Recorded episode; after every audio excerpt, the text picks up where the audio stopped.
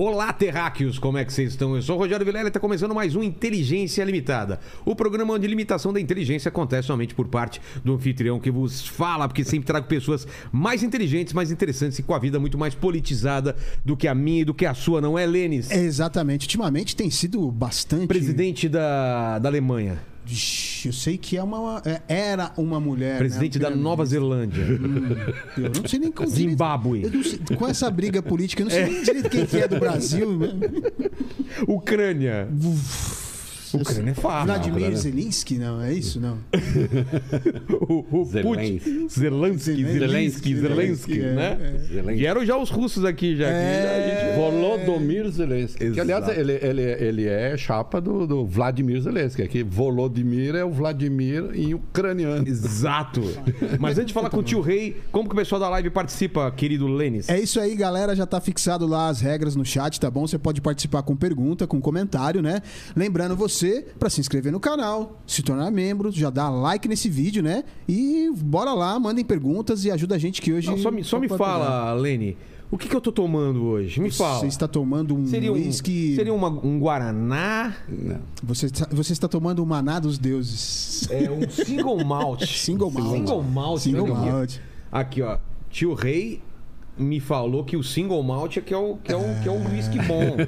A gente tava aqui só no, no Jack Daniels, melzinho, é, né? maçã verde. Não. E aí é bem a diferença. Tava tomando é, só é. o milho, né, mano? É, Agora só o milho. Esse é o quê? É, qual é a diferença? Esse é o, os whiskies americanos são feitos de milho, geralmente, cereais e tal. Isso aqui é cevada. É cevada, a cevada torrada, quando brota, que vira malte, portanto, esse é feito de malte apenas.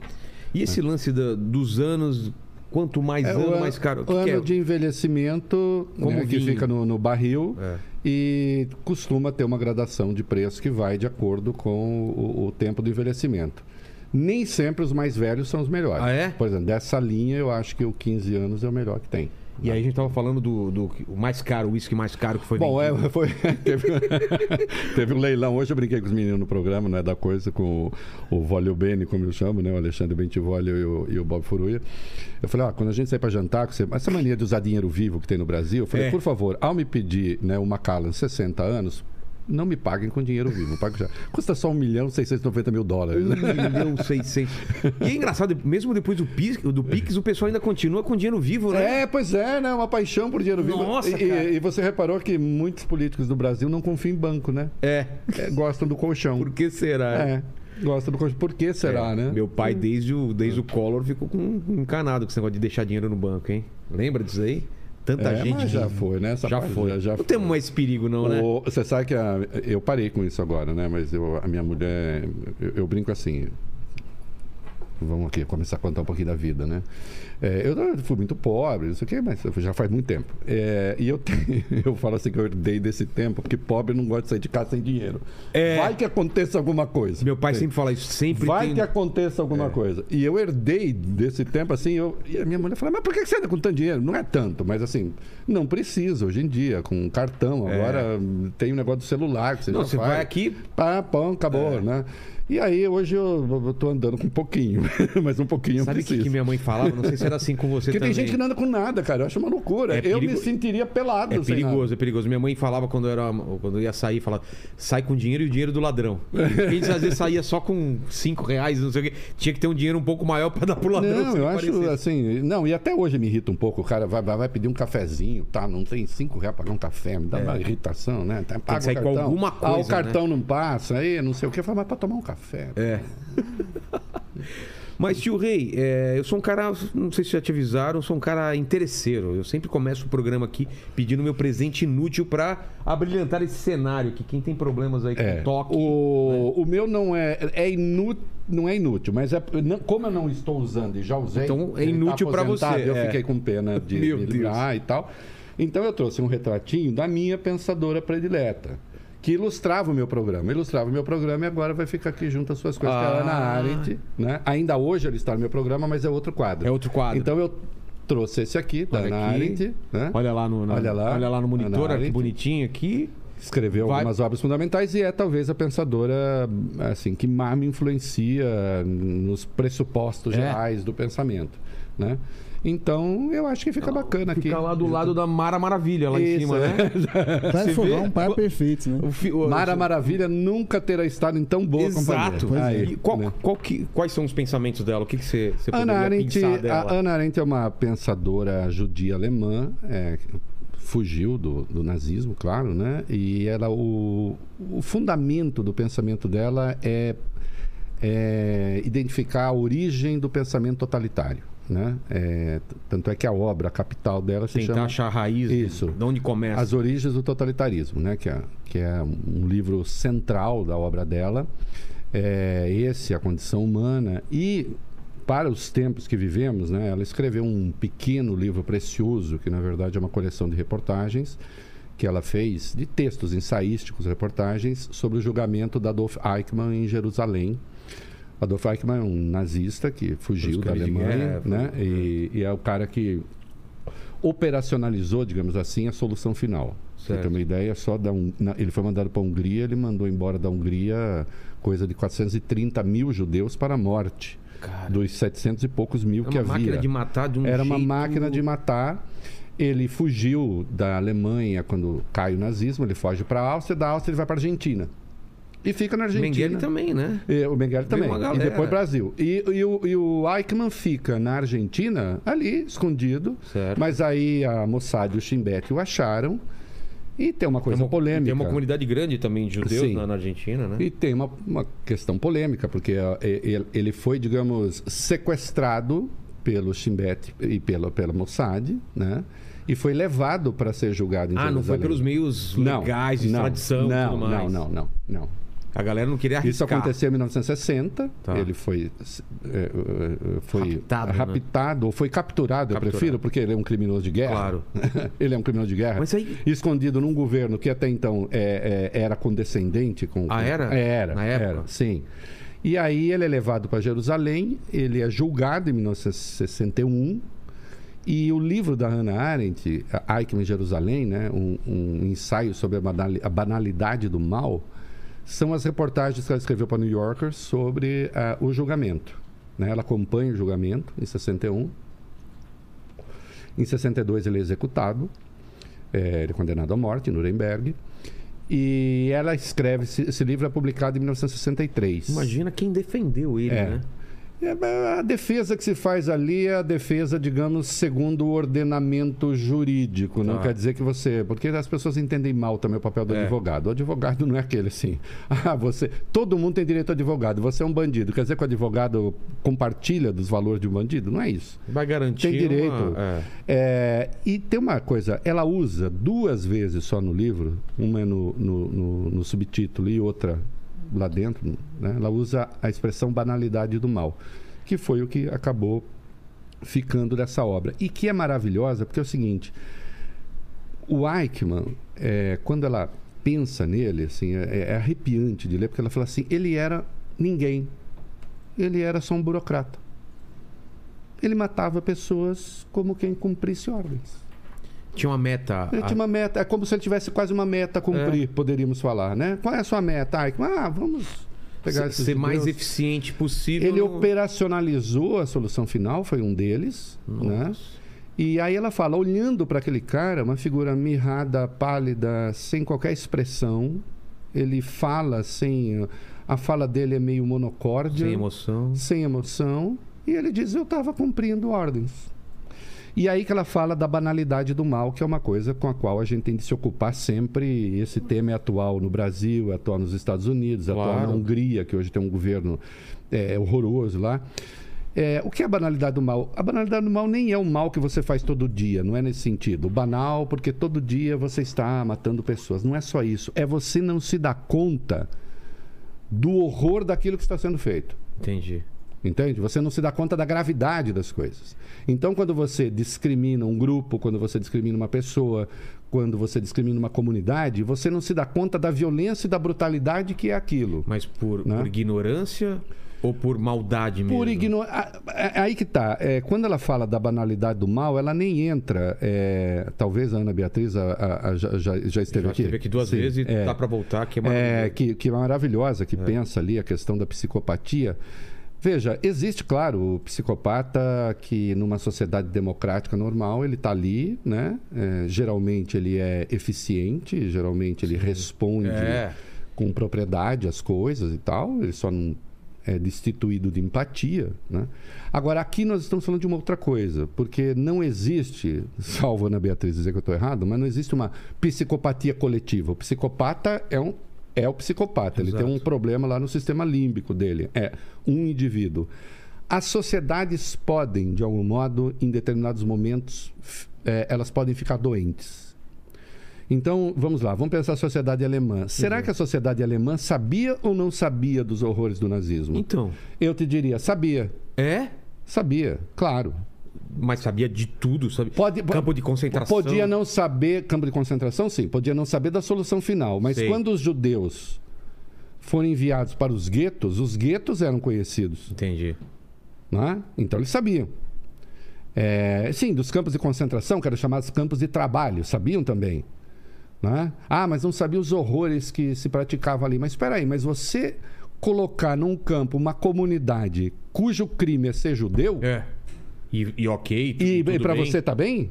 Não, o crime é Parece ser... que é, um, é uma. Você vai ainda assim, é judeu. Então, Vai escalando, né? Vai escalando. Judeu pode. Ah, os homossexuais também podem. É. Os ciganos também podem estar lá. Então, é, à medida que você vai normalizando isso, e se a gente não tomar cuidado, qualquer sociedade está sujeita a isso. Claro que tá. É por isso que a gente precisa tomar cuidado quando você vê discursos de ódio e às vezes feitos. Teve uma experiência nos Estados Unidos que fizeram sobre isso, né? É. Sim, Numa exato. universidade. Numa universidade. Você, de, um, de um ensaio que um professor É, fez. de, de, de punir, ele dava ao poder de uma pessoa punir as outras. E as pessoas vão enlouquecendo. É. E as pessoas vão enlouquecendo. Então é por isso que governantes precisam tomar muito cuidado com discursos de ódio. Sim, Bolsonaro, estou falando. Cadê a câmera? Onde é que é a câmera? A sua é essa daqui. Essa aqui. Essa. Oi, oi, Bolsonaro, estou falando com você mesmo. É, é preciso que, que, que governantes, em especial, tenham cuidado quando fazem discurso de ódio, porque eles representam a vontade de muita gente. né? Ou Muita eles, dão, gente ou eles se- dão um aval, eles dão um eh, carinho. Podem dar o aval, podem dar o carimbo. Muita gente se sente representada por aquilo. Então, quando você diz que um inimigo político, um partido político, um grupo político tem de ser exterminado, exterminado quer dizer exterminado, amigo. Não existe bom sentido para exterminado para aquele que está sendo exterminado. É, ah, vamos exter- exterminar a praga da lavoura. Sim, Entendi. isso é um bom sentido, que é a praga da lavoura. Agora, quando você fala em exterminar o outro, politicamente, você destitui o outro da sua humanidade. Que é o que a Ana Arendt registra ali. né? Quando ela fala da banalidade do mal, é justamente você, você expropria o outro daquilo que o torna humano, Como a escravidão fazia. isso, né? e portanto aí tudo pode. Né? É, qual era. Os próprios artistas judeus se apoderaram disso, né? Qual era a prática recorrente do nazismo? Associar os judeus a ratos. Que até tem a maior obra de, de Isso, quadrinhos até hoje, que é o Maus. O mouse, É. o mouse é isso. O que, que ele faz? Ele incorpora aquilo. Exato. Tá bom, eu sou judeu, eu sou o rato. Então, nós somos ratos. nós os somos ga- ratos. Os gatos são os. os- Isso. os e agora, nossos- então, eu vou trabalhar com isso. né? Aliás, a obra foi proibida numa escola outro dia, né? Que aqui? Aqui. Tá brincando? Co- Sob qual justificativa? Ah, sei lá, né? Pensa- ah, o pessoal vai começar a pensar, Vai né? saber, né? Uma É, obra maravilhosa, inclusive. hein? é espetacular, porque ele, justamente porque ele faz essa apropriação É. né? e joga com sentido novo. Né? Ah, então nós somos os ratos. E se fazia isso recorrentemente, né?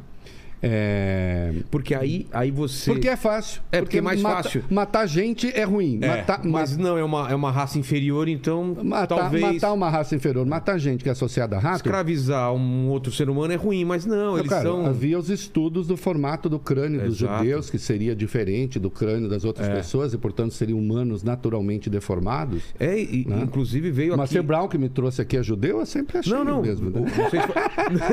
é, cadê ele? Não sei se foi o André Lacha que também falou que existia uma, uma, uma parte de ciência tentando é, Sim. avalizar O- realmente. Mas o Mengele foi o quê? Também, né? Uma tentativa de cientificizar, a palavra não existe, mas uma tentativa de tornar científico aquilo que era o experimento mais brutal. Não, e usando como cobaias, como ratos, como. É. Como o- e, e passaram a usar humanos É. como se fossem ratos. Exato. E tratados como tal. É, os artistas é, nazistas faziam isso recorrentemente. Então, você expropriar o outro da sua humanidade permite a brutalidade sem que você se sinta bruto. Aí o, o tiozão, que é bacana, que ama todo mundo, que é legal. Para esse tipo de gente, não. Para esse tipo de gente, ele pode ser brutal. Para esse tipo de gente, ele pode ser estúpido. Ele ama todo mundo, menos os viados. Ele ama todo mundo, menos os negros. Ele ama todo mundo, menos não sei o quê. Né? O Bolsonaro deu uma entrevista dizendo assim: ah, falam que eu sou misógino. Eu, eu dei uma aulinha prática para ele hoje do que quer dizer é, uma leitura política do mundo. Falam que eu sou misógino, que eu não sei o quê, eu tenho mulher, eu tenho filhas. Não, mas o misógino, o machista, não quer dizer que ele não gosta da mulher. É claro que ele gosta da mulher dele. Ele só considera Quem inferior. é que ele gosta da filha? Não é? Pode nem ser considerar inferior, pode não considerar um ser político. Ah, não necessariamente é, É. ele considera Ele- como uma- ele até pode um ser- ser inferior. Ele até pode ser, se ele for um político, na casa dele, ele pode ser até o cara que a mulher manda, Sei. não sei o quê. Ela que decide. Pode ser até ter- ser tiranizado pelo amor da filha. A questão não é essa. Mas quando você vai discutir a mulher como ente político, aí sim, é aí que o bolsonarismo quebra a cara e é por isso que ele, ele pode perder a eleição em razão do voto feminino. Com certeza. Entende? Porque ele não considera, ele não vê a mulher como é, um grupo que é maioria numérica, 53% do Brasil do eleitorado, que, na, precisa. que na periferia é, é na maior, maior parte dos casos é quem Quem cuida- manda na casa, manda na quem casa, cuida da casa. porque o cara é Entendeu? desempregado ou, ou se desabandonou, e ela que que leva- precisa da reparação e que precisa do respeito. Então você não pode, é, quando você chega num palanque gigantesco e diz aqui está minha princesa, as mulheres não querem ser princesa de ninguém, até porque as mulheres não dizem para os homens aqui está o meu príncipe, É. não é? É, e aí imbrochável, imbrochável transforma a mulher num objeto do prazer do, do imbrochável, né? Não fica subentendido em nenhum momento que ela tem vontade ali. O que Então- inclusive é uma mentira que ele é imbrochável, né? É? Mas- Ninguém é imbrochável. Você já viu? A primeira que eu acho engraçado é o seguinte. Eu, eu até falei isso. Eu falei isso no Flow, mas você fala assim, "Ei, vai repetir isso, mas isso eu vou, vou repetir. Cara, eu não convivo. Eu nunca convivi com amigos. Você conviveu com amigos seus que ficam contando, olha, eu sou imbrochável, Não, sabia ninguém falou pra brochei?" mim. Nossa, eu nunca brochei. Do nada, né? Mas do tá nada. conversando aqui, Mas do tomando nada, eu ia- uísque. eu ia Sabia pergun- que eu nunca brochei? Eu ia perguntar por quê? Tá querendo me comer? É. Não, quer dizer, quer me pegar? Não. Apesar que o, o É. Paquito, com 21 anos, já disse que nunca broxou. Mas tem 21 anos. É, Não é? Não tive nem muitas oportunidades de broxar, né? exato, exato. Nas três vezes. É, eu não né? brochei porque as oportunidades foram muito poucas. Mas isso que você falou é uma coisa que, que eu já parei para pensar várias vezes. Como a gente acender uma luz vermelha pro fascismo, pro nazismo, ou para essa coisa nunca mais acontecer. Porque a gente aprendeu, de- deve ter aprendido com a história. Isso. E a gente fica toda hora olhando, e eu, e eu sei que toda hora estão apontando. Isso é fascismo, isso é... Mas quando a gente deve acender essa luz vermelha de verdade? Olha, veja só, existe uma, claro que existe aí, para voltar à palavra, existe uma banalização É, do, do fascismo. do faci- termo fascismo, É. termo nazismo. Inclusive, isso incomoda muito os judeus e com alguma frequência com razão.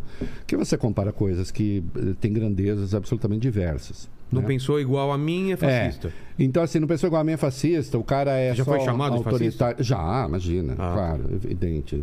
É, é um xingamento, especialmente quando eu tratava mais com o PT, que estava no poder. Então, ah, fascista. O Alckmin foi chamado de É, fascista. o Alckmin foi chamado é. de fascista, hoje é vice do Lula. Enfim, mas isso eu até considero um aprendizado bom para todo mundo.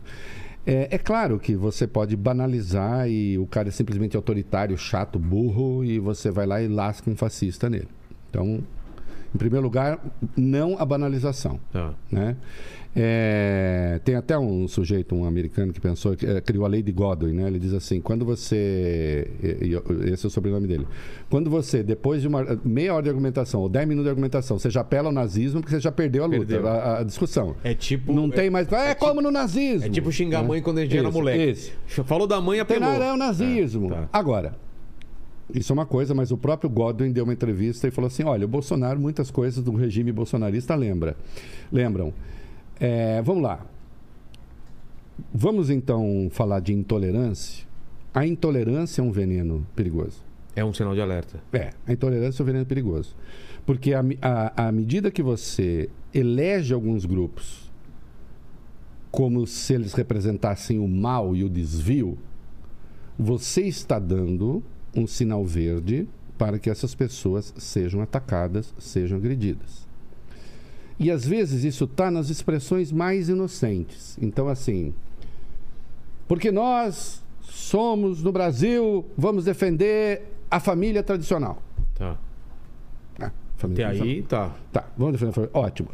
Até aí mais ou menos, porque é, o meu vizinho que é casado com um cara, ele é família tradicional? Então, é, não definiu, por isso que eu tô falando. Até aí É. tudo bem. Agora, Agora vem pra segunda agora, parte. qu- Quando a gente sabe o que quer dizer a família, mas a família tradicional eles deixam muito claro, né? Ele- eles especificam família tradicional, família homem, mulher e criança e acabou. Ah, tá. Acontece que hoje, inclusive do ponto de vista legal, família no Brasil não é isso. O que que é? Não que é que um núcleo criado. Família no- é, é quem estabelece e- e- e- e legaliza o seu núcleo parental, relacional ali. Então, duas mulheres formam uma Adotaram um família, filho. dois homens formam uma família, entendeu? É, à medida que você cria esse tipo de coisa, né, você já marca um grupo como se ele fosse fora Você demoniza o... você demoniza. Ele Ah. está fora da normalidade. Né? Ele não pertence ao mundo dos normais. Entendi, entendi. O, o próprio Bolsonaro disse uma vez como que é a maioria, a minoria tem de se vergar à maioria. Não, na democracia, o que é a democracia? Um, um dos conceitos de democracia é que a democracia respeita o chamado valor negativo. Quer dizer, a democracia se afirma também negativamente. O que isso quer dizer? É democrático eu não ser como a maioria. Desde que, obviamente, eu não esteja cometendo nenhum crime. Claro. Aliás, é só a democracia que permite essa presença da minoria. É, porque naturalmente a maioria ela vai dominar e vai Claro, reinar. e é por isso que não tiver existe, leis. e é por isso que não existe racismo reverso, isso é uma tolice. Claro. É por isso que não existe discriminação contra heterossexuais, isso é outra tolice. né? Racismo reverso é o quê? Ah, não aguento mais ser branco. Ai, nossa, olha, eu sou tão discriminado sendo branco, onde quer que eu entre, as pessoas ficam Não, isso é besteira. Claro que não existe racismo. Agora, então tem isso, né? Ou então, por que, que não tem o dia do orgulho hétero? Não tem o dia do orgulho hétero porque hétero não precisa se afirmar como hétero. Por quê? Todo mundo é hétero. O mundo é hétero, ele é organizado para a heterossexualidade. Quantos são os homossexuais? Sei lá, pode variar segundo as contas de 5 a 10%, não sei. Tem até uma piada do C.K. que ele fala que. Putz, ele, ele, ele, ele, ele vai fundo, ele fala. A, vanta... é, é, a vantagem dele ser branco é que ele pode pegar uma máquina do tempo e voltar para qualquer período histórico que ele, tá, bem. tranquilo. Claro. Um negro. Imagina, dependendo de onde ele cair, ele não volta. No Brasil, É. no Brasil, negros, coisa de 11, 12%, com os pardos chega a 56%. Pegue desde o lugar em que as pessoas moram até a renda, e você vai ver que você tem um histórico aí do que o Silvio de Almeida, meu querido amigo, que foi quem cunhou a expressão, o chamado racismo estrutural. O racismo estrutural não é uma frescura, é uma realidade, é uma evidência. Vá a qualquer restaurante caro e veja quantos negros estão lá. Não tem. Não tem. A gente tava falando aqui, né, de beber aqui. O, o Lene, por que, que ele nem pensa em beber? Porque ele vai ser parado, com certeza, numa blitz. Vo- E- é- não é? é- Já parou bastante? Não, blitz? eles me param é, antes de saber se eu bebi ou não. Me param por claro, ser claro, negro. é claro. para porque é negro. É. Para porque é negro, para porque. Onde já se viu um negro usar esse cabelo? É. Entendeu? Ele poderia ser negro, mas pelo menos tem um cabelo decente, né? É. Não Como é esse negro pode não ter é- um carro? Não é isso que fala? É, tem um carro? É, Como assim? como? É. Carro? Peraí, mas que carro é esse? É. Não, eu, eu não estou acostumado a ver negro nesse carro. Né? E aí você fala, mas o policial. É, de fato, não está acostumado. Existe isso. Uma coisa que Não é, fala nem, assim. não, é é- nem, não é nem porque ele tá achando realmente, é porque dentro da experiência dele, ou do, Dentro da ou do que experiência ele foi dele. criado, ele foi criado para E aí, acreditar assim, nisso. aí as pessoas, outro dia um imbecil falou assim, ah, fica falando que as balas perdidas matam criança preta, fica parecendo que a bala perdida procura a criança preta. Não, É que imbecil. a maioria... O imbecil é o seguinte, é que a polícia chega fazendo aquilo que faz, em confronto com o narcotráfico, nas áreas ocupadas pelos negros. Exato. E por isso as crianças morrem lá. Entendeu? É por isso que não acontece. É, é, pode, já aconteceu, mas geralmente não é no asfalto de Copacabana que uma bala encontra uma criança. É no morro. Não é? E se encontrasse no asfalto de Para- Copacabana, para o não seria uma criança preta. Agora, ela, a bala encontra no morro, e aí o número absurdo de crianças negras mortas por balas perdidas. Não é que assim, ah, vou matar a criança negra. Não é isso. Isso acontece como decorrência de um conjunto de exclusões que tem história. né? Então, é. é- Então a gente tava falando, primeiro então é, é a do- dos sinais vermelhos, né? Essa essa- esse espantalho, de você achar alguns espantalhos. Isso. Você arruma alguns espantalhos, É nó- somos nós contra eles. nós contra Por eles. quê? Porque você não tem uma coisa melhor para propor.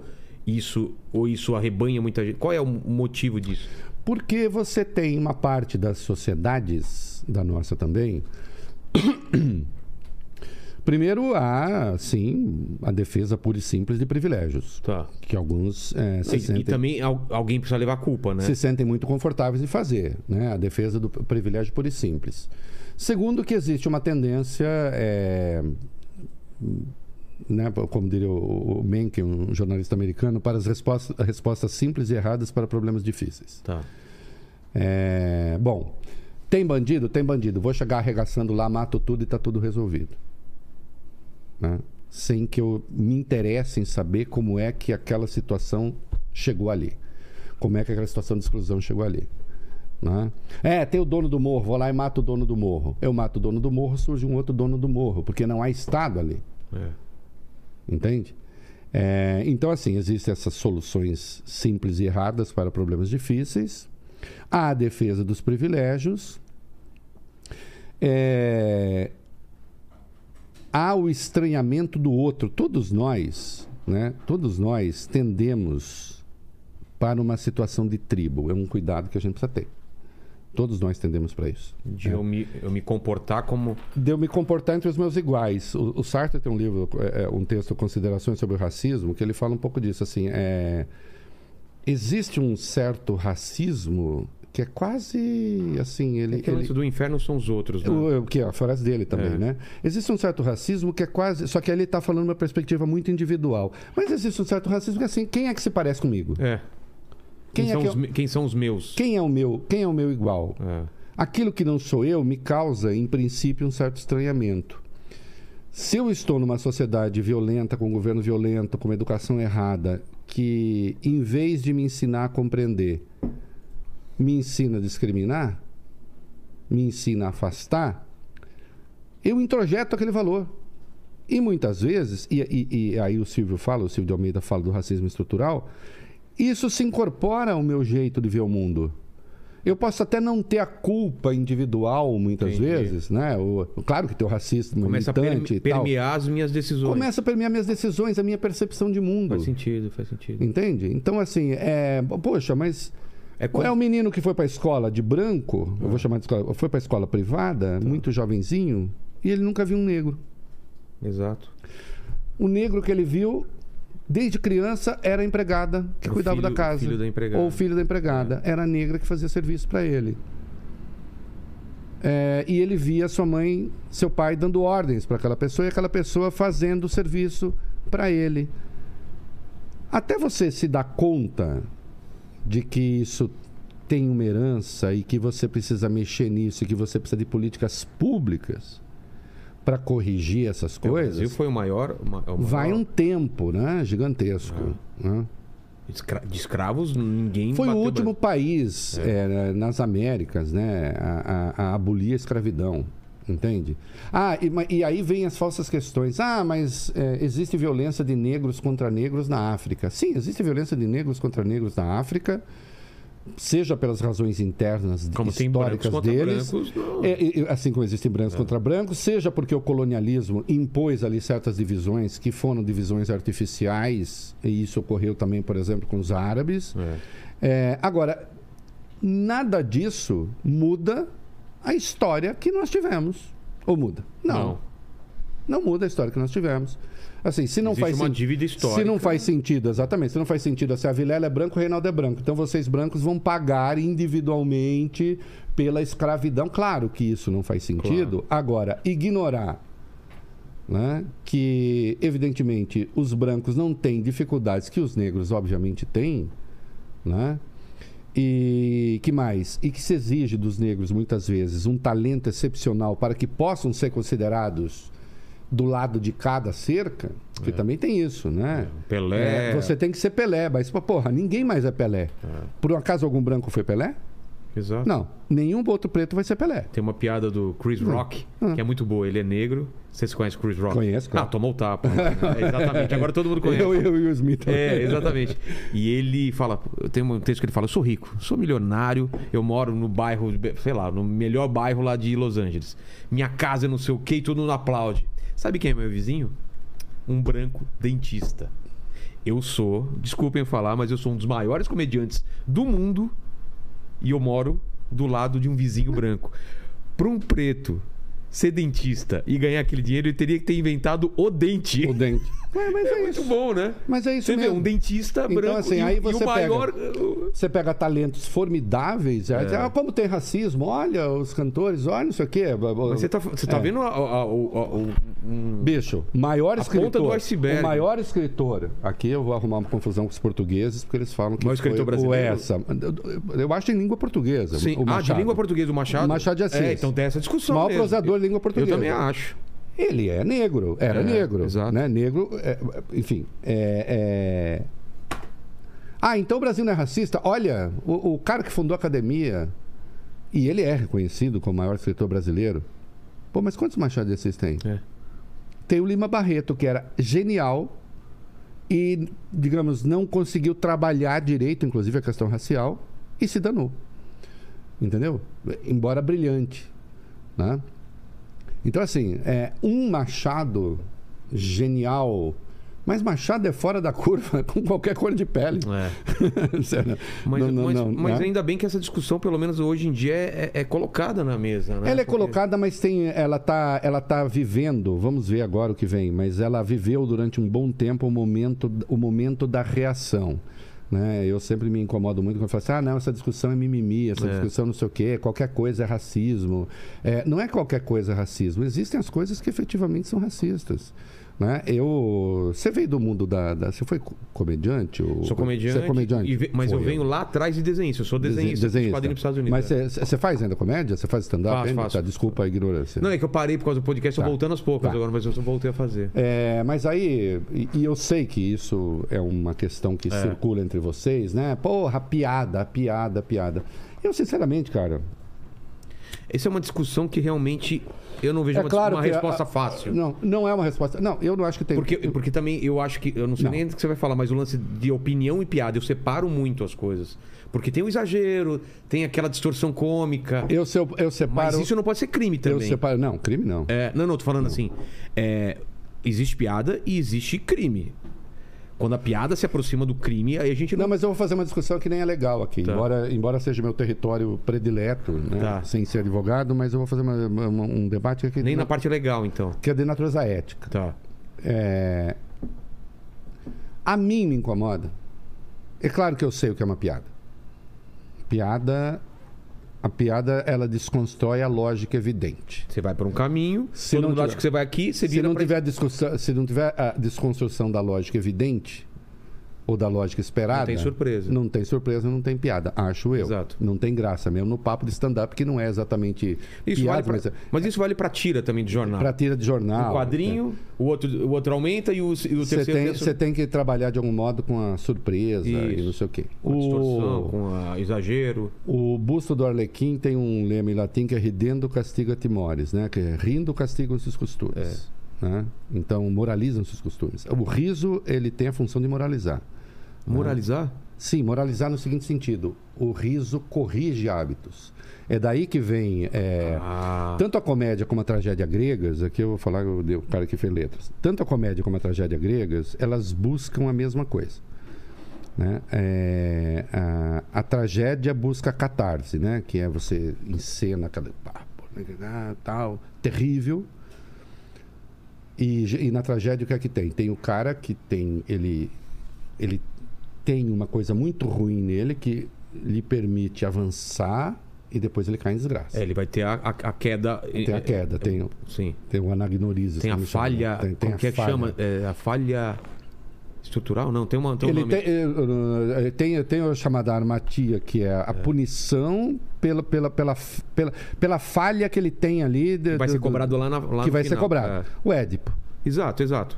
né? Exato. o clássico, o É. Édipo. Mata a mãe Mata o pai. Mata o pai pra casar com a mãe, só que ele não Sem sabia saber, que a mãe claro, dele. é. Mas é, é, não é que ele quis casar com a mãe, era a ambição dele que fez ele fazer aquilo. Exato. E aí, então, ele é punido.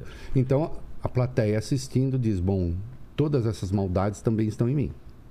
Tem uma moral, então, uma moral. intrínseca. Que é, tem, é, que é o momento catártico né, da Exato. tragédia. Quando você fala assim: entenderam? Por que, que você não pode ser assim? É isso que está dizendo. Certo. A comédia também tem isso. Comédia também. De... Ah. Só que vai pelo outro caminho. Só que né? vai pelo outro caminho. Ele vai pelo caminho do riso, É. da galhofa, mas busca de algum jeito a mesma coisa. Né? Com a possibilidade de que na comédia, é, modernamente. As já, pessoas já podem se dar bem no Elas podem se dar bem. final. É, é. Exatamente. Você tem a história daquele que se dá bem. Exato. né? Do palhaço que se dá bem. É. né? Pode acontecer. Agora, voltando à coisa do, do- da piada. Eu, eh, bicho, eh, quando você faz piada contra gente que já não tem quase nada, eu acho imoral. Eu acho antiético também. Eu acho imoral. A moral é pessoal. Eu acho imoral do ponto de vista de quem conta. E eu acho antiético do ponto de vista relacional. Eu acho que você passa uma coisa muito. Você ri de quem já está ferrado. E eu realmente acho isso detestável. É, é, vamos rir, porque certamente é possível. Vamos rir de quem pode muito. Esse riso. É que aí a gente não tá restringindo um pouco. Eu tô falando assim, o cara é gordo e quer fazer piada sobre ser gordo. Entendeu? Não, Na- ele po- pode. o- Pode ser usado isso, mas você tá é, criando, ab- abrindo um um- precedente. Não, não, pra- mas eu não quero proibir ninguém. Ah, tá. Cada Eu um não quero- faz o que achar. Eu não quero proibir ninguém. Eu só quero. é, eu, eu estou fazendo um. Aumentar a barra, Eu levantar. tô, eu tô fazendo questionamento de natureza ética, eu tô Entendi. fazendo questionamento de natureza moral. É, é claro que é possível fazer piada sobre o judeu, não? Mas, mas você acha que, claro, os próprios judeus são. Eles fazem um monte. Sim, são os melhores Eles fazem um comediantes. monte. Eles fazem um monte. né? Agora, uma coisa é você fazer uma piada sobre judeu em De que, o- autoflagelo, é, né? em que o judeu, de algum jeito, mas é geralmente as piadas que judeus contam de judeus É de costumes, né? de costumes. Claro. É a mãe judia. É, a personagem. aquela famosa do. O, o- o filho judeu, eh, ele recebe duas camisas duas- da mãe. as duas Aí ele usou e fala: ah, você não gostou É. da outra. Aquele- esse tipo de coisa, é.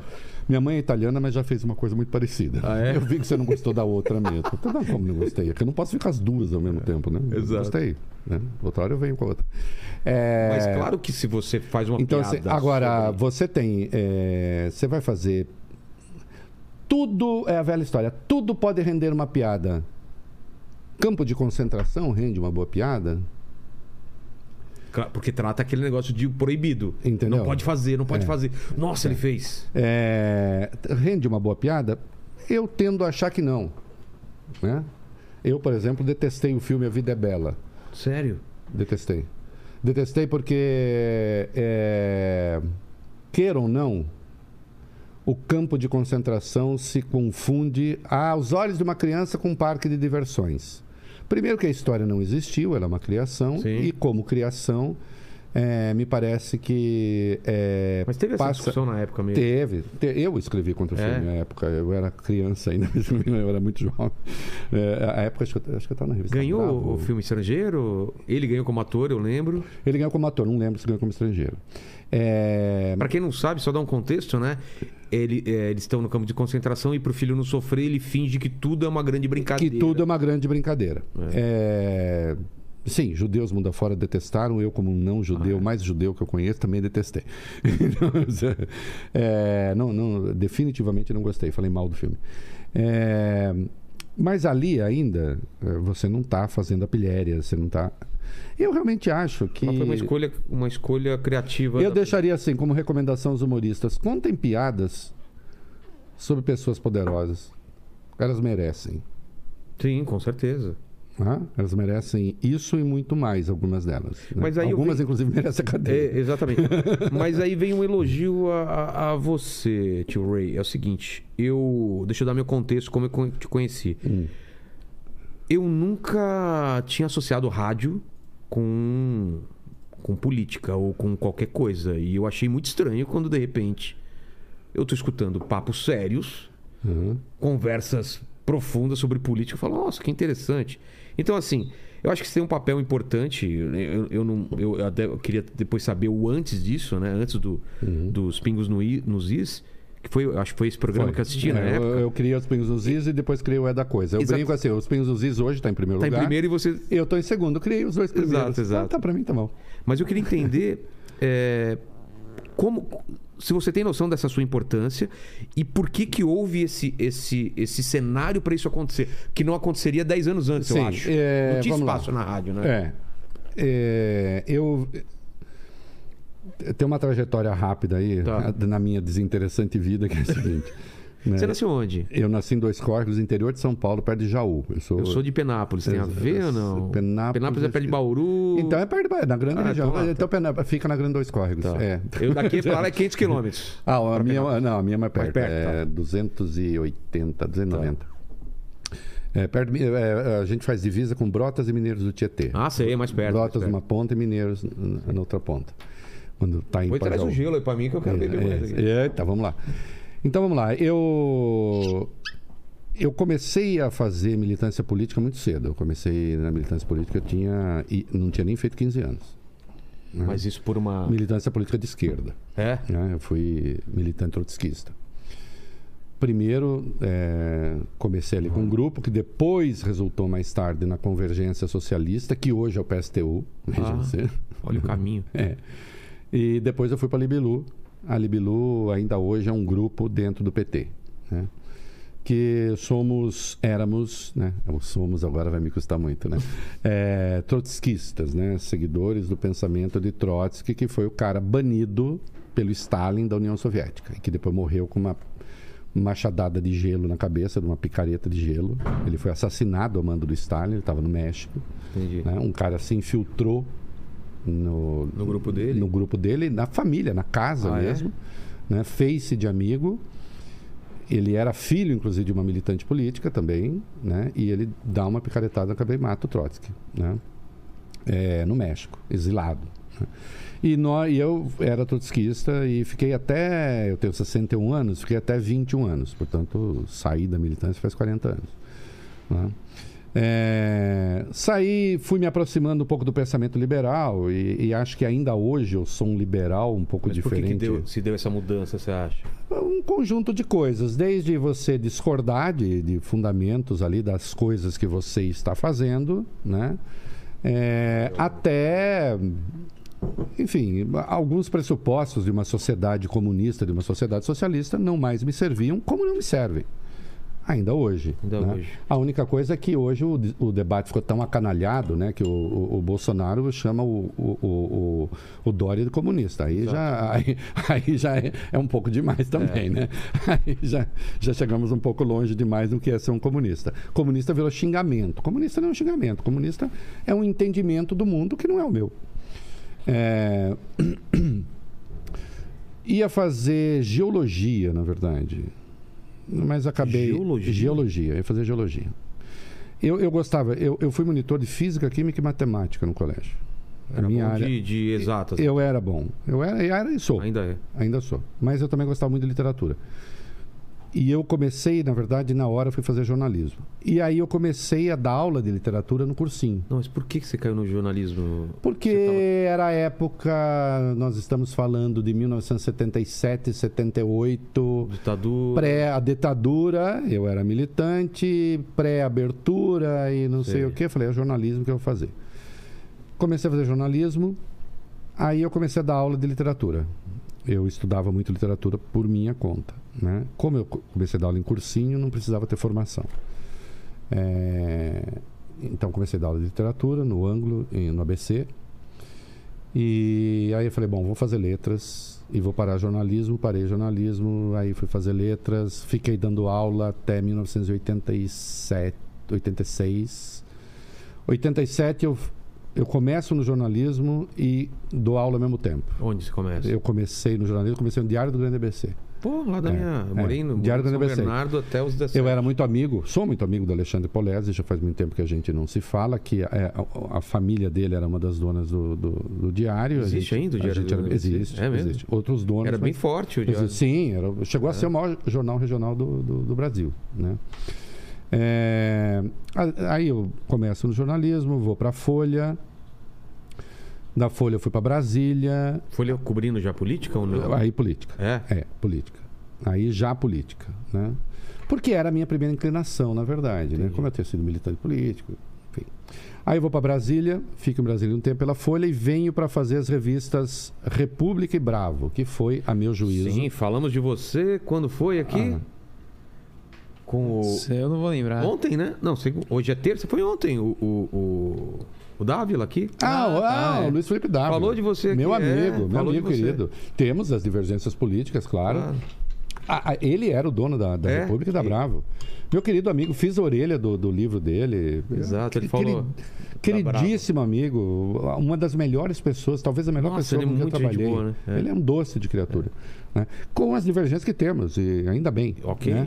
É, e fiquei no jornalismo cultural é, até é, 2002.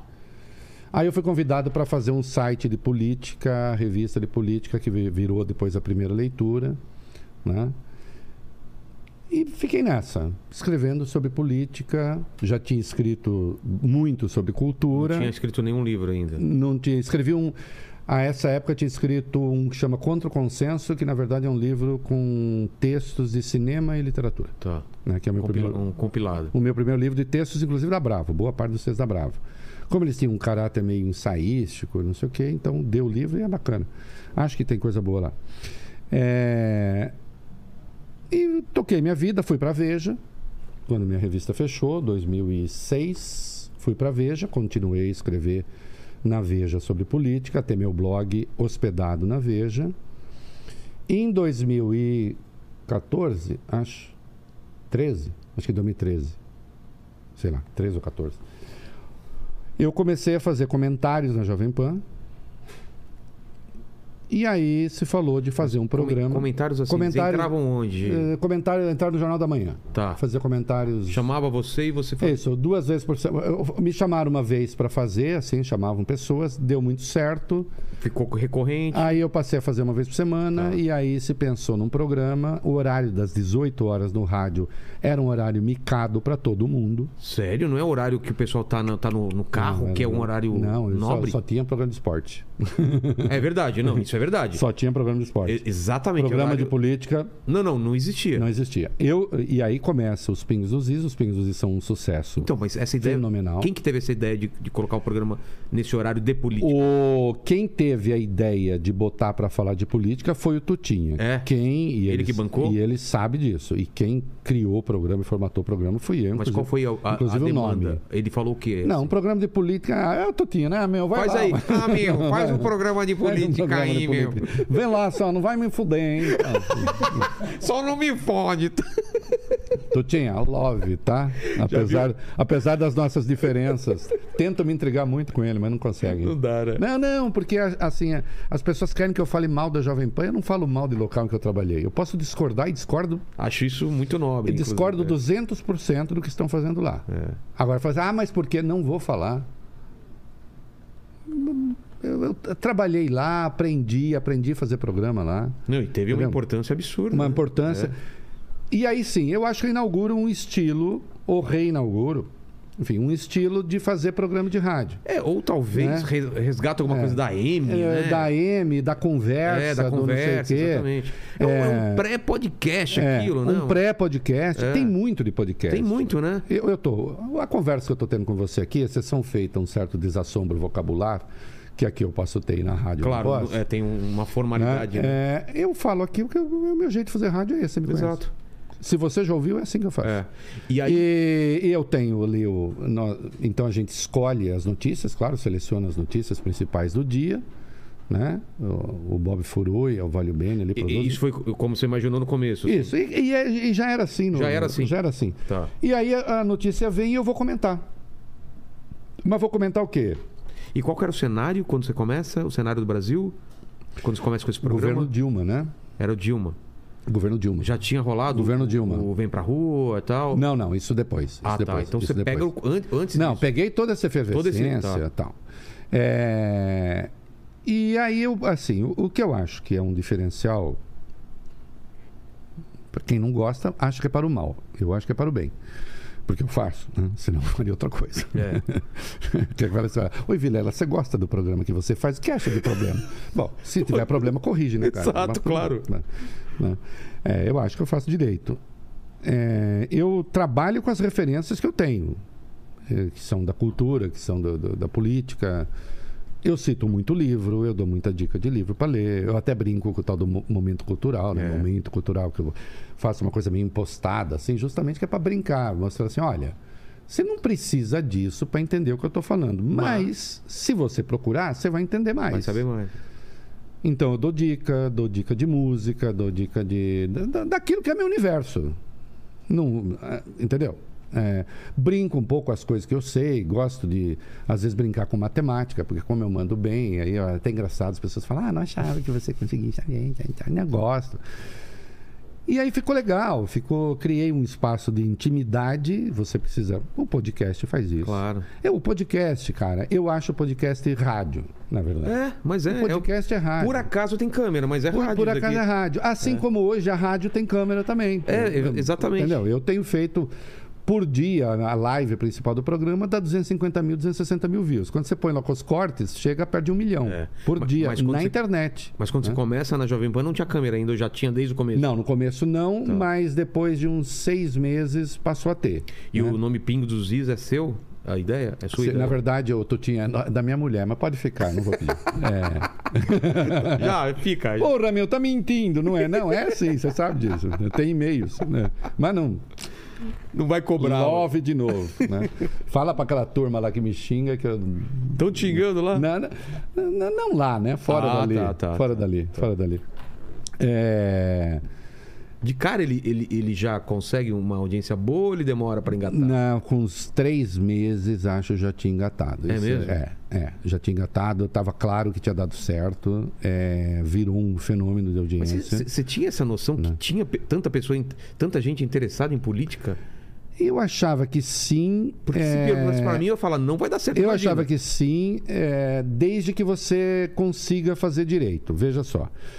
É, o meu programa tinha Não uma era chato, né? O meu programa tinha uma certa adesão ideológica, ali era uma época que eu estava tretando muito com o PT, não sei o quê. É, tinha tem- uma certa é, adesão isso. ideológica, mas a exemplo de hoje não era isso, não. Eu, eu acho que eu tenho uma facilidade, como eu dei aula em cursinho, eu tenho uma facilidade de falar com as pessoas.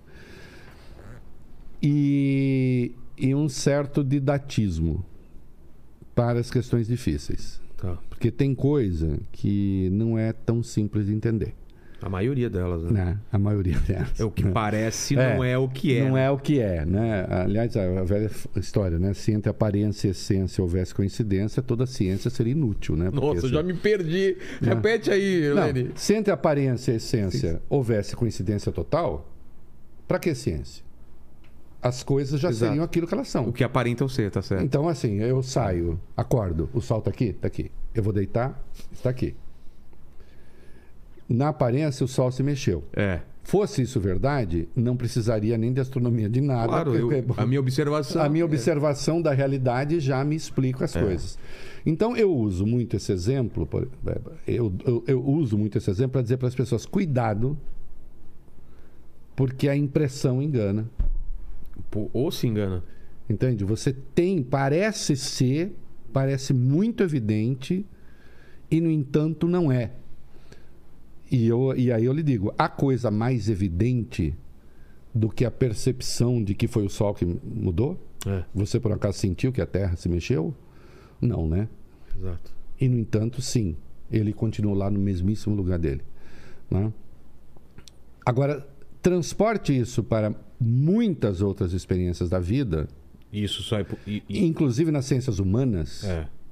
quando você olha a coisa e diz assim: bom, aqui temos um caso evidente, cuidado, Só pode ser isso, né? cuidado, só pode ser isso, cuidado para o caso evidente. Pode não ser evidente. Pode não ser isso. Inclusive, quando tá muito evidente, Isso. você já começa a É porque desconfiar. às vezes é a plantação de uma evidência. É. né? Então eu, eu levo esse papo com os ouvintes, eu acho que eles gostam. é, Você sabe que você, é, tem aquele negócio do tio rei, tio rei, né? É, Isso, de onde? é, isso veio dos meus sobrinhos. Um deles que acabou de ter um bebê agora, né? o Benício, lindo demais. É, meu sobrinho neto. Que eram molequinhos e tal. E aí eu, eu uma vez escrevi um texto que os meninos ficavam, mas tio rei, tio rei, não sei o quê, tio rei perguntando coisas, né? O tio rei, né? O tio sabidinho, né? Tio rei. E eu disse, ó, meus sobrinhos perguntam, tio rei e tal. E aí eu comecei eu mesmo usar. Tá bom, tio rei vai contar pra vocês o que é. E hoje tem gente mais velha do que eu que me chama de tio rei, que eu acho muito engraçado. Ô, tio rei! É, então, assim, essa brincadeira do, do tio que vai explicar, sem ser chato, sem ser mala, que eu procuro não ser, Sem ser condescendente também. sem ser condescendente, é, comprando algumas brigas, e eu compro muito, né? não tenho medo. Você cunhou o termo petralha. Eu cunhei o termo petralha. Quando que surge isso? É, o Petralha surge de quando teve lá, o- houve os escândalos é, envolvendo o PT e tal, e, e até deixo claro num dos livros, né? Nem todo petista é Petralha, mas. Né? Chama o livro? É no... É, é, País dos Petralhas. País País, dos dos Petralhas. E aí tinha ali alguns petistas que tentavam justificar o injustificável. Eu, hoje dizem que eu virei petista, lulista e tal. Porque, na É, verdade. quando a gente anunciou aí, ah, agora ele é petista. É, agora ele é petista. Eu fui o primeiro cara que pegou a sentença do Sérgio Moro e disse aqui não tem prova. Eu lembro, inclusive na época eu falei, caramba, eu realmente fiquei. Uhum. Falei, aqui não tem prova. E hoje a gente tá vendo. E foi uma das minhas confusões ali na Jovem Pan, que começou a desgastar a relação, foi justamente por causa da, da, da- da Lava Jato. Tá. Né? Mas, mas o lance, essa, essa relação com o PT, então, que a- começa nesse começo do seu programa, que tá estamos no, no Dilma, naquele, naquele desgaste dela. Tem o termo petralha, aquela, aquele nós contra eles, né? E tal, é, golpe e tudo mais, e você compra essa briga com o PT. Na época era fácil comprar ou você estava indo contra a maioria? Não, não, não era fácil. Porque depois era meio cachorro, cachorro Depois, morto. depois era. E é por isso que, assim, as pessoas, é, algumas pessoas dizem, porra, você nunca tá contente. Você conseguiu o que você queria, meu! E agora tá Porra, você nunca tá reclamando. contente. É. Tirou o PT do poder? Você nunca tá contente. Que é um pouco o papel do jornalista. Ah, tudo isso começou porque você falou do papel do comediante. Isso. Eu falei assim: eu gosto de você porque você tá sempre batendo em quem tá em cima. o, e é. é, o jornalista não tem. Aí só. governo, aí governo eu sou É, contra. se não isso, né? O, o Milor tem a frase do. Como é que é? É, Qual que é? Jornalismo é oposição ou então são secos e molhados, né? Quer dizer, o, assim? o jornalista faz oposição ou então é coisa que você compra para levar para casa. Ah, tá, tá. Entendeu? É, veja só, eu nem acho isso. O governo, há governos que fazem coisas boas. Por exemplo, se você falar assim, Reinaldo, você bateu alguma vez no Bolsa Família? Nunca. Entendi. Porque eu sou favorável. Entendeu? É, Você bateu nas cotas? Bati. Eu estava errado. Depois eu me revi. É mesmo? Sim. E eu sou favorável a cotas hoje. Mas qual que era a tua. O que, que mudou nesse. É, Porque eu achava que feria um fundamento da igualdade, mas eu passei a ter um- a- uma outra leitura disso, que a- até para produzir a igualdade é preciso haver uma certa desigualdade, porque há uma desigualdade primordial dos negros, e se você for só garantir a igualdade da Constituição, eles nunca chegarão lá, porque eles já partem de um, de um lugar muito diferente. Entendi. E não vão conseguir entrar na USP. Isso eu aprendi aqui também. Mudei minha então, opinião. aqui eu, eu com- mudei minha opinião. Com pessoas que vieram Né? aqui Eu também. mudei minha opinião sobre isso. Me penitencio, falei, eu estava errado. Agora, eu acho muito. Se foi burro eu ter falado o que eu falei, mas eu mudei de ideia e digo que mudei de ideia. Mas é, eu não tenho, veja só, como eu não pertenço a partido, não pertenço a Não grupo, não pertenço a nada, a- quando eu não gosto, eu digo que não gosto. E se eu gosto, eu digo que gosto e não quero saber a quem atende. Né? Quando eu pego a sentença do. Primeiro, eu nunca gostei da Lava Jato, porque eu sempre achei que a Lava Jato desrespeitava. Desde o começo? Desde o começo. des- Meu primeiro texto contra a Lava Ela Jato desca- é, é do ano de formação da Lava Jato Ah, é? em 2014. Ela nasce errada Ela, ela ou ela desvirtua? Aí, aí é as duas coisas. Ah, é? vamos lá. Ela nasce errada, mas a culpa não é dela. Ah, o que estava errado ali, como houve as manifestações de 2013, aquela bagunça, Exato, eu fui contra aquilo, eu tenho um livro inteiro contra aquilo. Ah, é? Sim, o, o Objeções do Rottweiler Amoroso são todos os textos batendo Ela, na com- ela começa sendo alguma coisa da esquerda e aí, é- aí é é sequestrado E outra- sequestrado pela direita, eu nunca gostei, nem quando era de esquerda, nem Ah, quando nem era de quando- direita. Não, Ah, tá. não, achei tudo aquilo um desastre absoluto. E, e acho que aquilo custou muito caro ao Brasil. E, Tá vivendo o reflexo daqueles é. dias, né? Oi? Até hoje. Sim, É. eu acho que sim. Acho que sim. O ovo da serpente, para usar uma imagem meio clichê, estava ali. Então, assim, em 2013, em razão das manifestações, eh, votam-se duas leis no Brasil. Lei 12.850, que é a lei das delações premiadas. Na verdade, o nome dela é Lei das Organizações Criminosas. Tá. Mas em que se tem o atual formato das delações premiadas. E a Lei 12.846, que é a lei de leniência das empresas que, flagradas em corrupção, têm de fazer acordo para, então, continuar a tocar a vida. Entendi. Tem dois problemas nessa lei que eu apontei então, antes de qualquer coisa. Eu, eh, eu tenho problemas de ter um regime de delatores. Que o regime de delator é o seguinte, né? O Vilela e o Reinaldo fizeram lá as putaria toda. A gente fez uma coisa, roubou pra caramba. Aí você é garfado. Me pegaram. Te pegaram. Aí assim, você Entrega o rei que. entrega o rei, fala que ele fez tudo, as coisas mais hediondas. Você dá um jeito de livrar um pouco sua cara, tá? Você entregando o rei, eu livro a sua pena e te deixo com um pouco de dinheiro ainda.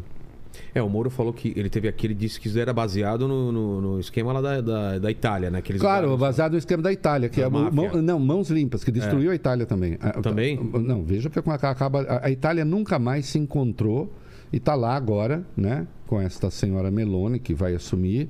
É, a Itália Que é extrema-direita, né? extrema direita está indo pro, Tá. vi- a Itália poderia estar numa situação muitíssimo melhor do que está hoje, né?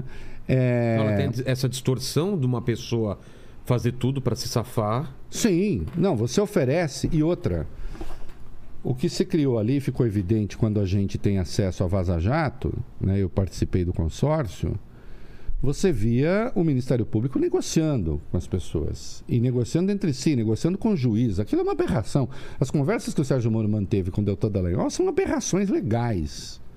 Né? E só por isso ele foi considerado suspeito, além de incompetente para a causa. Né? Outra coisa, delações de pessoas que estavam em prisão preventiva sem data. Porque eles vêm com uma conta falsa, que a maioria das delações foi de gente que estava solta, a maioria das delações irrelevantes. Todas as delações relevantes, as pessoas estavam presas e estava claro, com toda a sociedade apoiando, toda a imprensa apoiando, se- ou você fala o que a gente quer ouvir, ou você vai apodrecer aí. Então eu era contra, voltando ao fio, eu era contra a, a, a lei, e sou contra, eu acho a lei, acho a lei um horror. As duas. As duas, a 12.850, que permite o, o que eu chamo de eh, Sua Excelência o Delator. Sua Excelência o Delator vira dono do Brasil. Se ele quiser, ele destrói tudo. Se o Ministério Público acreditar nele, destrói o que ele quiser. E a Lei 12.846 da leniência, que está tão mal escrita, uma empresa, por que, é que as empresas quebraram? Por que, é que nós tínhamos uma indústria de construção pesada no Brasil que era exemplo no mundo e hoje ela está depauperada? Né? Por que, que o Debrecht tinha 180 mil funcionários hoje tem 10 mil? Porque a empresa tem tantos órgãos com os quais negociar até poder voltar a fazer obras que ela quebra. Que tá emperrado, então? Isso, ela quebra, não dá tempo. E se impõe uma multa tal para ela que ela não consegue pagar. E as empreiteiras quebraram. Bicho, é, eu usei essa mesma imagem lá no Flow, falei, tá repetindo, mas é que o tema volta, não tem jeito. É, eu, eu brinquei lá, eu disse, eu, eu, eu já operei a cabeça duas vezes, né? Tive dois tumores em 2006, depois tive aneurisma em 2016. Caramba. Só sai bosta da minha cabeça. Né? Ô, Hein, hein, Lene? Só, sai Lene. mer- só sai merda, né? Nada a dizer, nada a dizer. E aí eu tenho que fazer algumas ressonâncias e, e- e tomografias. Caramba, rei. E aí eu tô fazendo lá, né? Deitado lá. dá, dá, dá. Você já fez ressonância alguma Nossa, vez? E, o pior é que eu não posso dormir, aquilo me dá sono, por incrível que pareça. Não pode dormir, né? Não Dá pode- no meu caso, naquilo. não pode. Mas assim, e, e- e- me dá sono. Eu, e eu que mal durmo, eu não, não gosto de dormir. Mas aquilo, por alguma razão, me dá sono. Acho que é pura pura ódio, né? E eu fico olhando a Siemens. Né? A Ah, é? Siemens fez delação premiada, fez acordo de leniência, delação premiada, acordo de leniência no mundo inteiro. Ela quebrou? Não. Não, né? E por, qual é a diferença? A diferença é que acordo, você não pode fazer um acordo de leniência que quebra a empresa. Faz acordo de leniência e, e- e de A delação. leniência é o quê? É... Leniência, em última instância, quando você é leniente, é quando você é condescendente com alguém. Um Tá. acordo de leniência é o seguinte: Eu eu, vou você roubou- deixar, eu vou deixar você funcionar, eu sei que Tá. você roubou, desde que você me, Contrapartida, tá. me compense. Nos outros países é mais De um- fácil de um jeito. Sim. aqui tem um, um Não, os outros países, em regra, democráticos, você tem um órgão central que cuida disso. Por exemplo, a Volks que fez aquele esquema lá de, de mentir que da emissão, não sei do que. Isso. Multa tem pesada. Um órgão, tem um órgão que negocia. Tá. Esse órgão negocia em nome do Estado. Quanto é que impõe deve, a multa, tá- não sei o tá. que, acabou e você volta a E aqui? Aliás, você não para a funcionar em nenhum momento. Ah, tá. Aqui são 500. Aqui você tem Ministério Público, você tem a CGU, você tem o TCU, E você para- tem. e a empresa parada E a empresa isso. parada. E até que não resolva tudo isso, não pode, por exemplo, Ah, contratar esquece. obra pública. Esquece. Resultado, todas quebraram. Quebrado. Então eu era contra as duas leis. É, e sou o formato de ambas. Elas têm de mudar. Espero que Mas o você novo vê governo uma, mude. uma outra. Tipo, é, é contra, mas você vê uma alternativa, uma coisa que. Não, a alternativa tem de ser, por exemplo, vamos pegar para a leniência, É. vamos pegar o modelo que funciona na Alemanha. Exato. Eu tenho um órgão. Eu vou Um criar, só, um, eu, é. crio, eu crio um órgão que com representante da CGU, do Ministério Público, do não sei Centraliza do- tudo nisso. tudo. Eu crio um órgão com todas essas representações que decida por maioria, Entendi. nem que seja maioria de, sei lá, dois terços, se quiser, cria uma maioria qualificada Tá. só para não ficar ali, né? Ah, maioria de dois, porque cada um tem uma posição e dois fizeram a maioria. Não, então cria uma maioria qualificada e pronto, a pena é essa. E acabou. E toca a vida, fio. Porque Entendi. gera emprego. Gera emprego. Quem foi punido com a Lava Jato? O trabalhador. Vai me dizer que algum empreiteiro fodaço realmente quebrou a cara? O cara se dá. um- O cara dá um jeito. Todos deram um jeito. Entende? Alguém quebrou a cara? Não. Quem é quebrou a cara? Quem perdeu o emprego. O país. Perdemos tecnologia. Né? Então, o setor de construção pesada, que era exemplar no Brasil, se danou, quebrou a cara em razão disso. Né? E não foi pouco, não. Né? E aí, ah, mas recuperamos 6 bilhões para Petro. Bela roba, como se dizia lá no meu interior, se diz. Né? Perto do desastre que vocês provocaram, isso é nada. Ah, e eu começo a me opor à Lava Jato ali, começo a bater na Lava Jato. E aí criou criou tá- ali, cri- criou ali uma paralaxe na cabeça das pessoas, porque eh, então eu estava batendo no governo Dilma, no PT PT, não sei o quê, e ao mesmo tempo batia na Lava Jato. não fazia sentido. Então você vira assim, ah, o cara que não gosta de nada. Como se eu tivesse a obrigação de pensar por combo. Eu não penso por combo. Eu não, eu não, eu não tô no McDonald's. Eu não, nada contra o McDonald's, mas é o combo, né? É, sanduíche, alface, queijo... Se você- blá, blá, blá, se você não gosta disso, é, você não gosta- blá. Eu também Não, eu não isso. tenho que querer tudo. É um buffet, você escolhe o que você quiser. Eu você- quero- É, não é? Nisso eu concordo, nisso Exato. não, naqui, papá. Não é alguém que te entrega uma bandeja e fala, come aí. Tá afim de um pensamento complexo? Oi. Tá afim de um cara que pensa por combo? Não sou eu. Exato. Entende?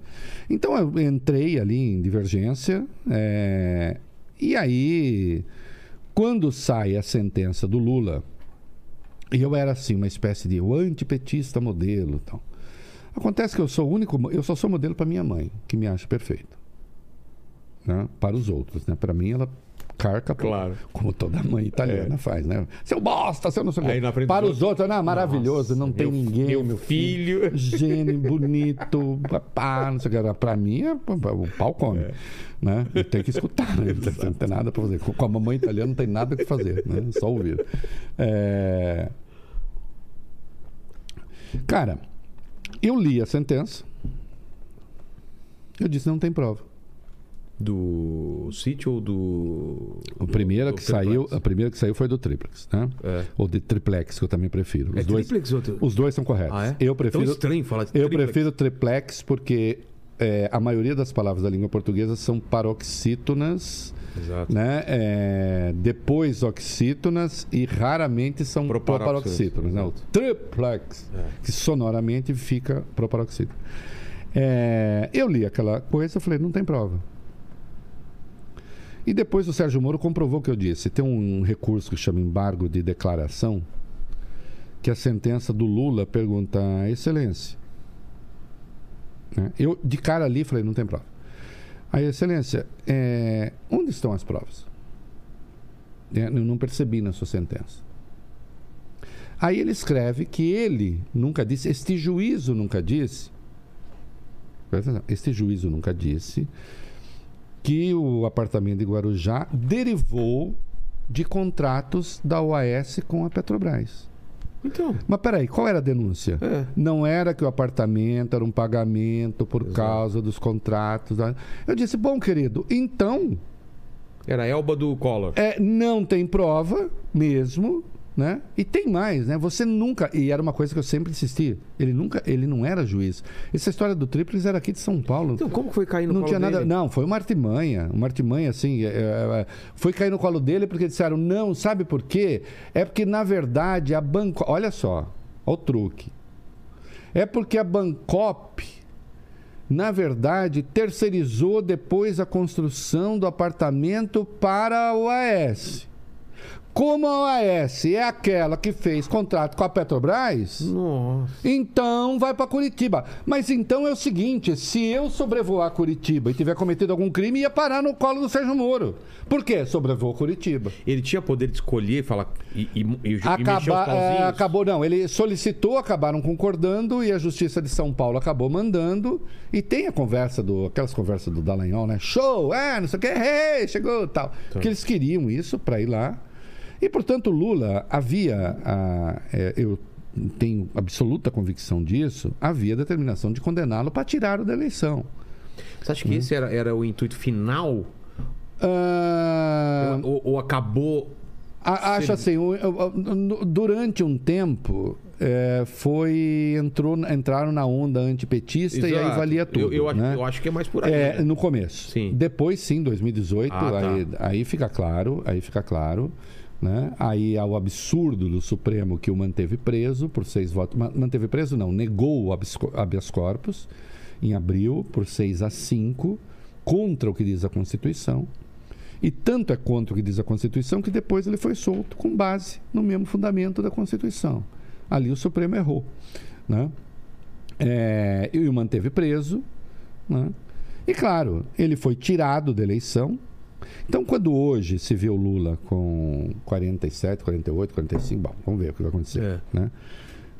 As pessoas se esquecem de que o Lula liderou as pesquisas de opinião. Eu não lembro quando, antes do Haddad, ele estava liderando? Claro, Era pegue todas mais ou menos quanto de vantagem? Da, mas, da ordem dele tinha coisa de 40% e o Bolsonaro 22%. Ah, é? E Sim. quando, quando ele sai e entra a Haddad, muda Quando ele de sai, cara? não, a idade despenca, Tá. Fica sem nada. O Bolsonaro fica em primeiro com uns 22, 23. O Ciro fica em segundo, Ciro Marina fica Ah, é? ali, não sei o quê. É, Ciro. É, é, é, já era Ciro Marina ali. É, isso, porque no fim já. O, o- é, ficam ali e tal, não sei o quê. Aí o Haddad dispara, porque o Lula diz: meu candidato é ele, Tá. e acaba indo para o segundo turno, tomando o lugar do Ciro no segundo turno. O Ciro nunca perdoou isso até hoje Exato. né? É... Agora, atenção, o Lula, uma das razões de o Lula estar na frente agora é que o Lula já era o candidato da maioria em 2018, filho. Ele liderou as pesquisas em 2018 o tempo todo. O Lula ficou 580 dias na cadeia e, Moro, eu vou fazer aqui também, tá? Ó, fiz, faz todo dia no meu programa. Olha que chato. Olha que chato. Faz todo dia no meu programa. Fiz no Flow. Estou fazendo aqui no Vilela. Moro, manda pro tio Rei. Eu. Em quais páginas da sua sentença aparecem as provas contra o Lula? As provas da denúncia. Eu não quero saber o que você pensa do Lula. Que você redige muito mal, você escreve mal e porcamente, você tem problemas básicos de alfabetização que se percebem né, na sua sentença. Eu não quero saber o que você pensa do Lula. Isso eu já sei. Eu quero as provas da denúncia feita pelo Ministério Público. Você não tem, você não me manda e eu tenho cobrado isso sistematicamente de você.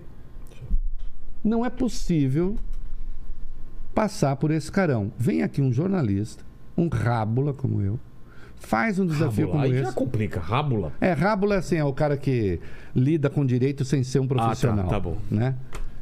Um, é, um cara como eu, um qualquer, um qualquer do povo, Né, Moura? E peço pra você mostrar nas tuas provas. Você não mostra, cara.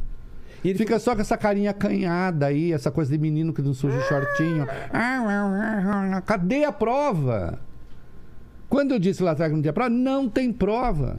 Você condenou um cara inocente que passou 580 dias na cadeia. Mas eu não vou dirigir só você, porque seria injusto.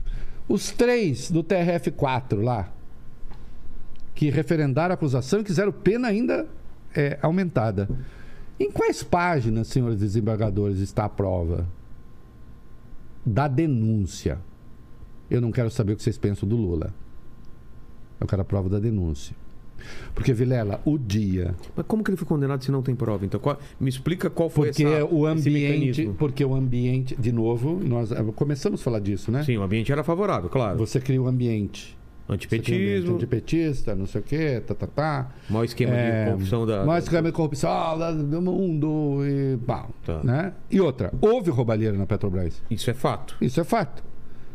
Agora, eu preciso ter a roubalheira que ligue ao presidente. O pessoal tá devolvendo devolveu o dinheiro. Entendeu? O pessoal devolveu o dinheiro. Teve gente que roubou. É. Não estou dizendo que não. Nunca neguei isso. Né? Assim como tem roubalheira agora no governo Bolsonaro. Dá para ligar o Bolsonaro? Precisa ligar. Se você quiser prender o Bolsonaro, tem que ligar ele. Uma coisa é falar, eu acho, outra coisa é ligar. Ligar. Agora, é, vou prender. porque- E claro, e aí facilitou, e é nessa hora.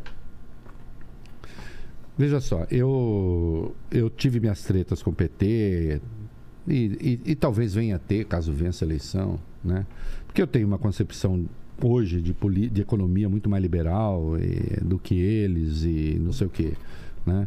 Eu, por exemplo, eu tenho amigos, eu tenho amigos de esquerda, alguns nem tão de esquerda, mas também falam assim: ah, não, você está errado nisso. Eu, por exemplo, não sei porque que a Petrobras precisa. Eu privatizo tudo. É, também Então, acho. Entendeu? Aí meu amigo diz: ah, deixa de ser burro, não é isso? Mas também. Vou lá, talvez eu seja convencido um dia. Eu tenho convicções muito mais liberais é, do que essa gente toda. Agora, cara, é, você condenar alguém sem prova e, em última instância, ficava fácil condenar, porque afinal o Lula era quem era e é quem é, não descarte, não descarte o fato de que o Lula é pernambucano, não descarte a origem do Lula, e aí eu passei a ver isso tudo com mais clareza do que eu via. Ainda. Sempre soube. Sempre soube. Minha mãe era empregada doméstica, meu pai tocava mola de caminhão. Tocava o quê? Mola de caminhão. Como assim? Trocar, trocar mola, posto, posto de mola. Ah, trocar. Trocar, trocar mola de caminhão. Trabalhar no posto de mola, padroeira. Eu conheço, eu conheço, digamos, o olhar da riqueza quando chega pobre. Só não era pior porque era pobre branco. Se fosse pobre preto, podia ser pior. Como eu sempre tive um topetezinho um pouco levantado, então com 18 anos eu já ganhava mais do que eu conseguia gastar.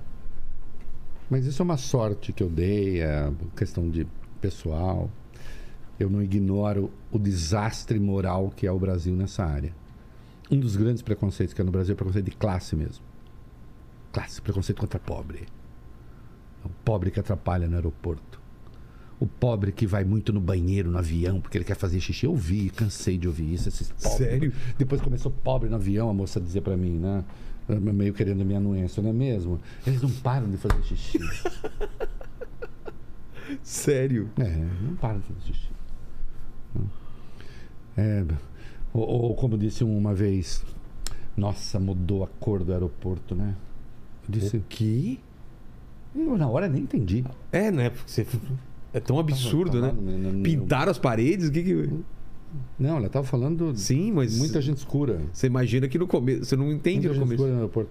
Ignorar que você manda sem prova pra cadeia um cara porque ele é pernambucano e tem nove dedos e era operário, não dá pra ignorar isso ainda hoje. A coisa do Lula cachaceiro, que eles inve- in- investem muito nesse negócio, né? Porra, eu conheço na política, nós estamos aqui tomando um single malt. Eu conheço na política gente que entorna muito mais do que o Lula. Sem falar cocaína, outras coisas. E outras coisas. É. Mas o Lula, com a da cachaçinha, ele tem que responder a isso. Ainda agora, recentemente, no Ratinho. Não estou dizendo que o Ratinho foi hostil, não. Até foi um papo de amigos ali, né? Que ele foi no Ratinho, falou, ah, aquilo lá é uma cachaça. Porque o Caluxo fala, a água que o Lula bebe Ah, tá. é cachaça.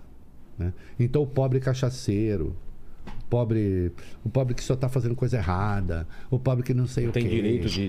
de- Quer dizer, de tomar então a- assim, a dele, é, ficava fácil, né? Ficava fácil para aqueles janotinhos de Curitiba, né? e nada contra Curitiba, que eu adoro, um pouco fria. e Eu gosto de calor, mas né? São Paulo está horrível também. É, ficava fácil mandar o cara para cadeia. E aí o cara ficou 580 dias na cadeia, condenado sem prova. Na cadeia ele perdeu o neto, na cadeia ele perdeu o irmão. Ele foi proibido de ver o corpo do irmão dele. Esse cara sai de lá. E a primeira entrevista que ele deu foi para mim. É mesmo? É. Esse cara sai de lá, ele consegue fazer uma aliança com o Alckmin, que foi o cara que Foi. foi... com que ele disputou em 2006. Exato. Inimigo político, né? Inimigo político. Ele consegue fazer esse acordo. Hoje recebeu, hoje no dia que estamos falando, recebeu apoio de um monte de economistas que não são de esquerda. Ah, é? Sim. E o mais importante deles, do pai do Plano Real, André Lara Rezende, que foi o cara que realmente criou o Plano Real. É, Do Joaquim Barbosa, que foi o relator O juiz, né? do, do mensalão, Exato. né? E não está fazendo discurso de ódio. Ah, você quer saber, Vilela? Eu vou dizer uma coisa para você. Sabe por que eu não sou político? Por quê? Entre outras razões. Porque eu não seria assim. Não seria assim como? Liano, calmo. Ah, tá. tranquilo. Eu ia estar com vontade de voar na jugular do filho da puta que Porque me os botou lá. caras falam. Exatamente. 580 dias, bicho. Pensa nisso. Porra. Pensa 580 dias você... Aqui é a sua casa. É. Seu, seu estúdio. seu- Pensa você 580 dias sem botar o nariz fora da porta. Aqui onde é a sua coisa. Entendi. É insuportável. Também insuportável você ficar 500... Eu fiquei um... eu fiquei um tempão na pandemia na minha casa, não aguentava mais. Meu Deus. Mora em casa ou um apartamento? Eu moro no apartamento, mas tem uma sacada gigantesca. Ficava lá. Ficava metade do corpo fora. Aí quando a pandemia, enfim, deu uma melhorada, três saidinhas que eu dei com a minha mulher, a gente pegou Covid. Mas, enfim. Eu lembro, a gente convidou na época, você não Foi, tava não- saindo pra nada. Não é saía verdade. nada, É. não saía pra nada. Não, e depois quando eu comecei a sair, agora, recentemente, eu, tô ainda com os meus anticorpos aqui, tá? Fica Sei, tranquilo. É, eu- cara, eu dei três saídas, fui jantar três vezes com a mim, peguei Covid. Eu falei pra ele, Nossa. seus filhos da puta, onde vocês andaram? Porra, me passaram Covid? Aí eles falaram assim, aqui ninguém tá. Eu falei, claro, vocês eram portadores. É Me claro. passaram, vocês me passaram Covid. Eu, saímos da Covid faz o quê? Um mês e pouco. Não, e as Ah, é? nossas duas filhas pegaram, então a gente não pegou.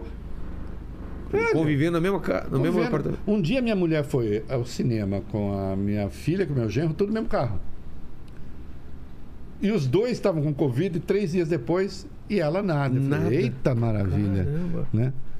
Minha Mas passou filha- de boa. de- Não, passei de boa. Tá. Se vocês notarem alguma sequela, eu já tinha. Tá bom. Nada foi por causa da Covid. Não pode colocar na conta da Covid. Falei assim, não, ele é meio retardado. Não, já era. Já era. Já era, não tem não- nada, zero, zero. Tio zero. Rei, que, que doideira é essa, assim? Como que é pra tua cabeça é, ser, ser um, um- um cara que batia pra caramba no Lula, no PT, e de repente ele te dá a primeira entrevista? Como que esse pessoal que te xingava, aí hoje... Não, ele tava certo e daqui a pouco vai estar contra Cara, você. ah, Como você mas- lida mas com veja, isso? eu lido com isso é, não dando bola pra isso. Não, mas não te afeta mesmo? Mesmo. Hoje, por exemplo, eu fui parar nos Trend Topics, a turma do Ciro me botou lá, me esmagando, me Exato. xingando, não sei o quê. Ele tem um moleque lá que cuida das redes. Ele nem tão moleque. Parece que é um cara que é professor da Universidade Federal aí, não sei. Tá licenciado, né, pelo menos? Love, piadinha. Né, Já que é dinheiro público. É, Me botou lá, batendo, porque disse que eu estou defendendo o voto útil, o que não é verdade. Eu só disse que o voto útil não tem nada de errado com o voto útil. A pessoa escolher... Ba- Não, o voto útil ele pode ser até mais político do que outro qualquer. Eu vou decidir o seguinte: eu não quero esse, quero quero outro. no- São várias formas de voto útil, Virela. Você ver um voto útil que pode ter em São Paulo? Ah, Vamos lá. Digamos que em São Paulo eu vá votar no Haddad. tá, Mas digamos que eu não queira que o Tarcísio ganhe. né, é, vá disputar o segundo turno com o Haddad. Eu posso votar no Rodrigo. Pra ir pro segundo turno com o Haddad. Para ir para o segundo turno com o Haddad. Entendi. Sendo que seu candidato é outro. Entendi. Sendo que meu candidato poderia ser o Haddad. Entendi. Entendeu? Então, assim, é, é, O, voto, o voto é um instrumento, o voto não é um ato de fé. O voto não é para você se ajoelhar no altar e falar assim, ah, eu voto nele e tal. Não. É um Ficar é- grudado com ele para resto da vida. É, não. O voto é um instrumento, né? É... Mas o que que então, você falou aí eles vêm bater em mim pra Mas cacete o que, que você falou? tal. Eu, Falou isso? eu falei, eu que- falei isso e, e, e apontei que eles estão nervosos é, e, e ficaram muito nervosos com isso. Eu apontei que o Ciro está um pouco, ele tem uma turma na internet. O Ciro ele está em campanha para 2026. Ele está dizendo que não vai ser mais candidato. Mentira, né, Ciro? Ele Ciro. vem. Claro. Claro. Não, e, ele, e, ele, ele- e eles ficaram nervosos, vamos ficar de novo, né? Porque o Ciro, na verdade, ele não é mais candidato à presidência, ele é candidato a ser Jair Bolsonaro. É, o assim? Ciro, uh, vou explicar. O Ciro quer ser o mito de 2026. Ele tem essa militância guerrida na internet. O, o Bolsonaro, se o Lula, se o Bolsonaro ganhar, aí bo- o inferno é o limite. Se o Lula ganhar, é, eu acho que o Bolsonaro, como alternativa da extrema-direita, ele vai dar uma desmilinguida ali, até porque tem muita coisa para responder na justiça. Definhar. É, e o Ciro quer ser uma alternativa. Né? É, o Ciro tem uma tese de que enquanto o PT for uma força hegemônica na esquerda, nada de bom vai acontecer no Brasil, porque o PT faz muito acordo com os banqueiros, ele, Ciro, não faz acordo com ninguém, não sei o que tal. Eu acho essa tese furada, mas eu sempre debati essa tese, é, acho assim, de forma maiúscula. Pega meu texto hoje de manhã no UOL, não tem nenhuma agressividade, não tem nada, nada. Tem, tem um debate, né? Só que é, hoje a turma do Ciro não tolera, a exemplo da turma do Bolsonaro. Ou você está com ele Totalmente. 100%, ou você é um canalha. Você não pode concordar 90%. Você não pode concordar 80%. Tem até um pensador que tem uma frase parecida com isso, assim. É, Só que ele inverte um pouco, diz assim, se você estiver 40% certo, você é uma pessoa que está no caminho certo, 50%, 60%. Agora, ai de você se estiver 100% certo, você é um canalha. né? Então, assim, com Ciro é, espelhando é o seguinte, ou você está 100% com ele, a exemplo que acontece com o Bolsonaro, ou então você é um canalha. Mas ele sabe que não tem chance. Ele sabe disso. Claro que ele sabe que não tem chance, só que eu te pergunto o Por que seguinte. que ele tá é, atirando Eu, eu, eu vou, eu vou propor um exercício para você, Tá. para você, Vilela, né? Que é uma coisa que o professor faz muito quando está com aluno, né? Você não é meu Jogar- aluno. é, jogar- Você não é meu aluno, mas de qualquer modo o método é o mesmo. Claro. Vilela, se você é candidato a presidente da República em 2026, porque 2022 já- já foi. Já foi, já Já esquece. foi. Você acha que em 26 seria mais fácil vencer o Bolsonaro ou vencer o PT, considerando que quando o PT chegou ao poder, o PT ficou 13 anos lá? É que aí, pro Ciro, é mais fácil vender- vencer o PT. Muito mais fácil vencer o Bolsonaro se houver eleição, se o Bolsonaro não der igual. Claro. Por quê? Porque há a esclerose do poder, há a esclerose do segundo mandato. Ou o segundo mandato é muito bem sucedido, Entendi. pode até ser, mas no caso de Bolsonaro não seria. Normalmente ele é pior do que o anterior. Claro, é, e, e tem o desgaste, né, cara? Você tem demandas na sociedade brasileira aí que. Mas aí o PT não vem forte também pra 2026 se o Bolsonaro ganha? Por isso que eu falei do. do- É, pode até vir, mas acontece que Tem o um nome, Ciro, né, que- o Ciro, mas o Ciro, o Ciro sabe que enfrentar uma máquina petista no poder Ah, tá. Exato. É muito complicado. é muito complicado. Mas o Ciro tem algumas teses sobre economia que são absolutamente incompatíveis com o pensamento petista. Né? É, O PT não tem uma, o PT não tem uma perspectiva de disrupção com o mercado financeiro. A, a tese do Ciro é disruptiva, é, É de, mesmo? é de rompimento. É, e ninguém nem sabe como funcionaria isso, né? Ele vai odiar eu falar isso, mas ele sabe que é verdade. e Até ele pode usar a favor dele. É, pegue qualquer, traga aqui o quantos fodões do mercado financeiro você quiser e fale assim, me dê a hierarquia das coisas que assim, do, do melhor para o pior. Talvez eles apontem o Bolsonaro como melhor por causa do Paulo Guedes, o que é uma burrice, mas de qualquer modo eu deixo gente do mercado financeiro ser burro porque eles são mais ricos do que eu, né? Então assim, eles iam dizer assim, Bolsonaro, Paulo Guedes. Lula, Tá. Bolsonaro, porque Paulo Guedes, né? Bolsonaro, Paulo Guedes, Lula, é, Simone Tebet, não sei o quê. Talvez o padre Kelmon veia antes do Ciro, Tá. porque eles têm medo do Ciro. Taxa É. fortuna. Porque não está muito claro como é que ele faria as coisas que ele disse que ia fazer e que eu nem acho, para a surpresa de muita gente. Que ele vai eu- fazer mesmo. Não, eu, não eu, eu também acho que alguns problemas que ele aponta ali são verdadeiros. Eu também acho que a, a, a prevalência do mercado financeiro no pensamento brasileiro, a financiarização do pensamento brasileiro é um problema. É, é uma gente muito presente, presente em tudo, né? E às vezes despreza alguns problemas fundamentais do Brasil. Só que depende como é que você vai fazer esse debate. Por exemplo, o Ciro não conseguiu fazer acordo com ninguém, não conseguiu fazer coligação com ninguém. E aí você pode fazer, mas eu só não consegui fazer coligação com ninguém porque eu sou bom demais. Aí você se fudeu.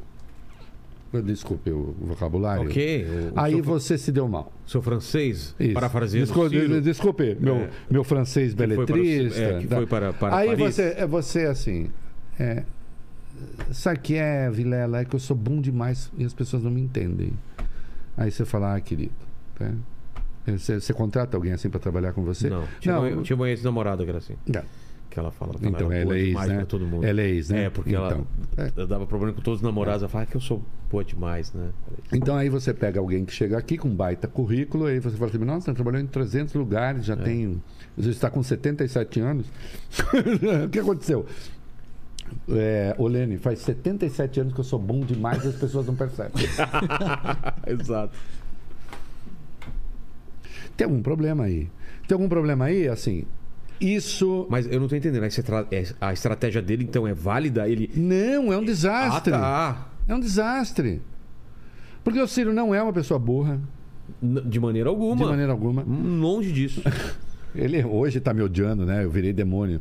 Mas assim, eu sempre tive, às vezes em que conversamos, conversa agradabilíssima. Aqui foi o Ciro, demais. o Ciro é uma dos, ó, o Ciro é um dos políticos mais cultos. Ele fez uma linha do tempo pra gente aqui. O Ciro é, das- a- é um dos políticos mais cultos que eu conheço. Inclusive de, de leitura, de literatura, Concordo. tal, que é a minha área. Ele, Fernando Henrique. Eu até brinco É. com ele, que eu me lembro, ele é o único, acho que são três pessoas, né, Ciro, que leram o Romance da Pedra do Reino do Ariano Suassuna. Eu, você e tem mais um que eu preciso lembrar quem é. É, tive conversas agradabilíssimas com ele. Leu Marimbondo de Fogo? De fogo? Não, não, esse é do Sarney. Então, mas você não leu. Não, esse eu não. Eu leu Sarney, esse. desculpa. Presidente, desculpa. Mas, mas é uma falha que eu pretendo sanar um dia. Eu só preciso ter tempo pra isso. Exato, quando tem uma lista. tem uma lista lá Tem uma embaixo. lista. Tá Marimbondo de Tem uma Fogo. lista ali, mas tá, tá lá, tá lá, tá lá, tá lá. Então, assim, é, eu acho que há um desperdício de talento. É, o, Ciro, o Ciro é uma inteligência em busca de uma moderação, de uma ponderação. Assim, de perceber que é, discordar dele não é ofensa pessoal Entendi. né? Ah, diz ah, que não, não é, que você, não sei o que. Então, ele, ele arrumou uma confusão. Cara, ele arrumou uma quizumba lá no Ceará. Ele rompeu com os irmãos dele. Não é que porque ele rompeu com os irmãos dele tá errado. Ele pode até estar certo. Só que no Ceará ele tem 10% dos votos, né? O Bolsonaro tem 18 e o Lula tem 63. Tá errado? Eu não tenho um erro aí Claro. de operação? Aí eu vou dizer assim, ah, não, mas todo mundo que está atrás tá, tá- é mais burro. Não, não estou dizendo isso. A pessoa pode. Ô, meu amigo, o cara pode ser um eremita e estar certo. Você imagina o cara que descobriu a verdade sobre Deus, só ele descobriu. E aí ele falou. eu estou sacaneando assim, mas eu falei assim. Ô Vilela, eu descobri Deus, falei com ele. Mas agora não vou te contar. Sabe para onde eu vou? Vou pro deserto, vou ficar lá na caverna. E vou morrer lá. Vou guardar com. Ô Lene, falei com Deus, Sim, descobri Deus e vou levar pra onde? Pro deserto. pro deserto. Pra caverna. Pra caverna. Ninguém mais vai saber. Mas você acha que ele é ressentido por causa do Haddad? Porque na época era pra ele estar no, no lugar do Haddad? Ele levou alguns truques do PT lá pelas tantas. Que falaram isso pra ele, né? É. tá? Não sei se falaram desse jeito. Ah, é? Eu nunca cairia nessa história. Você acha? E na política ainda, né? que pariu. Política. Lá- lá- lá- vou eu. tapi- tapinha. daqui- Aí, vamos lá, tio Rei. vamos lá, Eu vamos lá. sou fraco. Ô. Lene, É. qualquer coisa você corta o meu microfone aí, tá? Já, se começar Chama a enrolar a língua. Chama a ambulância. Se o Vilela começar a falar merda, você corta É, ele, deixa, deixa que eu faço pronunciamento sozinho. Tá bom. Se- Falam que eu virei petista agora, né? É. Então tá, agora que eu virei petista, né? Piadinha. Agora que eu virei petista, você acha que se o PT disser alguma vez que não vai lançar candidato à presidência, eu vou acreditar? Claro você vai não, acreditar? Claro que não. Você vai acreditar? Tem... Ah, você tem mais? ó? Você vai acreditar alguma vez? Claro que não. Eu não vou. É óbvio que não. Se ele acreditou, Sempre vão vir com. com... se ele acreditou, aí, amigo. E deve ter acreditado. E deve ter acreditado.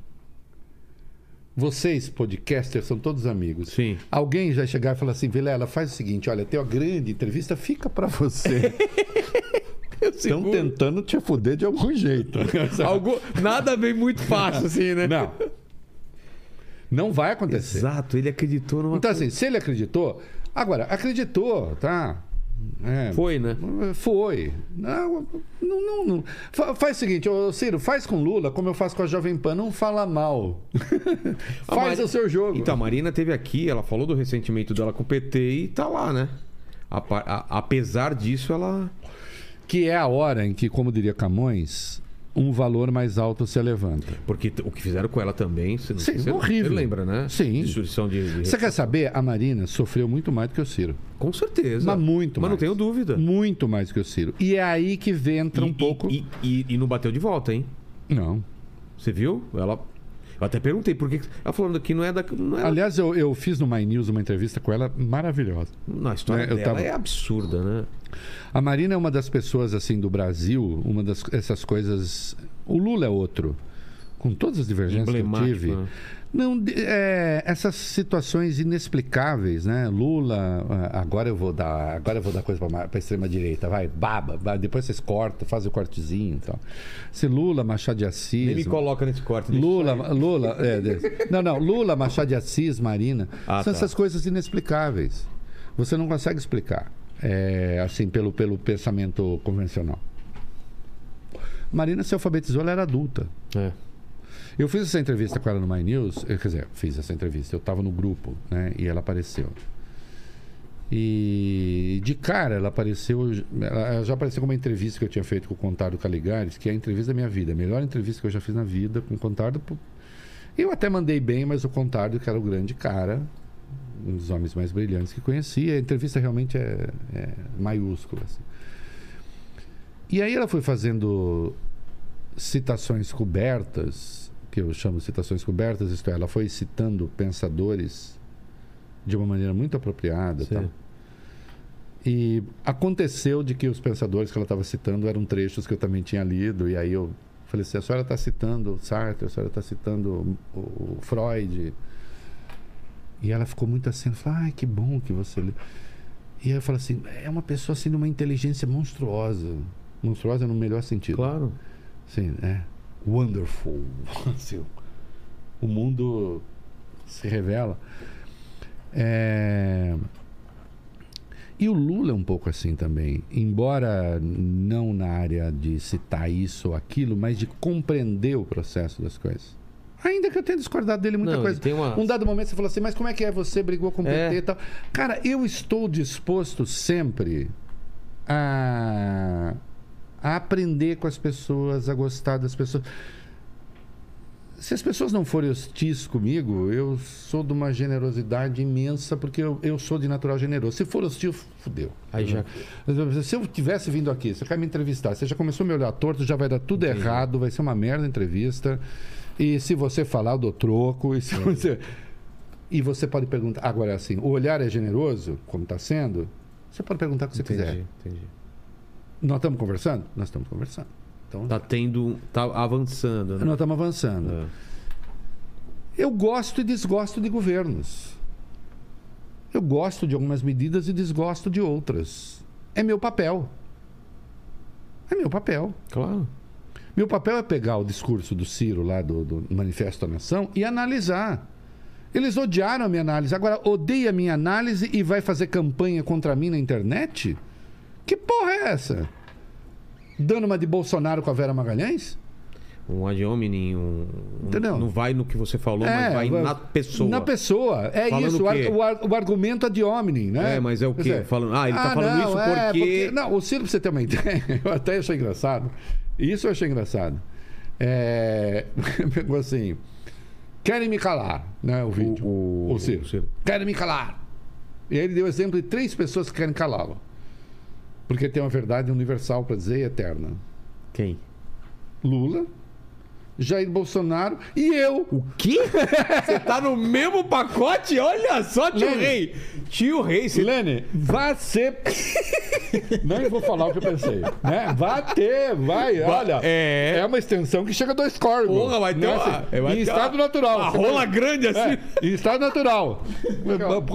Olha, com animação chega a Barretos. Imbrochável, Né? né? Imbrochável. Chega a Barretos. Ele falou isso, É. Lula, Bolsonaro Não. e você? Os três exemplos que ele dá de falas tem fala do Lula, As- a minha e a do Bolsonaro. o Lula tem 45% dos votos. Eu vou, vou arredondar, Tá. vou- pegar a média. O Bolsonaro tem 35%, segundo as pesquisas. E você? Isso já dá 80%. Eu devo ter os outros 20%, né? Eu vou me candidatar. Eu tenho mais do que ele. Ele tem 7, 6. Cara. Quer dizer, como ele- é que eu, Olene, como é que eu estou tentando impedir o Ciro de ser candidato? Eu sou comentarista de um programa de rádio, sou colunista da Folha, sou colunista do UOL. É. E eu estou tentando impedir o Ciro de ser candidato?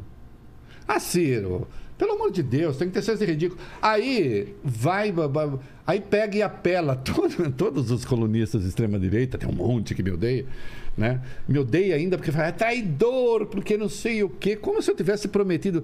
Ô, meu amigo, tem uma música do Iê, Iê, que você não lembra, que você é muito jovem. Você bem sabe, eu não lhe prometi um mar de rosas. Lá vem o dia, tem o dia que que é? chuva. Eu sei lá quem é, pô. repente Alguém Vê aí, é, vê aí. É você bem sabe que eu não lhe prometi um mar de rosas. Tem sempre o dia, tem sempre o dia em que a chuva cai. Eu lá prometi alguma coisa para É direitista. porque colou muita gente em você nesse- nessa, nessa veia anti-PT. E depois, quando Mas eu não era descola- anti-PT. Mas veja só, eu não bati no PT porque a minha profissão é ser antipetista. Claro. A minha profissão é ser jornalista. Então, assim, o que é que não perdoaram quando eu pego o- a sentença do Lula e não encontro as provas? Mas espera, você não era antipetista? Não, mas eu- a minha Como se profissão. fosse uma religião. Uma a minha, religião. A minha religião? A Um minha profissão. dogma, é. Ah, qual é a sua profissão? A minha profissão é ser antipetista. Não, a minha profissão não é essa. Minha profissão é jornalista. Quando eu bati no PT por isso por aquilo, é porque eu não gostei. E quando eu bati no Bolsonaro, é porque eu não gostei. E quando eu bati no Fernando Henrique lá atrás, antes, que ninguém lembra. Ah, é? Você batia já? Claro. Teve coisa que eu não gostei. Na crise energética, eu, eu, eu fazia a revista Primeira Leitura, eu dei pau no, no, no- no Fernando Henrique, no governo Fernando Henrique, porque eu acho que não prestou atenção à crise. O apagão e tudo. Um apagão e o cacete. Entendeu? Então, assim, o problema é que essa gente quer jornalista para aplaudir. E como apareceu uma geração de jornalistas aí?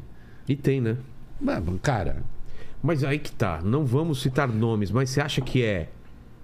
É pelo ego ou é grana mesmo? a grana. Tá pingando. Não, que é ego, mesmo? Cacete, que Tá ego, pingando mesmo? Mas, porra. A única coisa que eu falo. é- E aí tem uma diferença entre mim e eles. Né? E eu vou dizer, fundamental. O quê? Fundamental. Entre os jornalistas. Não, entre aqueles que batem quem está no poder, não importa quem, e aqueles que puxam o saco de quem Claro. está no poder. Houve, havia os que puxavam o saco de quem estava no poder quando era o PT? Havia. Claro. E há os que puxam o saco de quem está no poder com o Bolsonaro. A meu favor, eu digo o seguinte: bato nos dois. Bati, no, bati muito no PT, bati muito no Bolsonaro. E se o Lula foi eleito, vai bater? Não sei. Tomara que não. Se fizer aquilo de que eu não gosto, vou. Mas Acabou. qual a diferença que você vai falar? Não, a diferença é que eles puxam o saco de quem está no Ah, poder. tá. E eu bato em quem está no poder. Entendi. Essa é a diferença. Então, mas Hum. tem um, tem um esquema de, de, Agora eu vou. Eu vou, eu vou... pingar dinheiro mesmo? Mas através do veículo? Ou é, às vezes, é pro, pro profissional mesmo? Ou é só aquele afago de eu falo com ele pelo telefone, eu tenho, sabe, essa parte do ego. Ah, tem, tem, tem. Mas isso precisa ser investigado, né? Exato. Isso precisa ser Porque investigado. eu lembro na época do PT, teve, lembra que teve aquele eh, escândalo, né, dos, dos, dos perfis de É, apoio, de blogueiro, é, de sei o blogueiro, quê tem que investigar. tal. é. Precisa investigar antes, agora e sempre. E, e o Olavo, você, teve treta com o Olavo? Você era. Você chegou a. vocês chegaram a andar junto numa época é, do? Olavo, nós fomos não amigos, mas eh, e antes que os olavistas comecem, lembrem-se que eu tenho todos os e-mails guardados, né? Se precisar, né? Sim, nós tínhamos uma relação muito boa. Tem elogios públicos do Olavo a mim. né? É, inclusive ele dizia tem um ah o Reinaldo é o único cara que o único cara que sabe gramática no Brasil e tal né? Nossa, pareceu. Essa imitação. Pois é. Parceiro! Sei mesmo, sabe gramática pra caralho, é um filho da puta que sabe muita gramática, mano. Certeza! É, sabe gramática, todo mundo, bota no cu de todo mundo tal. Em que época? Na época do Pingos dos Is que ele, que ele falava isso? Ou, ou antes? Antes, não. Ah, é? eu, eu, eu- o Olavo foi articulista da revista Bravo, ele foi articulista da revista Ah, República. Não era originalmente meu amigo, depois ficamos mais próximos, né? É, me correspondia muito com a mulher dele também, né? Com a Roxane. É, tínhamos algumas coisas ali próximas. Tivemos desentendimentos, porque às vezes ele mandava coisa e dizia, Olavo, não dá para publicar isso. Ah, é? É. Então, às vezes ele perdia a mão. né? Feto, feto na, na Pepsi. assim. É. Assim, é, aí já era posterior. Ah, tá. né? É. E ele não era. Veja, eu, eu- é, é- é péssimo ficar fazendo juízo de pessoa morta, não vou, né?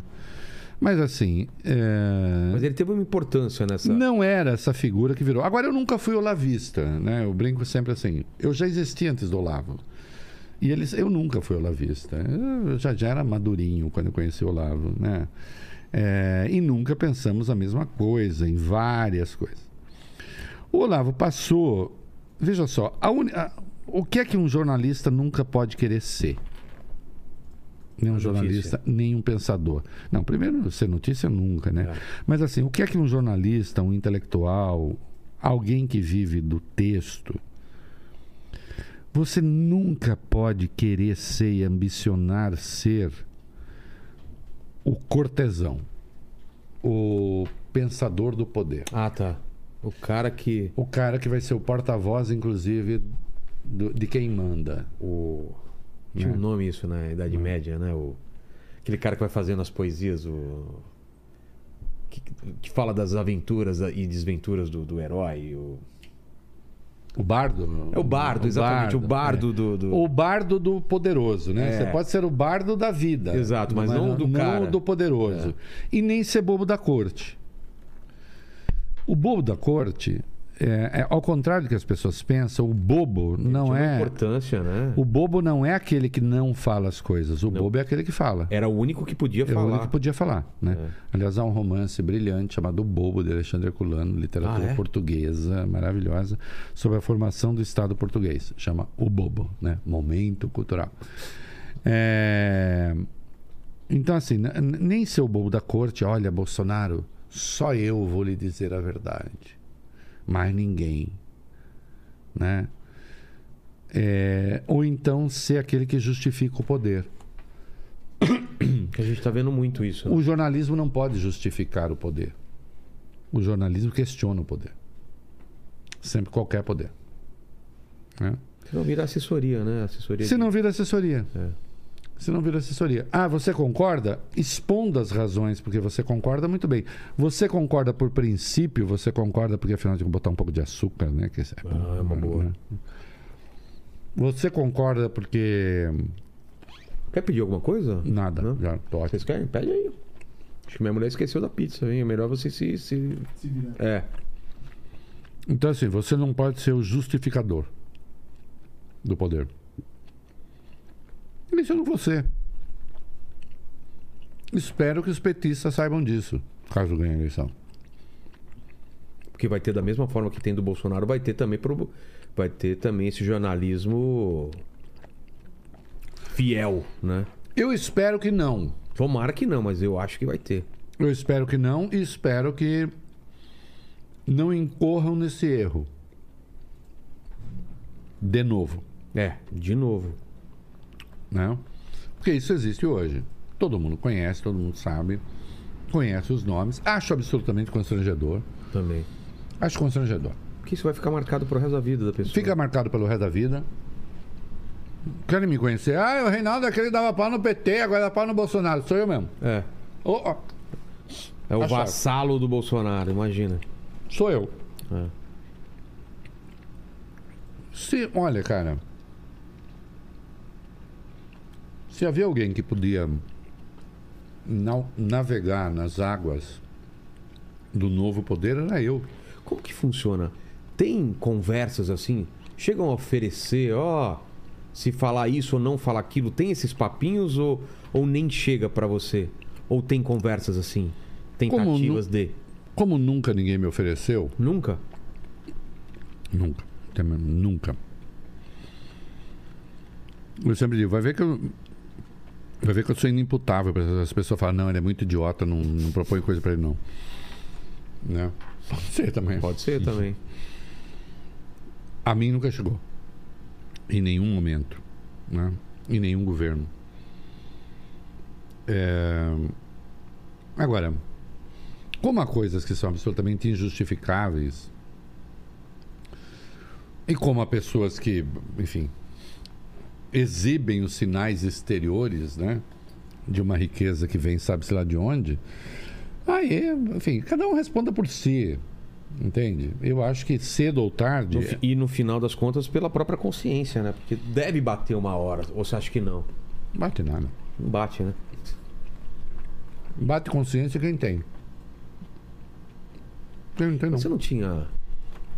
Vou falar de novo isso daqui, o pessoal já fica me tirando barato nos comentários. Você não tinha uma, uma esperança que a pandemia traria um pouco de consciência, de maior bem comum, as pessoas se unirem, e o que eu vi foi o contrário? Você, tem essa leitura? Você tinha essa leitura no começo? Eu realmente achei que no momento de crise, no momento de tanta desgraça, a gente ia ser uma sociedade melhor.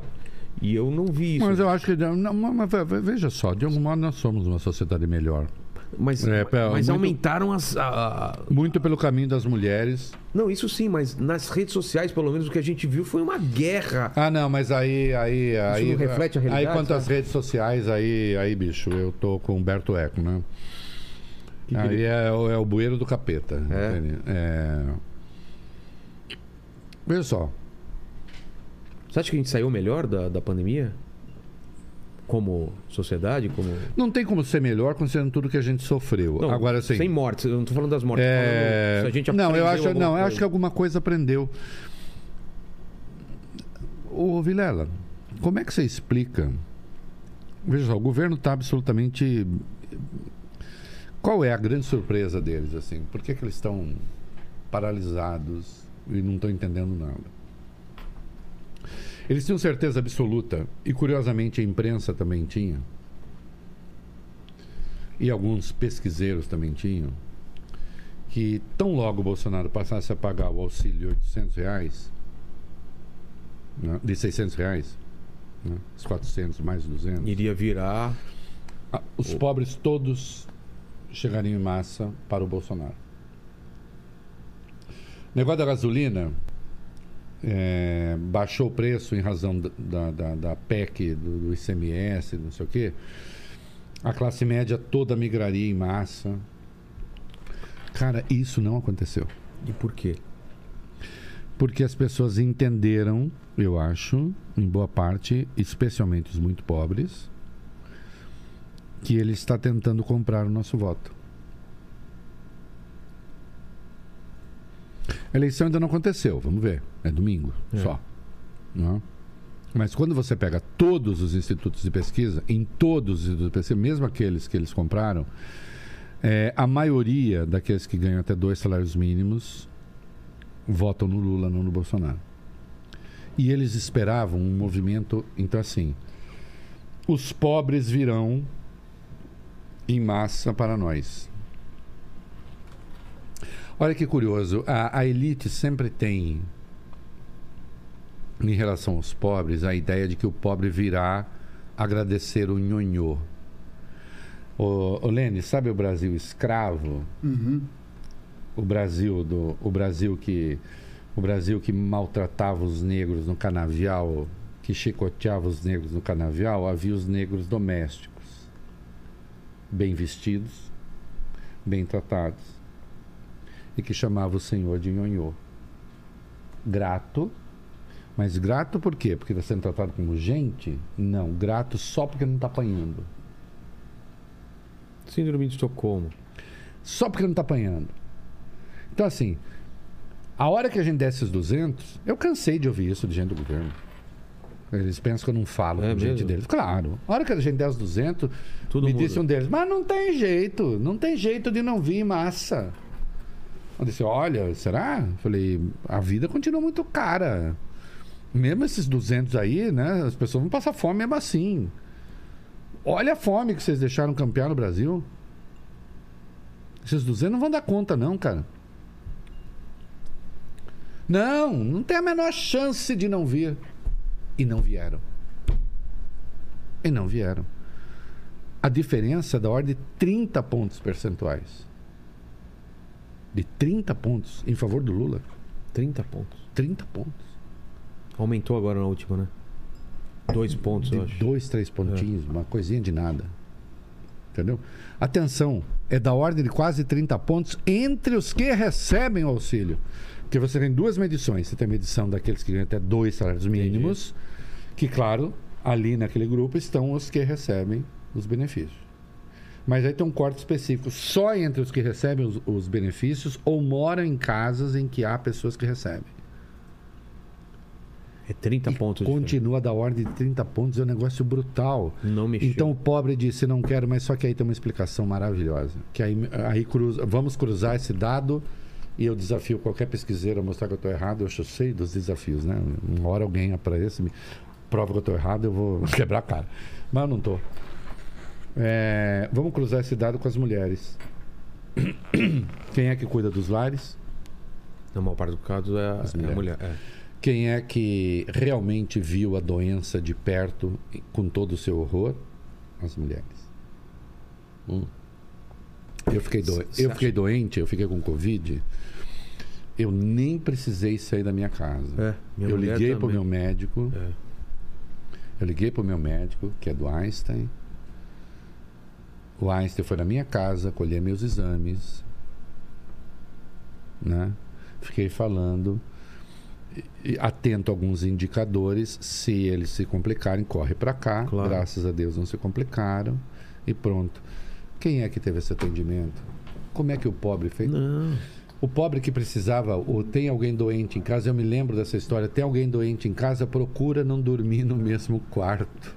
Poxa, Meu Deus do céu. os caras não sabem como que é. Ô Vilela, doente aqui na sua, no seu lugar, você bota É, alguém aqui, bota vai alguém andar ali. no- é. Dá para 20 pessoas cada doente. Na minha casa, dá para ficar 5 pessoas doentes sem nem se ver. É. Qual é a realidade do Brasil? Da pobreza? Nesses lares pobres, quem é que cuida da casa? Quando você fala das mulheres e, e- porque a diferença é brutal das mulheres para os homens, são as mães, cara. Você tem filho? Tenho, tenho um de cinco. É, Tem filho. Eu tenho, tenho um filho. Um filho de cinco. Um filho de 5. Eu tenho uma filha de 26 e uma filha de 28. Que eu amo de forma absoluta e absurda. Mas eu sei que por mais que o meu amor seja gigantesco, elas saíram da barriga da minha mulher. Sim. E isso eu jamais terei. É. E esse olhar da mãe eu jamais terei. Não. E que eu acho comovente. Acho comovente. Eu penso nisso, eu fico emocionado. Essa Que eu- ligação. que eu penso na minha mãe, eu penso É, na minha mãe claro. comigo.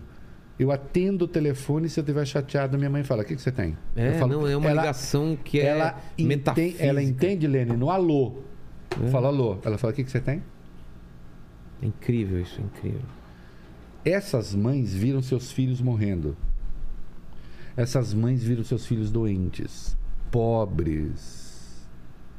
não, são, não é na minha casa. É a casa que eu já tive, lá na minha pobreza. Que eu sei o que é uma mãe, num cômodo, cuidando de gente doente. Então, quando pergunta, mas por que, que as mulheres têm essa diferença? As mulheres têm essa diferença porque elas sentiram o Bolsonaro na sua plenitude, na sua vida. E aí ele pode falar que ele ama a mulher o quanto ele quiser, que ele tem filho o quanto ele quiser, porque as mulheres se lembram dele imitando gente sufocada na sua live, fazendo blog disso. Ainda que ele fale, ah, não, eu estava imitando o. Eu estava fazendo. Eu estava atacando o Mandetta. Porra nenhuma, porque, até porque ele fez duas vezes, não foi uma. É. Foram duas. Né? E aí não adianta. Ficou uma coisa assim. E eu disse para um dos ministros, falei, ó, oh, não vai acontecer, hein, cara. Cara, conversa em off. Sim. Quando começou, ah, né, isso é questão quando de... começou a pandemia? Não, não, agora quando veio o negócio dos 200 reais, ah, tá. eu falei, eu falei, bicho... O pessoal vai lembrar. A pandemia não vai deixar. Porque você, ah, a pandemia agora não é mais um problema. Não é mais um problema porque não tem mais a, a agudeza que já teve, claro. Você acha que se ele tivesse outro, outro tipo de procedimento durante a pandemia, ele tinha ganho se fosse o. Durante a pandemia, durante mais um monte de coisa. Não, né? só... Dizer, não é só isso, mas aí ele precisava ser outra coisa. Entendi. Ele, para manter o povo dele unido, para manter os fanáticos dele unido, ele teve que falar um monte de barbaridades. Porque as pessoas queriam ouvir aquilo. Né? Ô, Vilela, que tipo de gente. Você tem um filho de 5 anos, né? Imagina. Seu filho está em algum lugar com uma máscara, o Bolsonaro chega para tirar a máscara da cara do moleque. Bom, merecia uma muqueta na cara do pai, né? Não minha.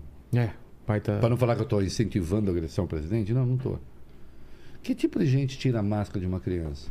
Que tipo de gente incentiva outra criança a tirar a máscara? Por que, que ele se opôs à máscara? Você pode me dizer? Por quê? Não sei. Mas você pensou sobre isso? não, já pensei, não. Enquanto resposta, a não ser.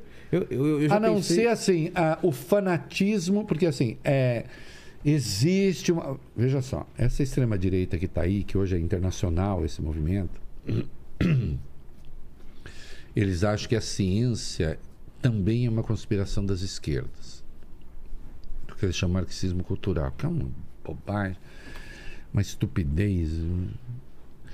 Então, assim, a ciência está a serviço da esquerda, do internacionalismo, do não sei o quê. Cara. Uma teoria da conspiração. Tudo teoria da conspiração. Nada disso faz sentido. O Bolsonaro teve, deram a ele o orçamento de guerra com o Auxílio Brasil. Se ele tem um comportamento civilizado, não haveria candidato possível para concorrer com ela. Concordo. Por isso que eu te perguntei se na pandemia, mas você falou que não é só na pandemia. Mas não é só, mas acontece o seguinte, mas ele tem isso na pandemia, mas depois ele tem que tratar com as feministas. Porque para manter a turma dele unida é preciso bater nas feministas. Depois ele tem que tratar com os gays, porque para manter o povo dele tem que tratar com os gays. Depois ele tem que tratar com não sei o quê. E, e, e assim vai. E depois ele tem que combater as cotas. E depois ele tem que combater. No... Comunismo. Então, assim, o comunismo, que, que ele também não sabe o que é. Você imagina. Eu vou. É meio. É quase desonesto o que eu vou fazer agora do ponto de vista intelectual, só não é porque ele é quem é. Mas assim, eu pergunto, Bolsonaro, quantos livros você leu efetivamente sobre o comunismo? Quais? Em defesa do capitalismo, quais? O que é que ele sabe? Qual é a bibliografia que ele tem? O que é que ele leu de história? O que é que ele... Nada, bicho. Ele não sabe. Né? E ele ficou presa dessa turma que exige dele dizer essas coisas. O, o, o caso com a, com a Vera Magalhães, por exemplo, você acha que aquilo ele está servindo ao, ao esse povo mais radical que está com ele ou é não ou ele, ele, ele, pensa, pensa daquele ele jeito pensa daquele jeito mesmo só que aí ele teria que ter gente no entorno dizer assim presidente para com isso vai dar tudo errado mas aí essa patota da, das redes fala, quero mais. O Ciro está entrando nesse mesmo jogo. O Ciro, e não é porque passou a bater em mim, porque eles são muito menores, mas eles pensam um dia ser alguma coisa parecida. Assim, bateu no nosso líder. Nada, tolerância zero. Bateu no nosso líder, tolerância zero. Não existe, não existe possibilidade de haver uma divergência civilizada.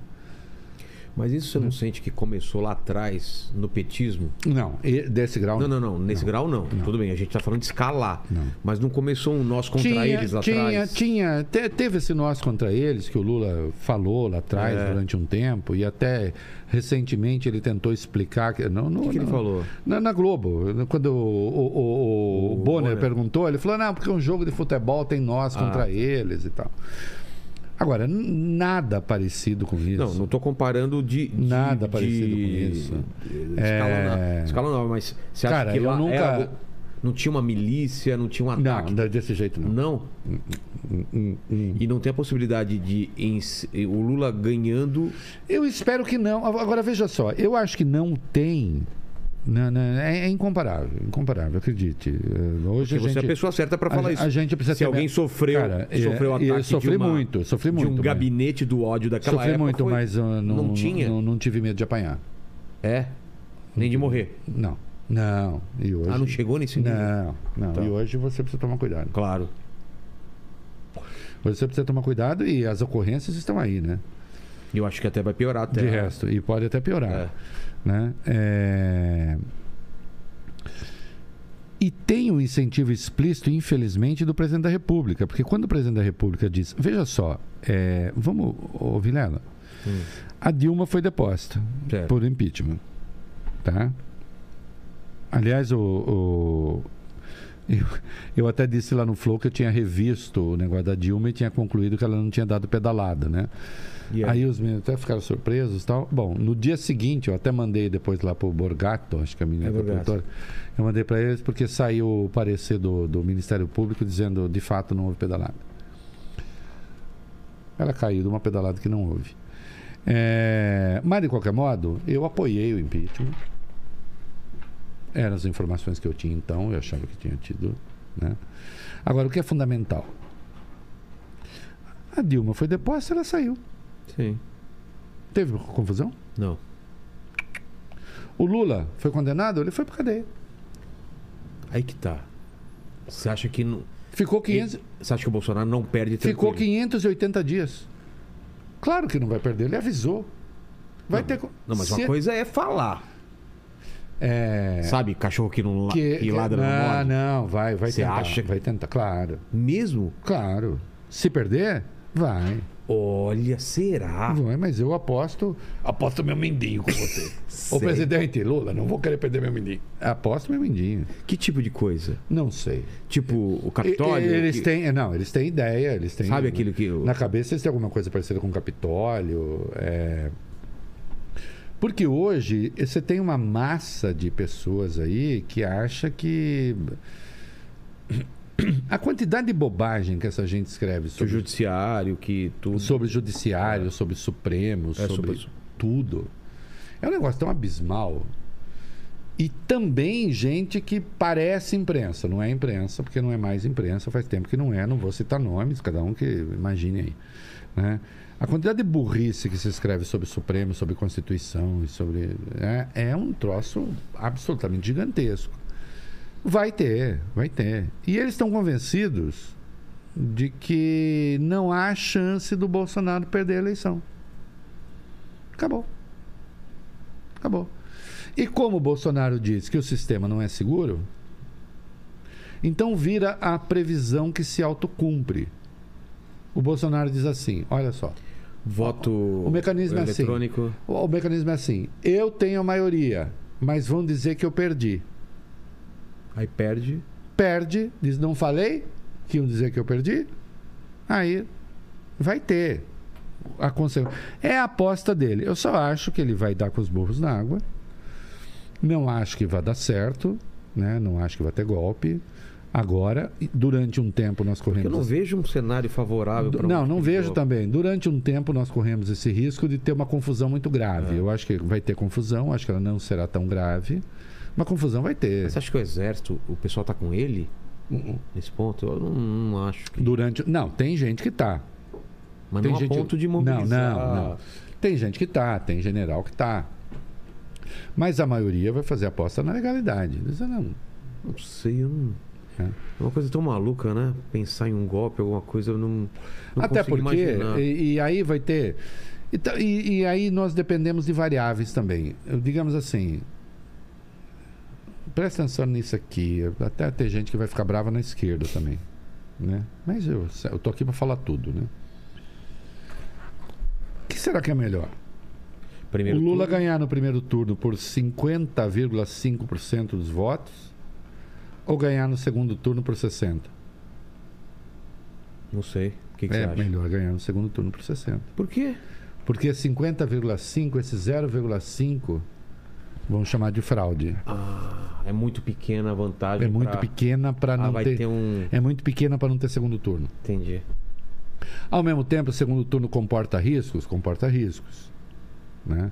Então, o ideal seria, do ponto de vista da estabilidade, não estou dizendo que eu quero, estou dizendo do ponto de vista da estabilidade. O ideal seria ganhar no primeiro turno, mas com uma vantagem substancial. 55% dos votos válidos. Tá. 56% dos votos válidos e não 50,5% dos votos válidos. Que 50,5% dos votos válidos nas eleições passadas seria tudo bem.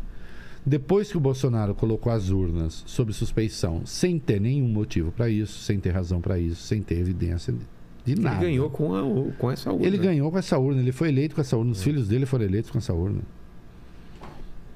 O presidente do partido dele, o Valdemar Costa Neto, foi um entusiasta do voto eletrônico. Assim, é uma insanidade. Ele não tem nada. E ele deu uma entrevista ao SBT, e aí ele disse assim: é, como é? é? Assim como eu não posso provar que tem fraude, o outro lado não pode provar que não tem. Olha que loucura isso. Isso é o que se chama em direito exigir a prova negativa. É. A, a prova, Prova que você nunca traiu. É isso. Prova Não, aí. Eu falo assim, agora, aqui, estamos É. aqui nós dois. Vilela, prova que você nunca matou ninguém. É. Você vai falar, mas como é que eu vou provar isso? Eu falo, Ah, ah, então matou. então matou, ou pelo menos está sob suspeição. É.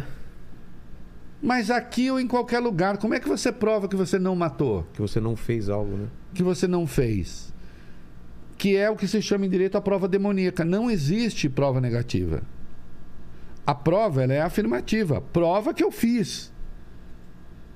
Não exija de mim que prove que não fiz. Tem uma coisa próxima disso, mas que não é a mesma coisa, que é o álibi. Né? Eu provo que eu não fiz porque assim. Tinha uma pessoa disseram que eu não, disseram que eu matei tal pessoa em tal dia. Não, mas pô, eu tava a 300 quilômetros dali. Eu não matei. Tá. Não fui eu. Ah, você foi mandante. Bom, mandante, aí já é outra coisa, mas assim, o álibi é a coisa mais próxima da prova negativa que tem, sem ser a prova negativa. Porque É. a prova negativa é impossível. Você não prova que você não fez. Não existe isso. O direito não exige isso em lugar nenhum do mundo, nem nas piores ditaduras. Precisa É. provar que fez. Aí ele vai e dá uma entrevista e diz: assim como eu não posso, o outro não pode provar que não tem. Como provar que não tem? Mas aí você pode fazer as ilações mais loucas para provar a, a, a- a seriedade da urna que não- nada bastará. Porque assim que você provar isso, ele vem com outra. É uma maluquice, cara. É uma insanidade. Só que ele é presidente da República. Que é o que me incomoda no Bolsonaro. Ele não é um qualquer. Isso é o que me incomoda em qualquer presidente. É, quando o Lula era presidente, às vezes eu, brin... eu, peguei no pé dele com algumas coisas, como peguei no pé da Dilma, como peguei no pé de todo mundo. não ter, não ter a, Não ter a noção, a dimensão, do, a dimensão da do força cargo. que tem no que ele fala. A força que tem o cargo.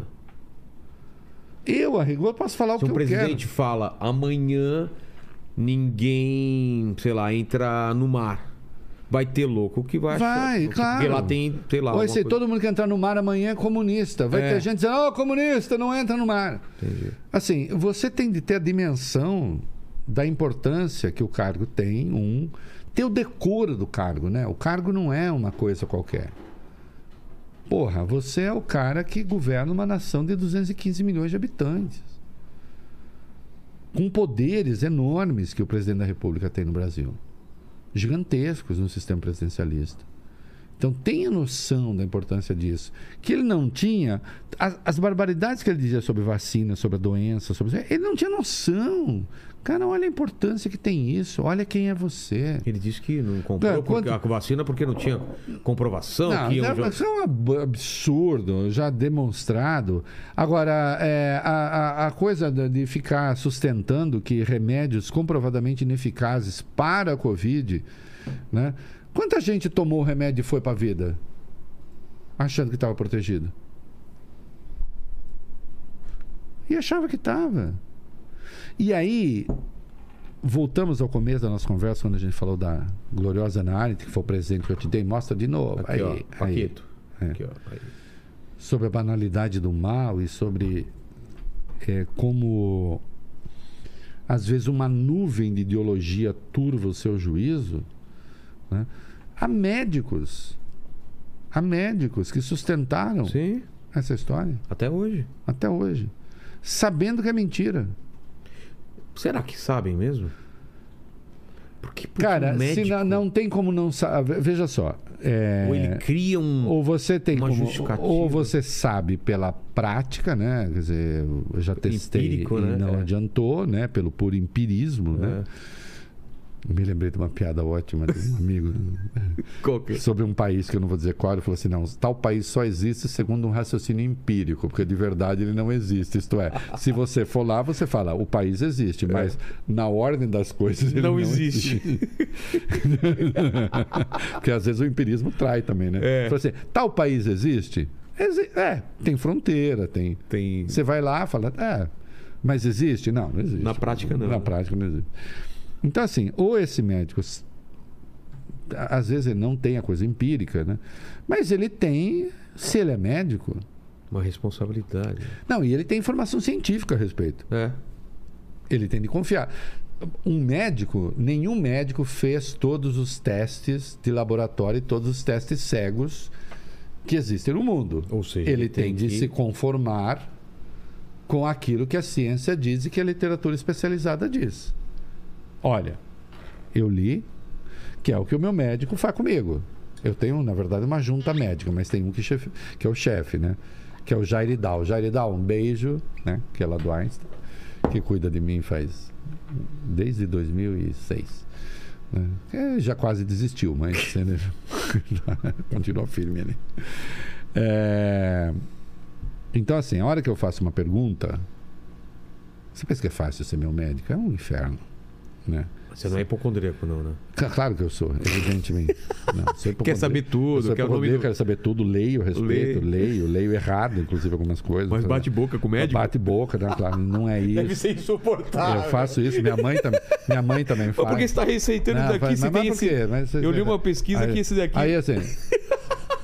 Aí, aí, às vezes, ele me conta historinha. Fala, olha, eu vou contar uma história. Ele é formado em História também. Ah, o Jair tá. é maravilhoso porque ele é formado em Medicina e História. Então, às vezes, ele fala assim... pra te convencer, ele conta história. Deixa eu contar uma coisa da história para esse mala parar de ficar enchendo a porra do meu saco. Né? E eu não, não faço nada do que ele pede, aquelas coisas. Não faço Sim. nada, dá resultado errado. Depois eu vou lá e falo, porra, não dele você fez. Eu falei, não fiz, mas eu falei. Então, então, assim. Mas é, o, o Jair é um estudioso, é um cientista. Né? Devem ter conversado muito sobre é. a pandemia, né? Sim, também. muito. Né? Cuidou de 800 pessoas. É, mas eu falei, olha, tem um estudo que diz isso tal.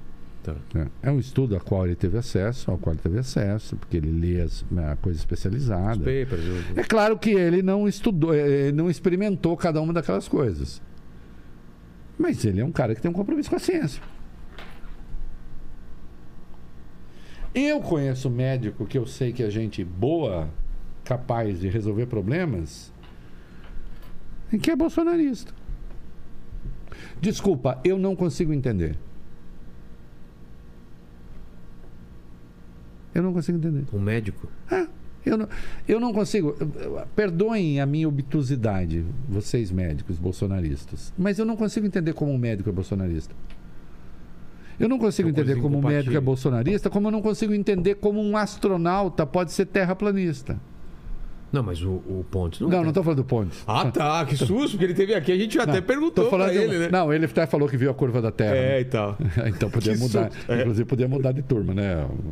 Mas tudo bem, também fica na sua. É, de boa, tô, tô fazendo uma piada. É, Até eu dei um exemplo errado que ficou Tá. parecendo que eu tá falando dele. Nem, nem tá falando dele.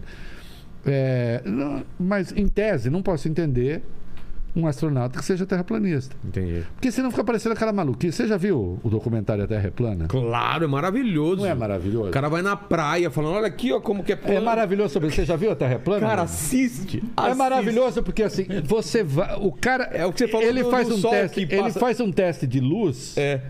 e o teste de luz prova que a Terra é redonda. Ele fala: "Tá vendo? Não falei que é plana?" É. Caralho. Não, mas Se tem Deus outra, aparecesse pra ele e falar, velho, a terra mas é tem uma, ele fala, mas tem uma outra coisa tá maravilhosa que eu não sei se você atentou, porque eles, eles fazem isso, eles não chamam atenção para isso, que eu acho um dos aspectos maravilhosos do documentário.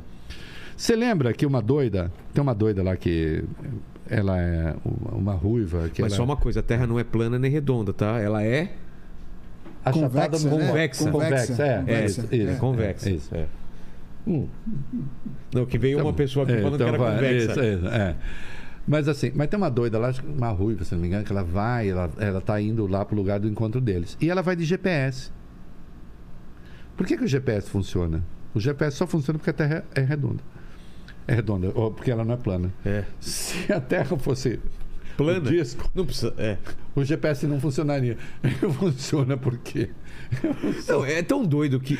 É tão louco, mas a loucura ali Se eu subisse nu- numa torre muito alta, eu conseguiria ver a, a Torre Eiffel aqui, Isso. porque com um binóculo muito. Isso. um telescópio. Ah, Não, assim como o avião, que já está testado, né? O avião sai daqui, ele vai voando sempre para frente, ele chega ao mesmo ponto. Se fosse plana? Não, não. Porque não. é redonda. Ah, tá. Claro. Ele vai voando, sempre vai, É. e ele chega ao ponto de inicial. Porque é redonda, Sim. não é? O GPS funciona porque é redonda? Redonda. Vamos Mas você tá estamos- falando que a mulher usa o GPS. Ela usa o GPS para sustentar que a Terra é plana. Falando o quê? A Terra é plana. Não, ela está indo para o lugar dos Ah, terraplanistas. Ela tem é, um uma, lá, né? ela é uma militante terraplanista. Sei, sei. Indo para o lugar. Mas sabe que começou essa história com dois maconheiros, né? Claro, vai, vai, vai. o cara falou, velho, Mas aí também a Terra. a Terra é plana porque chama planeta, Deixa- né? Se fosse deixa- redonda, redondeta. Deixa, deixa eu arrumar confusão com os maconheiros agora. É por isso que eu sou contra fumar maconha depois dos 25. Depois dos, depois dos 25 começa a beber uísque. Exato. Ou não bebe nada, bebe água. Bebe água. Bebe água, porque depois não orna. Mas a gente tá falando isso por quê? Por causa do, não, eu tô do dizendo absurdo- sobre o absurdo de um médico ser bolsonarista. Ah, tá. Quer dizer, você não, não é possível que você deixe a sua ideologia, até porque aí é a sua profissão. Eu não posso ser partidário, eu como jornalista, eu não posso ser partidário de um cara que é contra a liberdade de expressão. Ou eu não sou jornalista, eu sou só um canalha. Porque a minha profissão depende da liberdade de expressão. Exato. A sua também. Não te dá aquele medo. O Lula já explicou Hum. isso também, sobre, sobre o controle das mídias, mas não te dá um medo de um tipo de controle? De... Não tem a menor. Primeiro que não dá para fazer isso seu Congresso. É. Não é tão fácil assim. Mas o que, que ele, ele fala sobre a regulação? Não, regulação em algum momento vai ter que ter, porque não tem nenhuma. Alguma Agora, a regulação o quê? Regulação é regulação de conteúdo? é da big, das Big Techs? Da- é das big- por exemplo, é, o tempo que se falava de regulação da mídia não tinha as big techs. Exato. Porque elas estão É, fazendo o papel do Estado, aliás, uma né? vez eu falei para um petista, eu falei, hoje vocês ficam falando as famílias que mandam, as famílias que Esquece. mandam. Ai, boa, bomba, olha, bons tempos, eu fazendo uma ironia, né? É. Bons tempos em que o editorial do Jornal Nacional mudava o mundo. Esquece. Hoje o editorial do Jornal Nacional fala: tome vacina, vai aparecer na rede social 800 e não toma porra nenhuma, não. Não Grupo toma vacina, WhatsApp, não. Facebook, não sei o que, é. Facebook, WhatsApp, Twitter, uma é. madeira de piroca e não Então, sei o que, e não sei o que. E isso é Agora, coisa- é, por exemplo, eu acho que em algum momento as big techs, quando eu falo regular, em algum momento as big techs terão de responder, aí sim. Olha, bicho, é, isso aqui está sendo dito no seu meio. Como é que a gente faz É. isso? E isso está causando. Por exemplo, nós temos a pergunta da Vera Magalhães, que deixou o Bolsonaro ensandecido, é corretíssima. e honesta que foi a Vera, porque a Vera fez a pergunta para o Ciro, aliás, e pediu para o Bolsonaro comentar. É. Ela não fez uma pergunta criticando o Bolsonaro para outro comentar, era para o próprio Bolsonaro. Né? É, tem, por exemplo, a, a militância antivacina, e na militância antivacina, hoje, no Brasil, a cobertura de poliomielite está da ordem de 75%, 80%. É uma barbaridade, cara. Nós temos erradicado, Regrediu. nós temos erradicado a polio no Brasil. Ainda está erradicada. Mas se a cobertura vacinal continuar tão baixa, a polio não é uma doença erradicada no mundo. Ela volta. A polio não é a varíola humana, que não existe mais. Isso não quer dizer que não possa aparecer, senão. Porque o vírus. eh, Será que ele realmente desapareceu, não está mais em lugar nenhum? Pode estar em algum lugar, é. né? Então, assim, é, no caso da polio, a, a- polio é uma tragédia na Índia, ainda hoje. Ainda. Sim, ainda hoje. A polio Porque é uma lá eles tragédia. não vacinam por algum Porque motivo religioso? não, não, vacina, mas não, não consegue aquela Tá. imensidão, aquela diversidade, aquele negócio, né? Então assim, a polio pode voltar ao Brasil? Pode.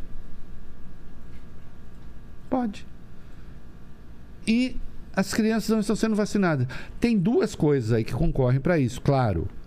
Como a doença desaparece, ela deixa de ser um problema. Deixando de ser um problema, as pessoas não vêm Não e tem deixam aquela de vacinar. memória antiga. Não tem memória de eu tenho primo com pólio. É mesmo? Tenho, primo da minha mãe, na verdade. Mas é um primo meio raspa de tacho da minha mãe. Sim. Eu tenho 61, ele deve ter uns 66, 67. Ele tem pólio. Então, assim, eu tenho gente na família com pólio. Aí a pólio desapareceu, ninguém mais vê. Então, é um problema. Né? Então você não, não, não cria urgência. Mas a outra é o preconceito contra a vacina. Contra uma doença que, assim, a Covid tem né, consequências, às vezes, muito graves. Mas não é Covid. É uma doença que deixa sequelas permanentes e graves. Exato. E que volta. Querido Boris Casoy, Boris Casoy teve pólio. É, A, a pólio tem recidiva, tem períodos de recidiva, a pessoa passa a sofrer gravemente por isso. né? Paulo Cunha, que era o presidente da Ultra, que eu conhecia, uma pessoa maravilhosa, tinha tido pólio. A pólio teve recidiva. Então é um negócio que, além de deixar o corpo com sérios problemas, com sérias deficiências, Ela volta. tem né? as recidivas. Eu sabia que ela voltava. Volta. Volta no seguinte sentido: a pessoa volta a ter problemas decorrentes disso. E, a- e os pais não estão vacinando. E é claro que a campanha antivacina tem efeito sobre todas as coisas. A hora que você fala que uma vacina pode injetar em você, não sei o que, o chip, o caralho, não sei o que.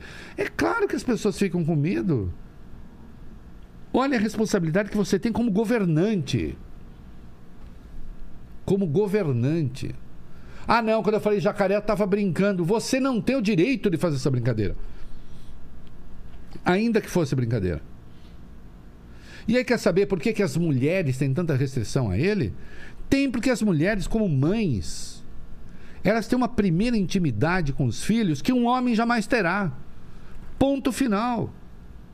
Ponto final. Garanto que em algum momento você tem inveja da ligação da sua mulher com seu filho que você quer ter igual. Nossa. Não, quando eu digo inveja, assim, não é inveja negativa. falar, cara, Você fala como- assim, mas assim, eu gostaria que o meu filho olhasse para mim como ele olha para ela. Porque é claro que a criança vai olhar para a mãe como quem olha para a mãe, saiu de lá.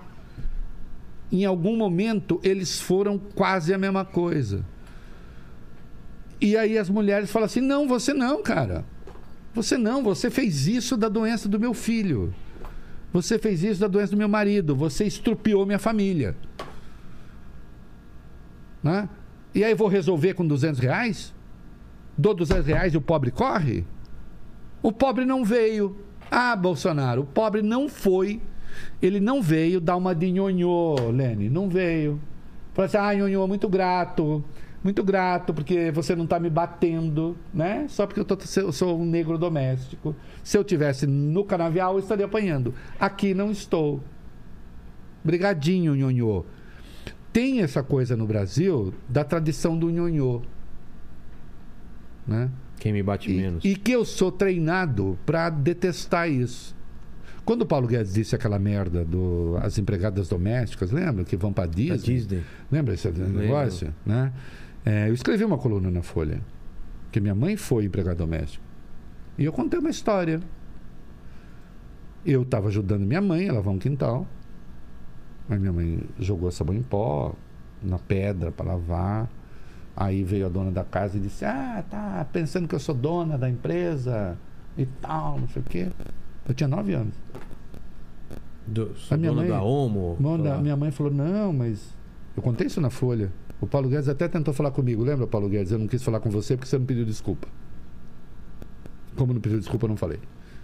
Eu sou assim. Tem Não, coisas que viram desculpa- não, para as desculpa pela empregadas todas. Ah, pela, pela frase dele. pela frase dele. Aí a mulher veio com o negócio. Minha mãe falou: Não, imagina, aquela coisa que pobre tem, né? Pobre, pobre quando. Pobre quando cortam a marmita do pobre, o pobre ri, coitado, né? Lembra o cara?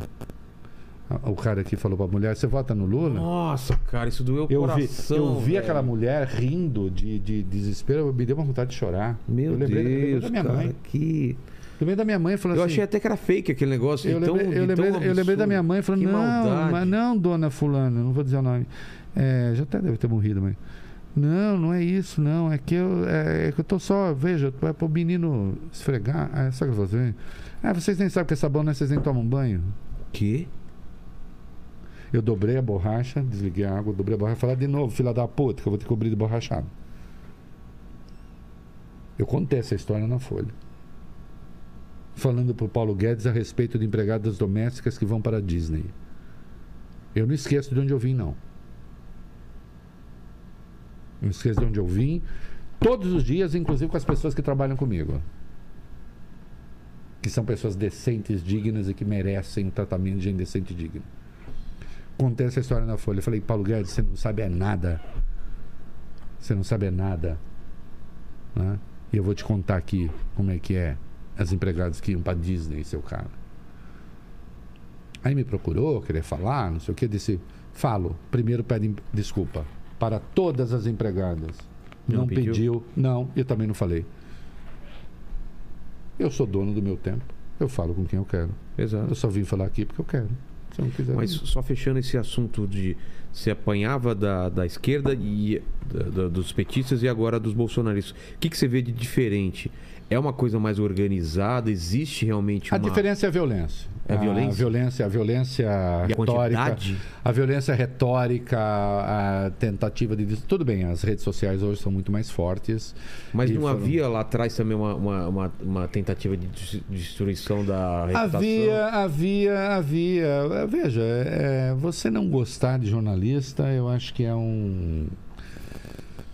Eu acho até saudável que, que É, é bom, né? É, você está é. incomodando, né? incomodando, não gosta tal. Agora, a tentativa de desmoralização e, e a tentativa de anulação, né? Então, assim, é, você não tem. O que, o que passou a ser muito frequente agora assim, é uma coisa assim: você não tem nem o direito de existir. É. Você não tem o direito de existir. Né? Nenhuma coisa é boa. E eu espero que, se o PT voltar ao poder, né, que o PT não estimule de novo a criação. Houve, sim, coisas muito ruins ali. Né? Mas nada comparado, não tem Você escala. estava naquela lista tem negra que, que, que apareceu aquela vez, do- dos inimigos do PT e tal? Não, uma eu lista não. negra que... Eu apareci na lista negra agora dos, na lista dos inimigos do, É. do, do- da- dos inimigos do Bolsonaro, a lista dos comunistas, que teve um Entendi. babaca aí que fez, um sujeito que. um anão que se finge. anão moral, né? Não tem nada a ver com anão. Mas lá, físico. de dentro do governo? Não, Ah, não, tá. é gente que atua na, na periferia. Entendi. É gente que. É gente que para passar pano não precisa nem. Né? É, tá ali. É, não, nessa lista eu tô. Na lista lá atrás. Ah, não, teve uma lista. Eu também Teve uma tava. lista, eu lembro. Teve. Não, eu tava, tava. Eu tava nas duas. Bom. Tava nas duas. Bom. Oi. Bom, tem lista negra? Tô É nela. verdade, é verdade. Eu tava, eu tava na lista, assim. Eu não, eu tava na lista. Eu tava na lista, sim. Eu tava na lista, assim. Acho que foi até o Tonholi que tornou pública essa lista a primeira É. vez.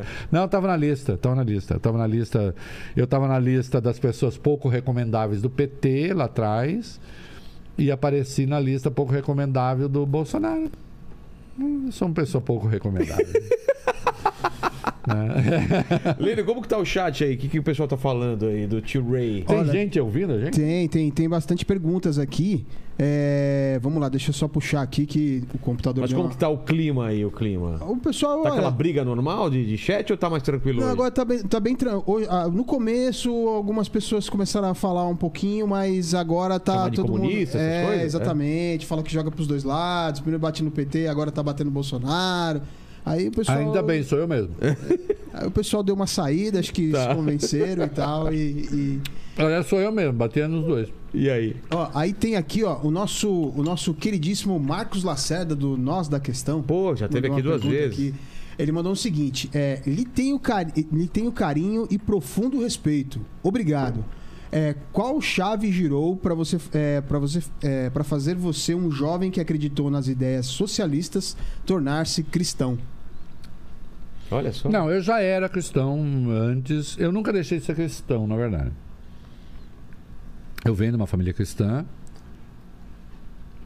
É, no tempo que eu fiquei na militância, é claro que isso perdeu um pouco de peso. Até porque a esquerda cristã batia muito na gente. É? Sim. Mas a fé você nunca perdeu ou perdeu em algum momento? Não, Não? não. Veja só, eu tenho uma relação muito. Eu tenho o cristianismo que eu herdei da minha família, que é o cristianismo que eu chamo. que é o do povo, pelo qual eu tenho profundo respeito. Imagino que seja o mesmo dos meus pais também, assim. De, ir na Você igreja vai- todo domingo. Fiz, Você a, vai- e outra, crisma, você- batismo. Você reza, você É. vai fazer, você tem um desafio pela frente, você reza, tomara É. que dê tudo certo. Não sei o quê, né? Faz promessa. Eu até brinco, né? Não tem ateu que resista a, um- a uma turbulência de voo, né? Na hora todo, Todo mundo, mundo, é. ah, oh, meu Deus, tal. Então, assim, isso eu passei, eu sou um eu sou um profundo admirador aí, não, lá, não quero intelectualizar a fé, mas o fato é que assim é, né? Eu também não posso fazer de conta que não é. Eu sou um profundo admirador de Santo Tomás de Aquino, né? Quer dizer, eu acho assim, é, eu, eu racionalizo a fé. Racionalizar a fé quer dizer o seguinte: é, Deus acima de tudo é uma grande ideia, né? É, é bom que exista. É bom que exista porque organiza a experiência, Exato. né? Hierarquiza um pouco as coisas, hierarquiza um pouco os valores. Então, ao lado de uma crença Racional. Assim, a- o, o espírito, veja só, eu tenho assim, eu, eu, eu, eu tenho uma frase que eu digo assim: a cren, você não escolhe a crença, a crença te escolhe. É, a gente que é incapaz de crer e não adianta e não vai acontecer nunca. Ou você tem um impulso para a crença, ou você não tem impulso para a crença. Eu tenho, eu vim com esse impulso para a crença. Eu racionalizo a crença. Né?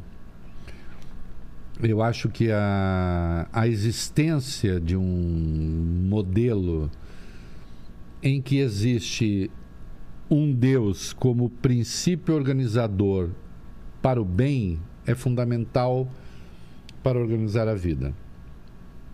Ou então aquilo que Dostoiévski não escreveu não dessa maneira, ou então tudo é permitido. Quer dizer, se você não tem princípio organizador, Não Então- faz sentido, então, então, tudo. tudo, é permitido. então tudo é permitido. Então, não, nem tudo é permitido. né?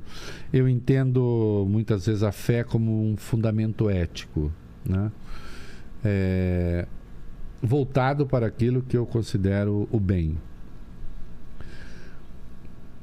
Isso para mim está muito próximo, na minha experiência, está muito próximo do catolicismo. Eu sou católico. né? É, acho que eu- a Igreja Católica fez coisas horrendas, mas também fez muita coisa boa. né?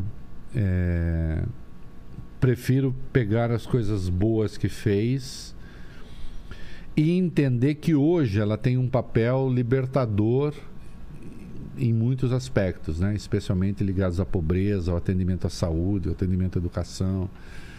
Então eu tenho eu tenho essa vinculação com a fé que não se explica muito, né? É, insisto, nunca deixou de existir, né? É, Num dado momento, isso deixou de ter importância na minha vida, voltou a ter, mas a minha, o meu desligamento da esquerda, é, ela, não, ela não parte do negócio da fé, não. Até porque tem muitos comunistas católicos, claro. esquerdistas católicos. É, é, tem, tem uma outra coisa. É, tinha a ver com a economia. Eu achava que, definitivamente, achava e acho, né, que o modelo centralizador, que de fato entrou em falência, não servia. Né? É, eu acredito na livre iniciativa, eu acredito. Agora, ao mesmo tempo, eu entendo que alguns colegas liberais né, dão muito pouco, dão pouquíssima atenção a atendimentos necessários para tornar estabelecer um padrão mínimo de vida e aí o empresariado tem de participar mais e participa muito pouco. Né. Não dá para esperar que o mercado regule não, tudo. De... Nunca. Tem que ter uma, uma até porque o mercado vai procurar sempre estar certo o lucro máximo. É. E é preciso submeter-se a uma disciplina. Eu preciso ir ao banheiro. Como é que a gente faz? Vai lá, vai lá. A gente vai lendo aqui. Fica à vontade. É. É eu é? também vou depois de você. Vai lá. Lênis, que mais? Ó, tem aqui o seguinte: tem um comentário aqui do. Deixa eu pegar aqui, deixa eu puxar. A, a, a pro, professor Mil. É aqui, aqui, ó. Professor Mil, Milton Silva, é, quase que eu achei que fosse uma pegadinha, porque é um nome todo colado, assim, é, você, junto. Você, é. você sempre cai nessa. Por isso né? que eu li devagar aqui para não. oficina com quê? É, é, Power Guido. Power, Power Guido, Power né? Guido, é. Tá tudo junto, tá assim, ó. Simas turbando. Se masturbando. É, você já caiu nessa. Já, né? já. Aí aqui tá assim, ó, professor Milton Silva filosofando. Eu tá. falei, bom, ele tá falando aqui, ó, tio Rei, você é uma referência. Né? E aí tem também aqui, ó, o. o, o bom, o, o, o Canta, Cantizano, ele fez uma pergunta aqui que ele fala assim, tio Rei, qual a possibilidade real de ser uma, uma eh, de ter uma operação Lava Jato sobre o governo Bolsonaro?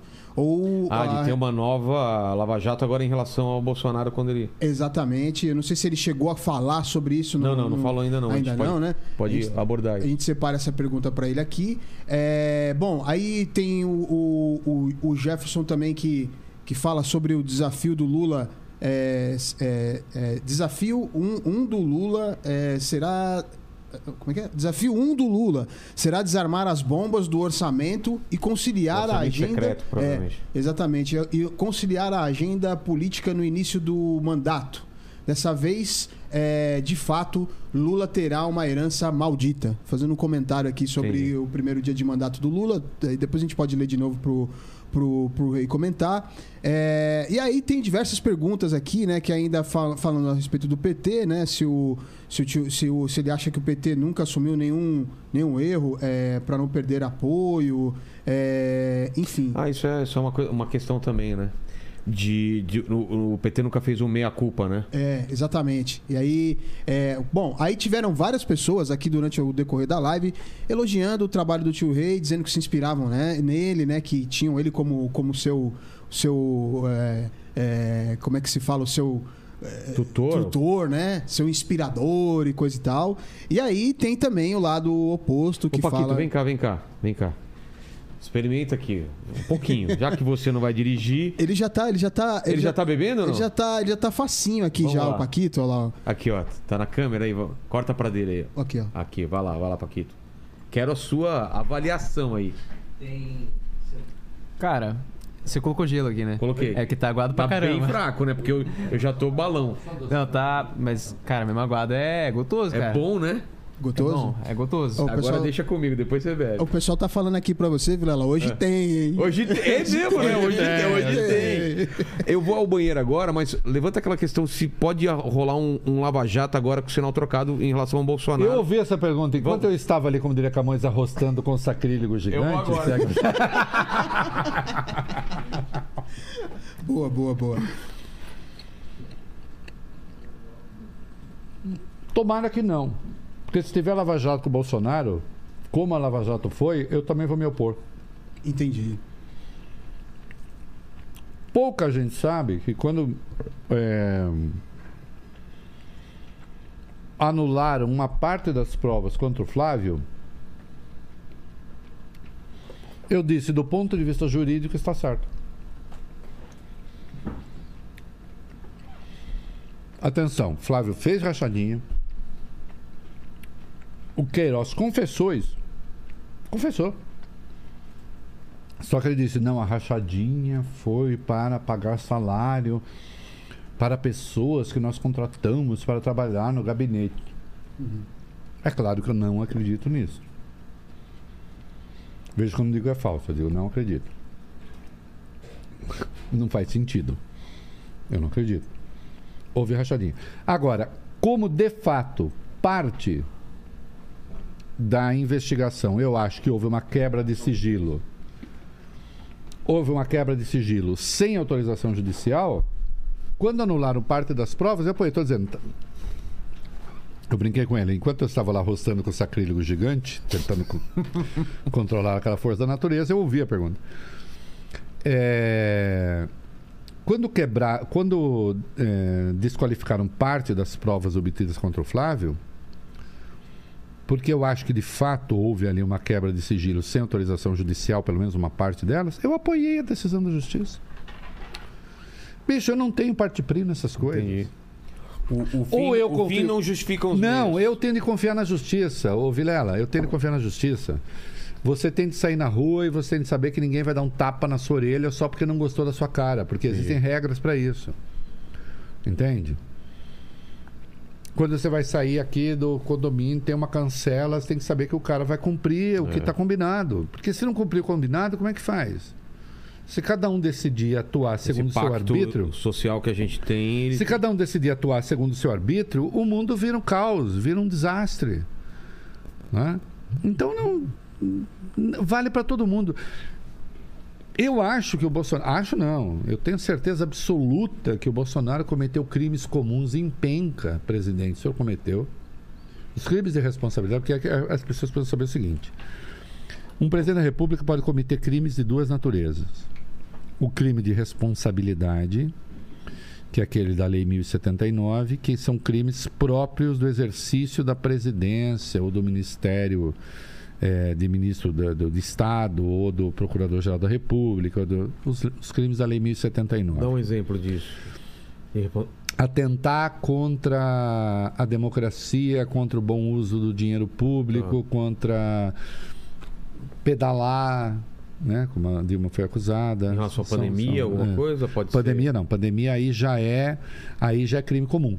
Ah, é? é justa, exatamente, aí é crime que está previsto no Código Penal. Tá. Então é justamente isso que eu ia falar. Você tem os crimes de responsabilidade que o Bolsonaro cometeu, o comício do 7 de setembro, que ele põe em dúvida é, é, do, do ano passado, sobretudo. Nesse ano ele foi mais maneiro. Em que ele ameaça as instituições. Esses crimes de responsabilidade, eles desaparecem com o exercício do mandato. Acabou. Ele não é mais presidente, os crimes ficaram lá. É crimes próprios de quem está no mandato. Ele, ele deixou de ser presidente, ele não pode ser. Não, acabou, o crime desaparece. É o crime. E tá certo, esse é o crime mesmo? do exercício da presidência. Mas não pode ser julgado depois? Não. Mas tem os crimes comuns, estes sim, Ah, que ele pode ser julgado depois. Por exemplo, os crimes da pandemia, esses são crimes comuns. ele pode ser julgado durante o mandato também? Durante o mandato, só com autorização. Esse é o problema. Só com autorização de quem? A Procuradoria-Geral da República precisa oferecer uma denúncia. Hum. Essa denúncia vai para o Supremo, o Supremo avalia, o Supremo manda para a Câmara. A Câmara tem que dar uma autorização por dois terços para que o Supremo abra o processo. Entendi. Portanto, se a Câmara. Por que, é que o Bolsonaro fez o acordo com o Centrão? Porque tinha medo disso? Claro. O Bolsonaro fez o acordo com o Centrão de duas maneiras, para deixar ainda mais claro. Vamos lá. Ele fez o acordo com o Centrão por quê? Crimes de responsabilidade. Vamos ao encaminhamento do crime de responsabilidade. O crime de responsabilidade é assim. Quem tem a competência para fazer a denúncia, por exemplo, o deputado pode, e tal. Você entra com uma denúncia por crime de responsabilidade na Câmara dos Deputados. O primeiro ato é o ato do presidente da Câmara, De aceitar? de aceitar ou não aceitar. Tá. Caso ele aceite, ele diz: tá bom, começa a tramitar. Forma-se uma comissão especial, a comissão especial vai avaliar e essa coisa toda vai andando ali, até chegar ao ponto em que se submete ao plenário da Câmara a denúncia por crime de responsabilidade. Se dois terços, que é gente pra caramba, Uhum. se dois terços da Câmara autorizarem, esse, essa questão segue para o Senado. O Senado vai fazer uma comissão, vai fazer um juízo de admissibilidade para saber se de fato houve ou não crime. De responsabilidade. Isso. E vai submeter ao plenário por dois terços de novo. O plenário tem de aceitar a abertura do processo por dois terços. Se o, se, o, se o Senado não aceitar, nem abrir se abre. Aceitando, abre-se o processo. E depois o presidente tem que ser condenado por dois terços de novo. Entendi. É bem difícil. Qual é a minha, qual é a minha questão? A Dilma não cometeu crime de responsabilidade e eu estou absolutamente convencido hoje. E já escrevi isso, já falei isso, não é de hoje. E o impeachment foi um erro. Agora, nada disso anula o fato de que ela perdeu o apoio de dois terços da Câmara e perdeu o apoio de dois terços do Senado. Porque se ela tivesse o apoio de dois terços da Câmara e apoio de dois terços do Senado, ela não teria sido empichada. Mas um pouco por causa da manif- das manifestações da rua. Das manifestações, da crise econômica, um monte Crise de coisa. econômica, Um monte de coisa. Então, assim, o PT não pode fazer de conta que não cometeu erros. Claro que cometeu. Se não tivesse cometido, os dois terços não existiriam. Entendi. E não queria pra frente. Entendeu? Agora, louve-se a Dilma, por outro lado, que a Dilma não fez o que o Bolsonaro fez. Comprar o Congresso. Ah, tá. Ao contrário, ela teve uma relação com o Congresso Porrada. de, de confronto. Às vezes, bons confrontos, ela estava certa. No confronto dela com o- mas o no Cunha. confronto dela com Eduardo Cunha, ela estava certa. Então, mas o Cunha teve um papel importante nesse Claro, sentido. ele foi, ele foi o primeiro. Veja só, todas as denúncias de impeachment do Bolsonaro não passariam porque quem é que faz a primeira juiz de admissibilidade hoje? Já para no. O Arthur Lira, Entendi. que é o chefe do, do orçamento secreto. Quando o Bolsonaro faz o acordo com o Centrão, ele faz o acordo com o Centrão para não ser empichado. O Bolsonaro cometeu mais de 40 crimes de responsabilidade. Sem o Centrão, então ele já teria. Já teria- Claro, já teria. ido. E aí ele faz o acordo com o Centrão, o Centrão fala: tá bom, eu faço o acordo, mas eu quero tudo. Eu quero governar Eu- o Brasil. Governar mesmo. Governar o Brasil. Em- o quê? Atenção. Dinheiro. O- o- é, esse ano, esse ano aqui, são 16 bilhões do orçamento secreto. É mais do que o governo federal tinha para investir. Não é mais do que o governo federal tinha para custeio. Tá. Vamos prestar atenção nisso, que são coisas diferentes. Custeio, custeio de saúde, custeio de educação. Não é isso. Dá- É uma grana que é para trilhão. investimento. Investimento. Pe-. Esse dinheiro foi todo. O investimento, o Cunha, o Cunha, o, o Lira e o Ciro Nogueira, eles mandaram neste ano 16 bilhões mais que o governo federal. Bilhões. E no ano que vem já tem acertado 19 bilhões. Né? Isso não pode continuar. Isso é compra do Congresso. E quem, quem veta isso? E, não, aí, aí, aí, aí a questão é política, porque o orçamento do ano que vem já está decidido. Por exemplo, você quer. Ó, vou, vou te dar um problema aqui. Presta atenção, quem está acompanhando. O que que o Bolsonaro fez? Ele deu 800, ele deu é, 600 reais do, do Auxílio Brasil para todo mundo do que recebe o Auxílio Brasil Sim. até dezembro. É. Para o ano que vem, ele mandou uma peça orçamentária. Quanto é que está previsto no Auxílio Brasil? Quanto? 405. Não tem 600. E não tem dinheiro para 600. Você acha que vai ser minha coluna da Folha de sexta-feira? Estou dando um spoiler aqui da minha coluna. Que muita gente fala, ah, o Lula não apresenta plano. Eu fosse ele não apresentava também. Vem cá. Se o Lula ganhar, você acha que o Lula tem alguma condição de voltar a pagar 400? Claro que não. Ele vai ter que pagar 600. De onde ele vai ter o dinheiro? Não tem. Vai ter que inventar. Do orçamento secreto? Não, não sei. Vai ter que, vai ter que negociar. É por isso que o Lula está falando, sem que eu saiba que congresso eu vou ter, vocês querem que eu, eu, eu mande plano detalhado do quê? Que vai ter de pagar 600? Vai. Isso já sabe. Já sabe. Outra coisa. Quando vieram com a PEC do, do, do ICMS dos combustíveis, cortaram o ICMS dos estados. É. os estados vão quebrar. Essa conta vai chegar lá na frente. Vai. Vai ter que dar uma resposta para isso. O cara já começa o mandato. Já começa com a corda aqui. Aí fala assim: ah, eu apresento uma prova detalhada, vá fanculo, como diriam os italianos. Porra! Por isso que os, os economistas hoje. É, uai. Por isso que os economistas hoje, todo, um monte de economista, fez uma carta de apoio ao Lula e não exigiu nada do Lula, porque eles sabem. Isso alguns bostinhas, articulistas de jornal, uns merdinhos, que tentam provar pro patrão: ai, patrão, eu sou mais patrão do que você. Vai, pá, para de passar vergonha. É, não tem. Como que, o que você vai fazer? Vai detalhar como? É. Agora, você traz o Guedes aqui, não sei o que ele falou lá no Flow hoje. Ah, tá tudo certo, vai ser uma maravilha, mas eu que tal. Independente de quem, ganhar, já vai arcar com Tá fudido já. Tá fudido já. De cara. O Bolsonaro tá fudido porque ele criou o negócio pra si mesmo, pra tentar ganhar a eleição. Porque virou uma coisa assim: eu ganho a eleição, depois eu vejo o que eu faço. É. Mas e se o outro ganhar? Acontece que eles não contavam que o outro fosse ganhar. Tinha isso, imaginava a romaria dos nhonhos, os pobrezinhos, tudo sim, tudo lindo, aquele bando de pretinho grato, sabe? Ai, obrigado pelos 600 200, reais. 600 reais, 200 reais a mais. E eu vou falar banana pra você. Você acha que a reeleição é uma coisa que tinha que acabar mesmo? Claro, nunca, fui, sempre fui contra. Aí, quando o Fernando Henrique mandou a emenda lá em 97... Ele era contra também, né? É. Todos eles são contra até, lá- até, até a chance. até né? chegar lá, É, o Lula também era contra. o PT também era contra.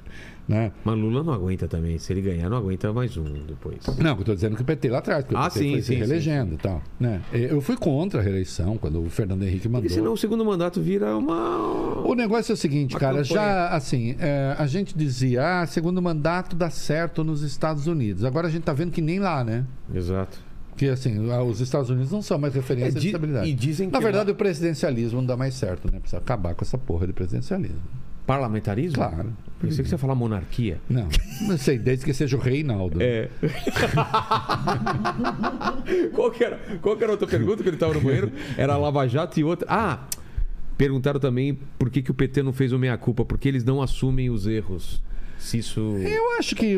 Escuta, você não acha que assumir erro é chamar o Alckmin para ser vice? Mas por que eles nunca falaram? Não, Roubamos mesmo. Não, não, mas a- a- até, até não, mas é porque não é assim. É porque não é assim. Não é assim. É que houve. Aliás, o Lula falou isso no ou no debate da foi no debate da- foi na, na entrevista da Globo. Ele disse: "Não, claro que houve roubalheira na Petrobras. Tanto é que as pessoas devolveram o dinheiro, você não devolve se você não roubou." Né? Ele falou isso. Falou, falou. Claro que houve, claro que houve. É que agora querem um ato de contrição do PT, mas aí ato de contrição, partidos não Ninguém farão. não, nunca, nunca vão fazer. Nunca vão, ninguém fez. Houve erros em outros governos também sem ato de contrição. Bolsonaro vai fazer algum ato de contrição em alguma vez? Não vai fazer. E, e- e parece que os partidos meio que, que pulver, tá tudo pulverizado. Antigamente era muito claro, né? Era PT versus PSDB, PMDB lá atrás, Arena. Hoje em dia parece que é- é- são os nomes das, do- do- das pessoas e, e o partido tanto faz. Você sente um pouco isso? O PT talvez seja o último. O- último desse- só existe um partido no Brasil. Qual? PT. É, né? PSDB. É, o PSDB existiu durante um tempo, mas acabou se perdendo ali num- numa soma de vaidades, é, mas com uma base social muito frágil. Um partido precisa ter algumas teses e precisa ter base social. O que, que é base social?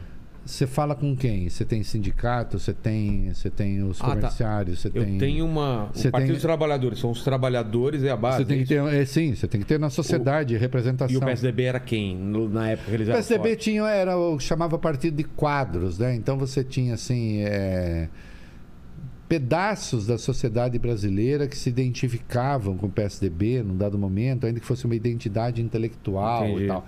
Mas nunca teve, chegou a ter, mas hum, timidamente, mas nunca teve uma vida partidária ativa. O PT existe.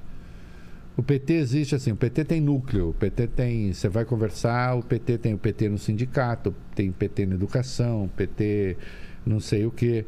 Isso os partidos precisam ter. O bolsonarismo não é um partido, mas ele se enraizou de algum jeito. É. Independente de onde tá. Independente de onde está e do que pense, de, de algum modo você tem esse enraizamento. É. O Ciro ensaia fazer isso.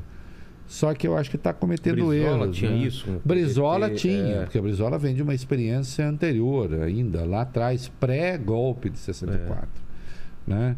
É, tanto é que você vê, o Brizola tinha é, enraizamento social no Rio de Janeiro, tanto é que o PT é fraco no Rio de Janeiro até hoje. Exato. Porque o brizolismo não Quem que, permitiu. quem que ocupa esse espaço? lá? O brizolismo no Rio Não, de não, Janeiro. hoje. O do Brizola. O- fragmentou muito. Fragmentou? Fragmentou muito. Fragmentou muito. Você tem. Eduardo Paes, de algum modo, é derivado de Brizola, porque Eduardo Paes é derivado de César Maia, que por sua vez é devi- derivado de Brizola. Entendi. César Maia, por sua vez, é pai de Rodrigo Maia, que foi ser presidente do DEM, mas de algum modo tem ali um pé ainda no brizolismo via o, o- o César, que depois acabou indo para a direita. Então, o brizolismo marcou, eu diria assim, o Brizola hoje ele está presente em partidos de direita e de esquerda no Rio de Janeiro. Ah, tá. né? Ele só não está presente no PT. E por isso o PT no Rio de Janeiro é um partido relativamente fraco. Você vê que o candidato do Lula no Rio de Janeiro é um cara do PSB, que era PSOL, que é o Freixo. É, o pessoal talvez também tenha uma identidade um pouco mais forte também, né? Não sei. E o PSOL no Rio de Janeiro como a costela do PT, mas é, É. uma costela radicalizada do PT. Mas esse PT, é, digamos assim, de matriz lulista no, no Rio de Janeiro é muito fraco. Exato. Porque o brizolismo não permitiu a Você expansão. chegou a pegar, na época da censura, você, você pegou a, fase braba ou já tava light quando você Não, começou a trabalhar não, no peguei. jornalismo? Não, quando, E ter que... Quando eu comecei a trabalhar, não, aí já, já a coisa estava mais Já tava tranquila. Já Quem estava mais que era o tranquila. presidente? Era o Gás ou era o Não, era o? Sarney. Sar... Ah, o Sarney? Ah, então... Sarney, Sarney, Sarney. Não, eu já peguei, eu já peguei, eu comecei a trabalhar no jornalismo em 87, Ah, tá. aí veio o Constituinte, então eu já peguei, eu peguei a censura brava, tal, mas eu peguei como militante, né? Entendi. É, Mas de, de, de ter medo, de... Sim, claro, não. Era reunião, era clandestina. É, reunião, você nunca, você nunca ia para uma reunião do grupo. O lugar marcado nunca era o lugar do grupo. Em- Era. o lugar da, da reunião. Ah, era um lugar para ir para outro. É o lugar para ir para outro. Até porque caso você caísse, como se, se usava, né? Caso você fosse preso Sei. e alguma razão fosse coagido a dizer onde, você ia dar o lugar para onde as pessoas não estavam. Entendi. né? Ali era o Você nem lugar. sabia onde você era. não sabia, você nunca sabia onde era. Né? É, não, ainda fiz isso. Imagina, era 76. Né?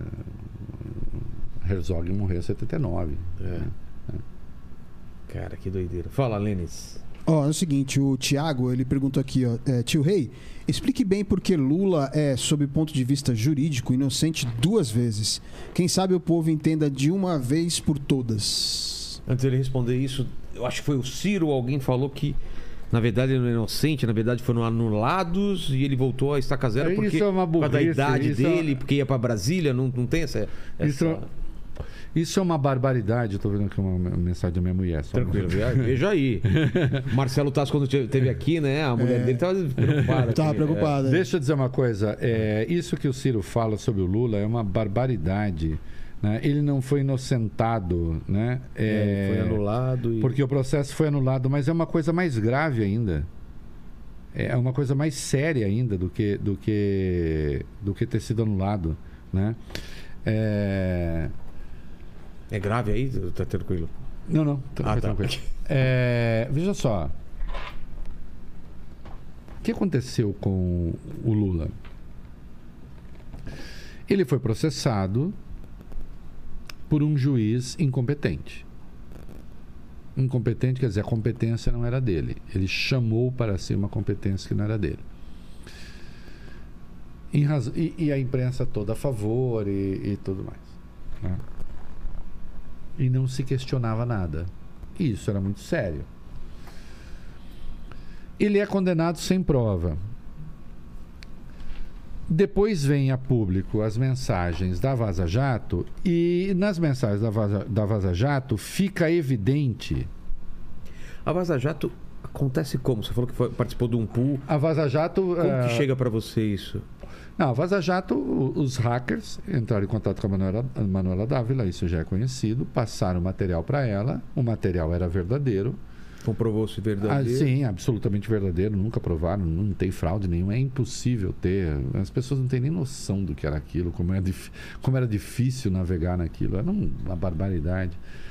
E aí se prova que o tempo todo juiz e, e procurador estavam né, ali fazendo Isso, isso não, podia ser fe... não poderia ser feito. É. Não, em absoluto. Imagina. né? A gente tem no Brasil o sistema acusatório. O juiz, quem acusa é o Ministério Público. O juiz, o juiz tem de ser neutro. O juiz não pode dar instrução para o Ministério Público. Né? É por isso que hoje a gente quer. eh, eh, Se aprovou o juiz de garantias, até agora não, não avançou. Né? É, Os processos do Lula foram anulados. Isso quer dizer o seguinte: os processos do Lula que foram anulados são os que estavam no Supremo. Eram dois. Dois. O do sítio e o do, do apartamento do sítio. Certo. Só que o Lula, ao todo, ele tinha 17 ou 18 processos. Nos outros todos, ou ele foi absolvido, e isso é verdade, Ah, é? ou o processo Que foi outros, por exemplo. ah, tem, por exemplo, é a história mais absurda de todas que ele teria levado grana na compra dos Gripen, do, do- dos CAS, Ah, tá. que é o processo mais absurdo de todos. Escrevi largamente sobre isso, até porque eu acompanhei isso desde quando eu estava lá na Folha, lá atrás. Fernando Henrique tentou comprar caça primeiro. Quem comprou os caças foi a Aeronáutica. O Lula liberou, o Lu- o Lula, Dilma, né? O Lula encaminhou, a Dilma liberou a grana. Né? Nos outros todos, ou ele foi absolvido, ou o processo foi trancado. Um processo é trancado quando você chega à conclusão que não existem razões para o processo. Entendi. O processo aberto por nada. O processo trancado.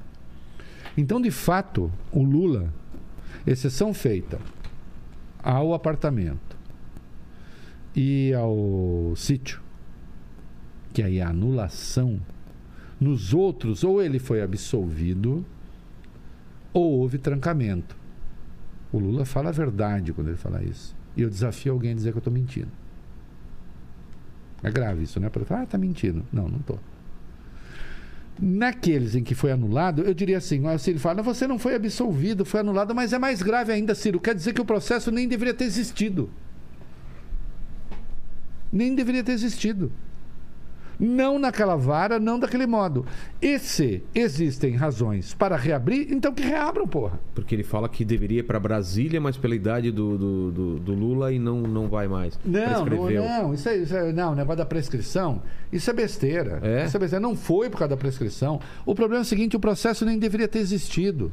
Agora, o que eu, o que eu, o que eu fico, assim, o que me é estupefaciente, vindo do Ciro, que é um professor de direito, Isso, anota aí. Né? Estupefacente. estupefaciente. É a primeira vez que essa palavra é pronunciada em 631 Exa- programas. Acho que é a primeira vez que eu ouço ela na minha Eu- vida. não, não, com certeza. Estupefacente. Vamos ficar me fudendo, vai? Vamos ficar treinando. É quando você fica estupefacto. Estupefato, exato. É, é. Então, assim, o que é estupefaciente, É. né? É, que também é usado para droga, quando a pessoa. Ah, tá então. No extremo. é que, sendo professor de direito, é, não se dê conta de que quando um processo é ilegítimo, eu diria assim, é muito mais. Assim, o cara é muito mais inocente do que se ele tivesse sido inocentado. Quer dizer que não só. Nada não daquilo valeu, provado, não mas deveria ter Não existido. deveria ter existido. Não deveria ter existido. Não deveria ter existido. Agora, em tendo existido e existiu, em tendo existido e existiu, Teve problemas na. cadê a prova? Se eu não bebi muito Glenfiddich, eu me lembro de ter olhado para a câmera, ter dito: Sim. Oi, Sérgio Moro, Pô, se me tiver diga prova. em que página. e tal." E ele não vai dizer nunca, porque ele escreveu que não existe a prova. E aí o Ciro se comporta desse modo? O Ciro foi vítima, ele foi vítima de um mandado de busca e apreensão, não foi? Em relação ao quê?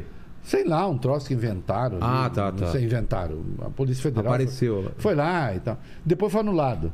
Todo mundo saiu em defesa dele. Eu saí, o Lula saiu.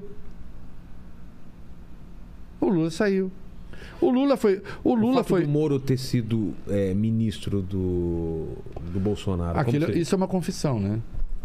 Da parcialidade dele. Como é que você. Como é que você.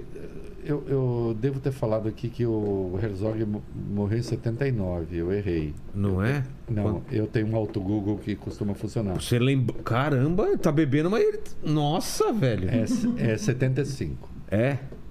Tá. 75. Mas você tava falando do Herzog. 79 foi o Manuel Fel Filho. Tá. 75. É, mas vamos voltar. Desculpa, é que. Relaxa, não. não precisou nem o Lene ir atrás do Google aí, ó. Aqui, ó. É, ó, Qualquer coisa liga pro tio agora. próxima, já vou pegar já Em tô... vez de eu perguntar pra você, porque às vezes eu tenho dúvida. Quando aconteceu tal coisa? Bateu. A, a guerra foi ontem, né? Foi, Quando terminou foi. a guerra, eu falei 45, o pessoal falou, não, 48. Eu falei, não, vai aí, 45. e tal. 45. Velho, o. Mas confere aí.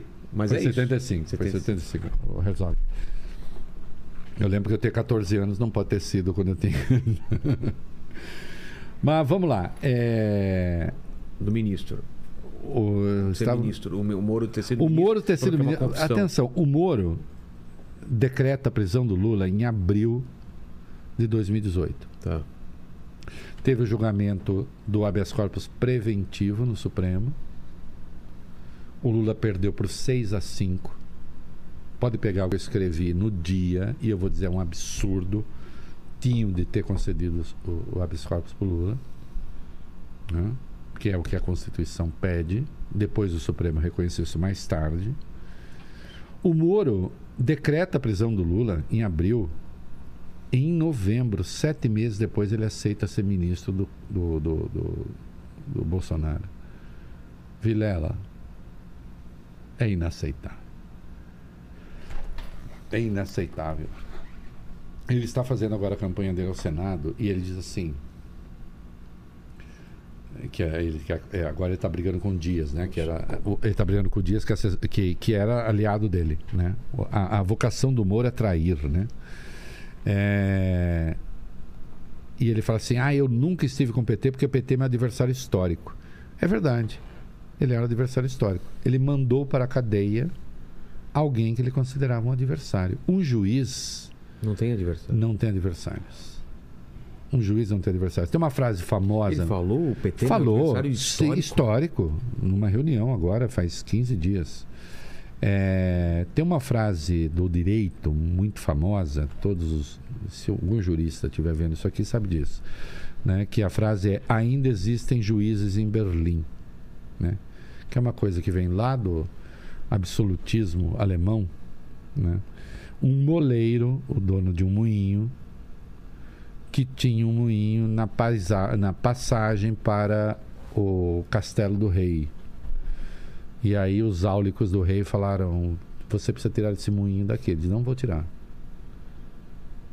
Não vou tirar. Por que, é que o rei pode mais do que eu?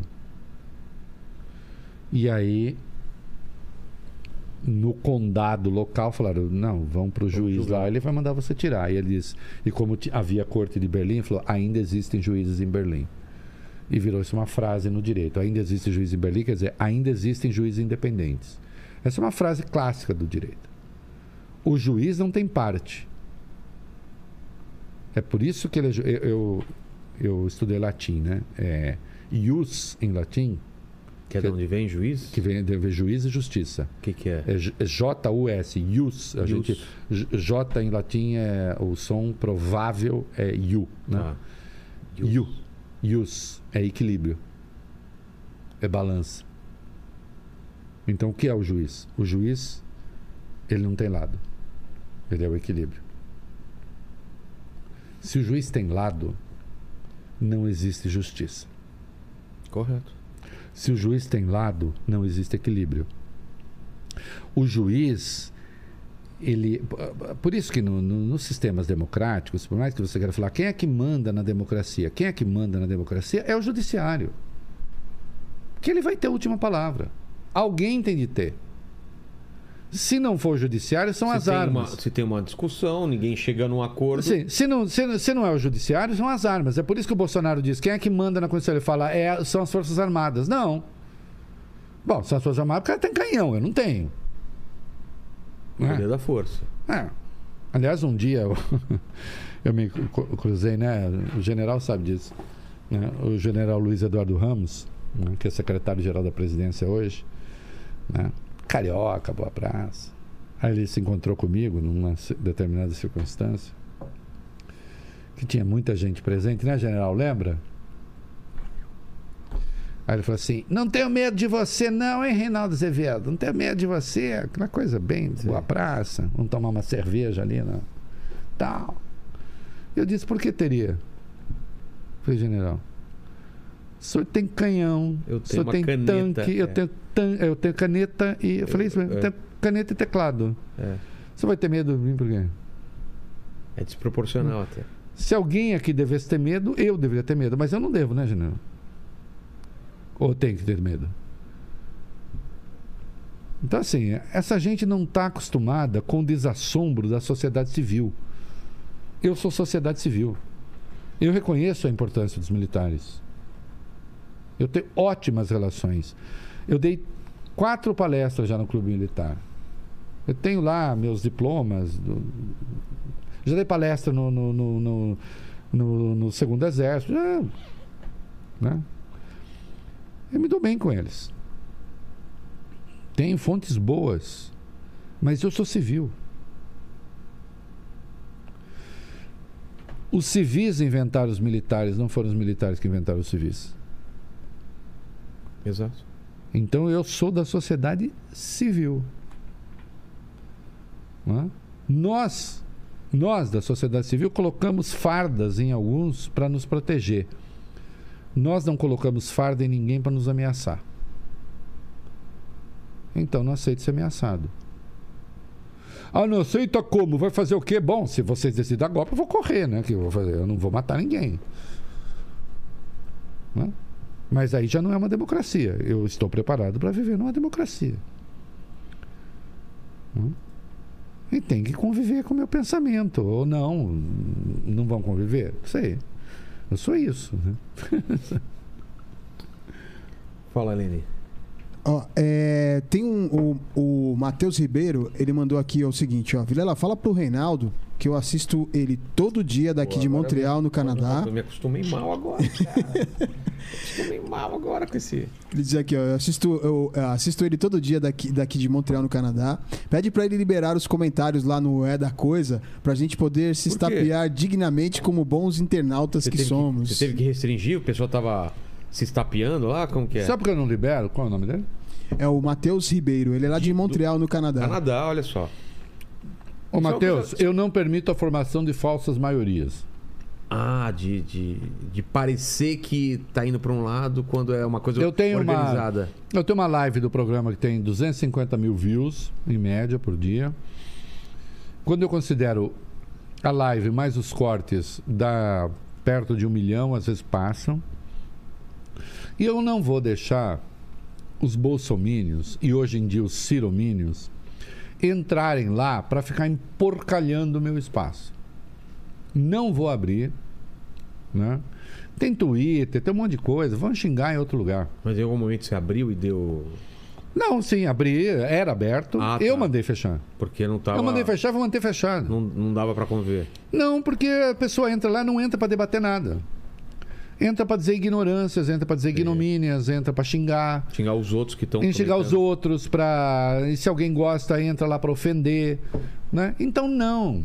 Ah, isso não é democrático. Não, democrático. Quem disse que espaço de, de, de- de debate no, no- não é a democracia não é ali não quer ser democracia é partido cara é organização da sociedade vai para democracia vai para o pau vai para organização né? agora ficar xingando as pessoas ficar me xingando na minha casa pode me xingar onde quiser na minha casa não Ué. Uma coisa permitir uma pessoa. Então, tem que deixar a porta aberta pra, pra galera chegar. Não vou deixar. É. Entendeu? Aí por quê? Porque vai lá, o cara não, não acompanha o programa nada. Nomeia três, quatro, vem os robôs de resto. Entendeu? E, tal. e até porque. e, ah, mas não tem gente boa que também gosta de você que poderia combater, mas eu não quero transformar os caras que gostam do programa. Eles não têm que ser meus esgrimistas. E de resto, bicho, não gosta do meu programa? Vai procurar um programa que eu faça feliz. Você Eu acho isso. Eu acho O cara não inacreditável. gosta de você e fica é, não, assim, é mais ou menos como tem alguém aqui agora nos ouvindo, né? Agora ou depois, É. né? Que vai ficar gravado. Assim, ah, Nossa, que absurdo! Mas que, assistiu. Que mala! Porra! Você perde seu tempo comigo, você me acha um mala, você me acha um idiota, você me acha um. Ah, tá, tá perdendo tá seu fazendo tempo. aqui? Tá fazendo o quê? O quê? Eu não acompanho gente que eu não Eu gosto. também não. A vida é tão curta, Eu não né? acompanho gente que eu não gosto, eu não visito gente que eu não gosto, eu não convivo com gente É. que eu não gosto. Entendeu? O pessoal é masoquista também. né? É, é, mas às vezes fala assim, ah, o Reinaldo é meio. Porque tem uma fama assim de ser um pouco nariz empinado. Não é isso, Lene. é, Às vezes eu não gosto das pessoas. Eu preciso ser simpático. né? Claro eu não. não sou mal educado. Chega uma idade que você não precisa mais. Passou né? e não cumprimentou, fulano disse que você passou e não cumprimentou. É que eu não gosto dele. Eu vou chegar nessa idade aí, entendeu? Falta dois anos pra isso. Né? Dois anos, eu sou de 70. É. Daqui dois anos eu já. Eu não gosto dele, por isso que eu passei e não olhei. Pô, eu vou começar a fazer isso com o Paquito, velho. Sim. Tá precisando. Não é? Não. Tô dando muita moral pra Assim, ele. eu não gosto. Você- O que eu posso fazer?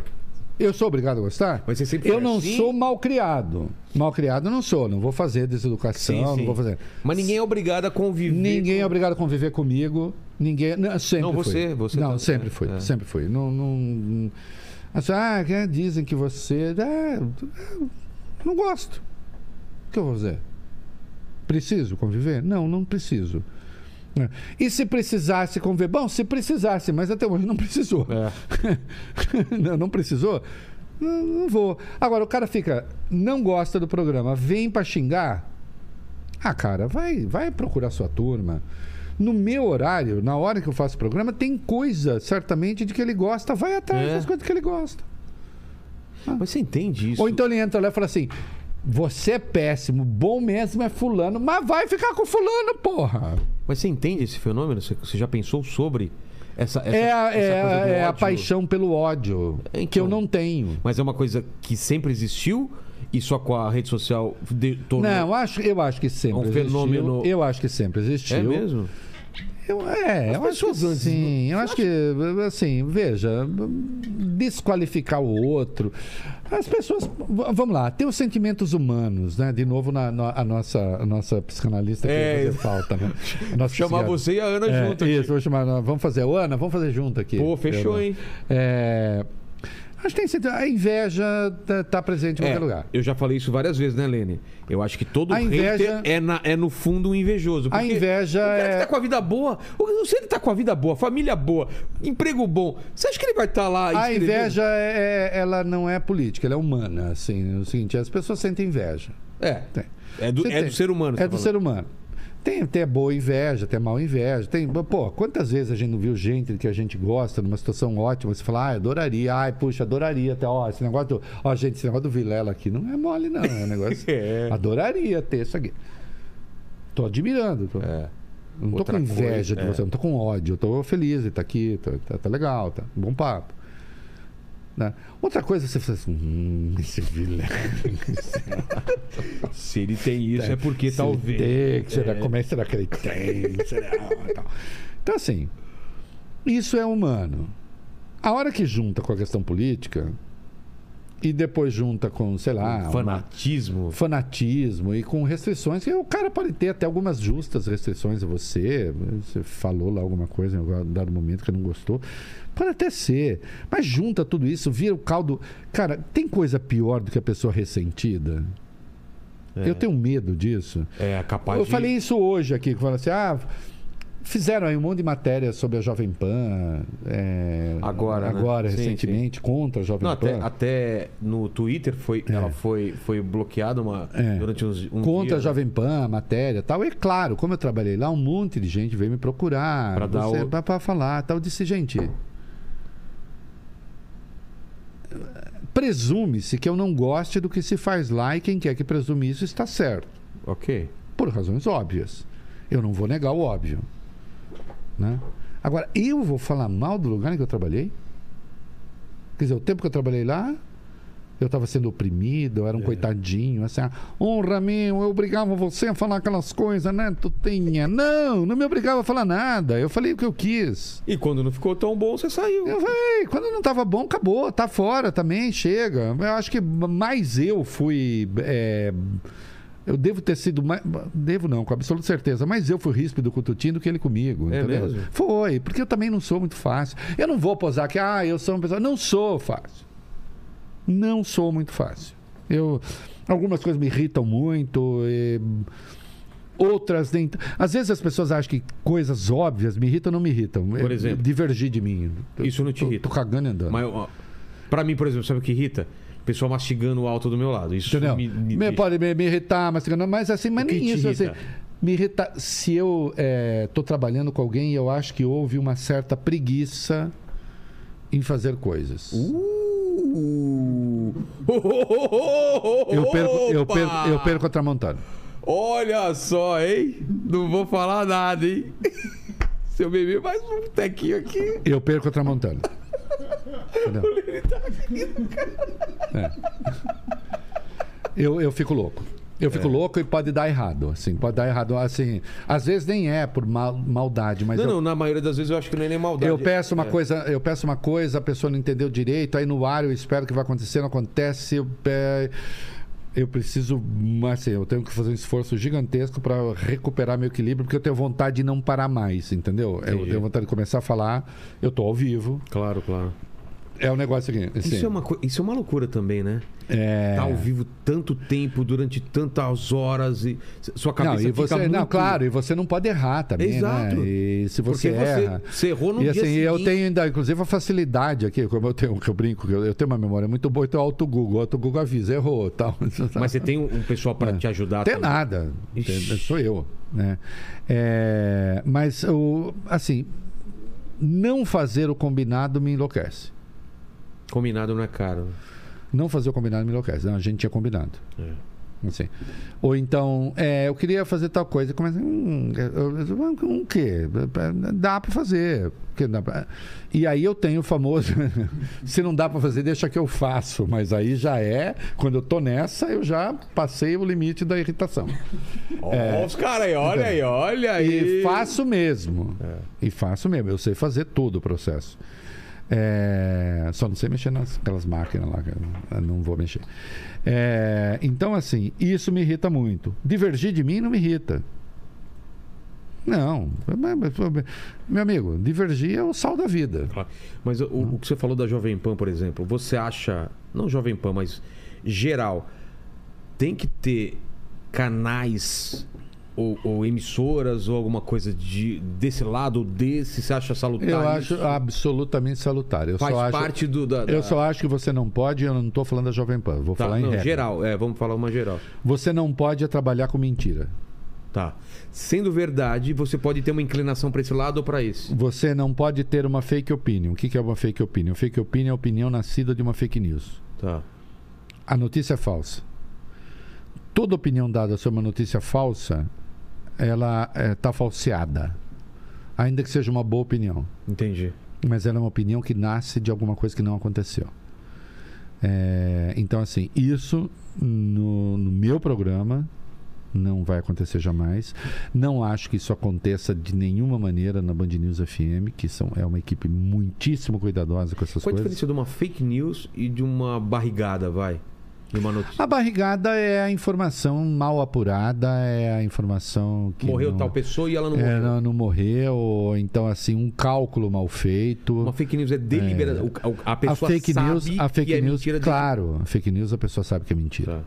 A pessoa sabe que é mentira e ela passa essa mentira adiante. Muitas vezes, assim, claro, quando a mentira é, é- ela é de segunda mão, ela passa adiante às vezes sem saber que é mentira. A a pessoa que Mas tá passando... quem é não sabe que é mentira. Tá. né? É por isso que ela é por isso que ela é tão perigosa, né? Tão poderosa, né? As tias do Zap e os tios do Zap passam adiante. né? Olha o que aconteceu, tal, É. né? É, eu me lembro, eu viajei no dia 6 de setembro de 2018, o dia que o Bolsonaro levou a facada. E eu fui em um determinado lugar, encontrei as pessoas e falaram assim: a primeira pessoa que me encontrou, que é gente que eu gosto, falou: Você viu? Era uma pessoa ligada a Manuela Dávila. Fato. Tipo, já dando a... Falei: Não, não é. Ah, eu vi em tal lugar. Não, mas eu vi, está circulando muito e circulou muito essa história. Então, assim, é, a fake news, quem criou sabe que é mentira. É um telefone sem fio, né? E aí vai passando adiante e tal. Vai aumentando. E às vezes, quer dizer, um veículo de comunicação, sob nenhuma hipótese, né, deve ser condescendente com isso. Né? Insisto, não estou falando de ninguém em particular. É, então, não é aceitável. E às vezes as pessoas opinam sobre coisas que não aconteceram. Isso não é fake news. Aí é fake opinion, né? Dá um exemplo. É, faz uma, um, um editorial inteiro sobre uma possível é, manobra. Ah, circulou, por exemplo, e isso ah, chegou a sair em Tipo uma madeira de veículos de, piroca? comunicação. A madeira de piroca houve, mas não, que eu saiba não foi parar em nenhum Tá. veículo. Mas circulou, por exemplo, uma fala, uma suposta fala da da da Cidral do, do, do, do UOL, né? A Cidral do UOL dizendo eu sabia que ao fazer aquela pergunta Vera- eu ia dizer, envolvendo a, Ve- edição- Ah, envolvendo a Vera. Magalhães. Exato, exato, exato. Como se a Cidral, a Cidral estava se referindo, na verdade, a Simone Tebet, Exato. que disse: Eu sabia que quando eu perguntasse aquilo para o Bolsonaro, ele ia se desequilibrar. empacotado de modo a E a parecer Cidral, que- a Cidral estava falando isso É. sobre a Simone Tebet, falando, mas falando pro UOL. Ela não estava. Não, não era uma conversa de Não na canto. conversa, não. E ainda que fosse, mas de qualquer modo ela estava se referindo àquele episódio. Tá. E aí aquilo foi vendido como se fosse a Cidral se referindo a Vera Magalhães, que disse: Eu sabia que ao fazer aquela pergunta.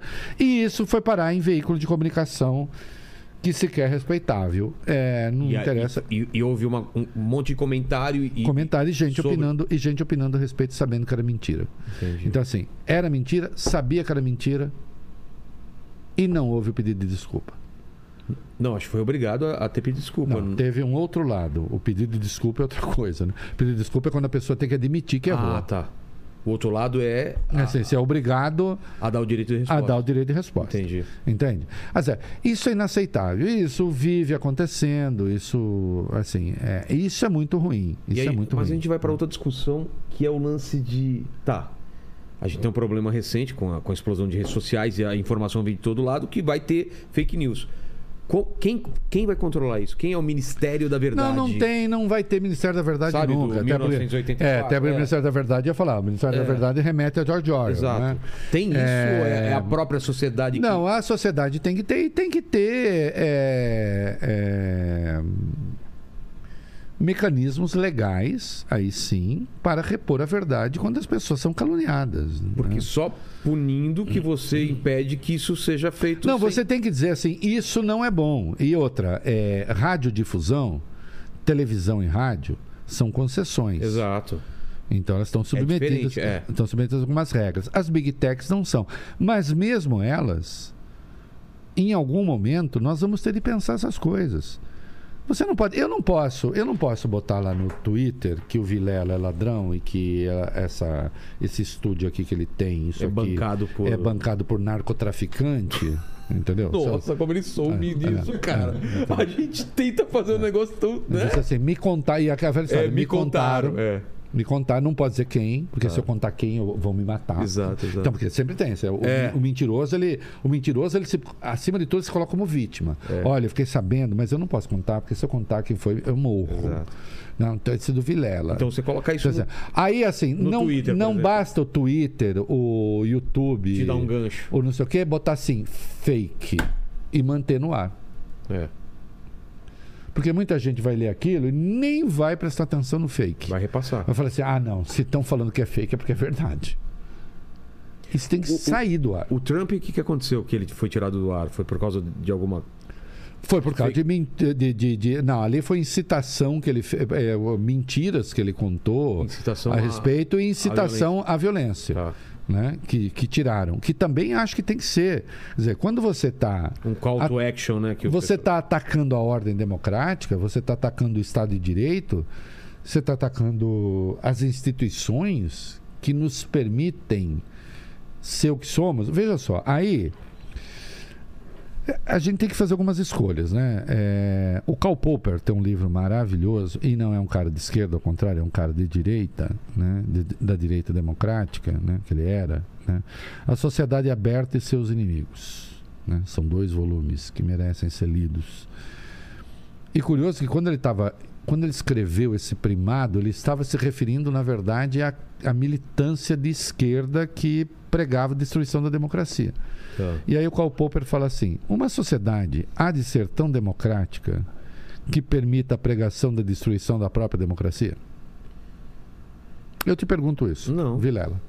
Então, esse é o limite, né? Não. não. Uma sociedade é democrática a ponto de permitir a pregação da destruição da democracia? Não.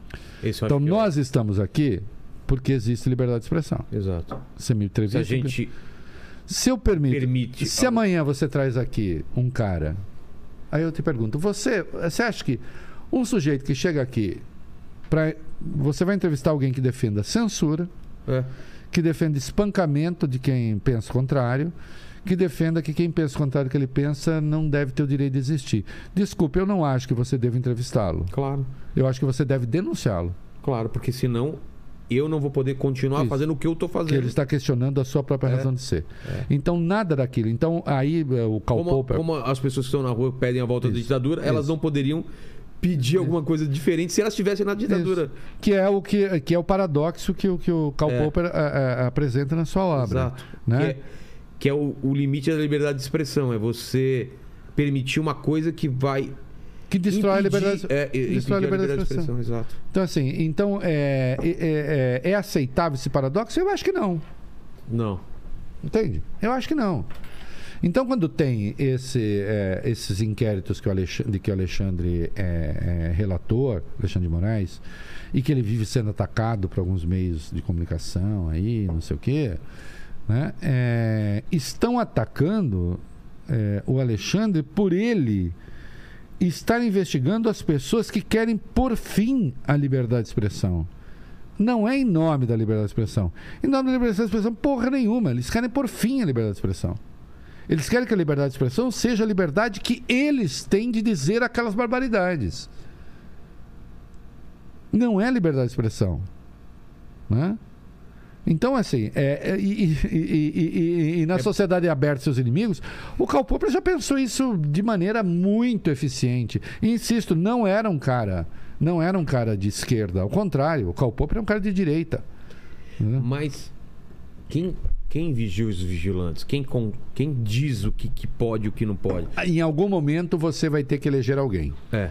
É o judiciário. Porque discurso de ódio é uma coisa muito ampla, né? É isso. O é. que você fez com o PT, o que você está falando do Bolsonaro, pode ser em algum momento histórico ser colocado como discurso de ódio. Mas então nós temos, nós temos que ter, nós temos que ter alguém que... bons árbitros, nós é. temos que ter uma sociedade democrática, nós temos sociedade Em algum momento você terá que dá essa que escolher alguém, não adianta. Vai ter que dar essa essa Em algum momento você vai, ter, você vai ter que escolher alguém, ou então você não vive sociedade. É né? que é um pouco assim. É claro que existe. Existem alguns que se identificam como libertários e tal, então não querem. Anarcocapitalistas. Né, os anarcocapitalistas. É, é, uma, é uma coisa que me aborrece, sabe por quê? É, eu falo. Tópico. Não, cara, é que eu passei por isso quando eu tinha 16 anos, mas eu superei já faz tempo. Eu tenho 61, né? Inverteu até é os números, né? É, essa, essa é uma discussão velha. Em algum momento você escolhe alguém. Porque, assim, quando esses narco alguma coisa dizem as, essas barbaridades, eles, por exemplo, não admitem a polícia. Eles acham que a polícia não tem que ser do Estado. É. São as milícias. Milícias, né? Quem manda na milícia? Não tem ninguém? É. Vai ser todo mundo assim? Vai ser todo, todo mundo vai ser um é, é soldado? Ou, ou mesmo na milícia vai mandar o mais forte? É. Se mesmo na milícia mandar o mais forte, antes que eles nos protejam, eles se matam. Então, assim, é uma ideia que não faz sentido em si. Ela não faz sentido em si. Não existe nada no mundo que não tenha um princípio organizador, nem na natureza. Nem na natureza. Não existe nada mais rigoroso do que o princípio organizador da natureza, é. se você for pensar. É? Até na cadeia alimentar, se você olhar, tem uma existe uma ordem ali. Né? E, portanto, não vai ser diferente com a organização social. E não é diferente com a organização das formigas, e não é diferente com a organização das abelhas, e não é diferente com a organização dos leões, e não é diferente com. Entendeu? Mas uma coisa que. Quem vive sozinho? Onça. Onça costuma. Precisa ter uma área enorme. É. onça, Porque senão Mas ela uma coisa, por exemplo, come seu pescoço. Nos Estados Unidos até deu aquela confusão com o Monark e tal, que nos Estados Unidos tem uma liberdade. A, a linha tá aqui em cima, que pode até ter coisas que, que, que sejam contra a própria liberdade, e tem. E, e, e lá funciona ou não funciona? Mas, é, mas que não, que funciona? primeiro, primeiro que não funciona, que a gente viu o Capitólio. Então não Exato. funciona. né? Existe um risco. A- eu, eu, eu, eu nem discuti sobre o Monark, nem no, no- no- Em algum momento chegou a ele e eu driblei, porque como ele não estava presente. Claro, eu, claro. né? Mas Mas, de essa- qualquer modo, eu, eu diria a ele o seguinte: Monark, né? essa sociedade em que diz que tudo pode. Monark, essa sociedade diz que você só pode beber aos 21 anos, mas que você pode dirigir aos 16. Então, assim, essa sociedade tem esquisitices. né? Entre elas está isso. É, poderia dizer mais para ele, Monark, essa falando da- sociedade da, sociedade americana. a, a sociedade americana. Essa sociedade permite que todo mundo se arme. Eles têm o mesmo IDH da Alemanha. Na Alemanha morre 0,7 pessoa por 100 mil habitantes. Nos Estados Unidos morrem 5,5.